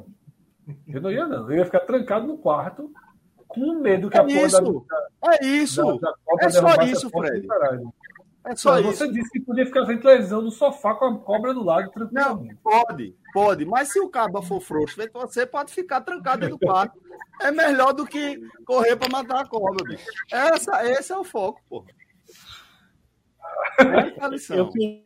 A mudou de lado, viu? Tá comigo agora. Ela passava a escritura da casa. Eu faria isso. Pronto. Pode véio. ficar com a casa para você. Eu vou embora. Façam isso. Outro dia apareceu uma cobrinha desse tamanho aqui em casa e eu, eu, quase chorei de medo, que a cobra desse tamanho aqui. Sai berrando, gritando. Já os tricolores, cobra sanguinária. Isso é um assunto que traz, traz, Não, traz problemas. Ah, Daqui a pouco eu vou, eu vou dormir, vou, vou ter um pesadelo aí com, com cobras circulando na minha cama aí. Não, sei lá, pelo amor de Deus. Isso quer dizer que o Santa Cruz já está no seu caminho de alguma forma, viu? Só quero deixar claro. Ah, não. Se, Rodrigo. se tem um clube que não está no caminho do Bahia, é o Santa Você acabou ah, de fazer um corte, possivelmente, para 2023. Valeu. Vamos só aguardar. Deus é mais. Celso, antes, de, antes, de, antes de fechar aqui, tinha que ter uma categoria só para a gente destacar o momento que Cássio Zirpoli fez o seu discurso pós-vitória de Lula, que foi o discurso do ano. Para mim, foi o discurso do ano. Com a garrafinha de coca na mão. Perdão, você perdeu. Porra, aquilo ali é uma obra de arte. Cássio, tá na agulha aí, se quiser terminar. Tá é as melhores coisas do, do, do podcast. Simbora, galera. A gente fecha aí com, simbora, com esse vídeo do maestro. Tá na agulha. Não fez é na agulha, não, mas. Tava é, no bolo. Ela chega, a gente vai embora. Mais, cheia, a gente vai embora. Demais. É, a gente não volta, não. Ninguém. Tu... Não, tá dando trabalho para Rodrigo. É melhor. É, fechar vamos fechar. Forte abraço, galera. O Rodrigo não é muito, não é muito. Até a próxima. Valeu. Tchau, tchau. Valeu. Eu vou pegar a coca. 10 minutos Não, senão a galera vai embora. Agora sim, porra! Agora sim, porra, aqui a porra da coca. A porra coquinha, coquinha, é a coquinha. Agora acabou, porra. Agora, é, ele ganhou. Perdeu, porra! Bolsonaro, tu perdeu, porra! Tu agora vai voltar a ser o insignificante que tu sempre foi na tua vida. Presidente merda. Primeiro presidente da história da redemocratização do Brasil que não se reelege. Por falta de capacidade, por falta de humanismo, por falta de inteligência, por falta de tudo. Presidente medíocre. Perdeu. vai passar dois meses. Vai passar dois meses como ex-presidente em exercício uma figura menor, uma figura merda. Um, cara, um cara agora que vai, vai para o esgoto. Aguentou esses quatro anos. Aguentou quatro anos com você, com a senha de maluco, com a senha de maluco, dando razão. Mas, em algum momento, as pessoas acordam, porque ele foi eleito com a maioria. E, parte dessa maioria viu a merda que é. Parte dessa maioria não quer. Uma parte, dessa, uma parte daquela maioria que o quis em 2018 não quer você em 2022. Você perdeu, né? Ganhei, porra. Você perdeu, porra. Pode arrumar suas coisinhas, porque de 1 de janeiro para 2023 para frente, vai ter muito trabalho na tua vida. Muito, muito trabalho. Muita coisa para resolver. Muito problema na justiça para dar conta. Você perdeu. Você perdeu. Aceite, eu aceitei quando você perdeu. Eu estou há quatro anos aqui. Eu estou há quatro anos como eleitor. Você, eu, eu votei, pedi para você, não fiz nada. Quatro anos como eleitor, no meu direito, eu sempre falei, democraticamente, aceitei a derrota, achando um voto mais, voto mais merda que o Brasil já deu. E agora que você aceite. E outra, e se não aceitar, vá tomar no cu. Se não aceitar, foda-se. Você, quem não aceitar resultado de, de eleição, foda-se. Perdeu, arrume a sair, beleza. Se não quiser passar a faixa, não passa. Se não quiser ligar para Lula, não passa. Mas acabou. Se eu botar tem dois meses para dar um jeito, como o Celso falou. É agora dar um jeito, porque, meu amigo, se, se deixar a, a, polícia agora, depois de ser aparelhada por tanto tempo, aparelhada no dia da eleição, porra. Aparelhar, usar aparato do Estado no dia da eleição. Seu, meu irmão, isso, isso não existe. Mas acabou e, e acabou o seu governo. Para você, meu amigo, ah, ainda tem muita coisa. Tem, tem, ah, o bolsonarismo vai continuar, eu sei que vai continuar. O bolsonarismo vai continuar. O bolsonarismo é forte, tem 50 milhões de pessoas votando nesse cara. O bolsonarismo vai acabar. Mas, como o Celso falou, mas o seu mandato acabou. Você já está marcado como o primeiro presidente eleito a tentar a reeleição e não ser reeleito. Porque perdeu votos e não vai botar na, na, sua cabeça porque você não ser consciente. Mas se algum momento isso acontecer, Bote a mão na, na sua cabeça. Você perdeu parte do apoio porque há limite para fazer o que você fez. Há limite. Há limite para tratar uma pandemia que poderia, centenas de mortes, poderia ter tido a menos, para fazer graça o tempo todo, para colocar remédio ineficaz meses e meses depois, é mesmo caralho, anos depois, a gente está em 2022 o cara ainda acha que funciona. Você é maluco, porra. Mas perdeu.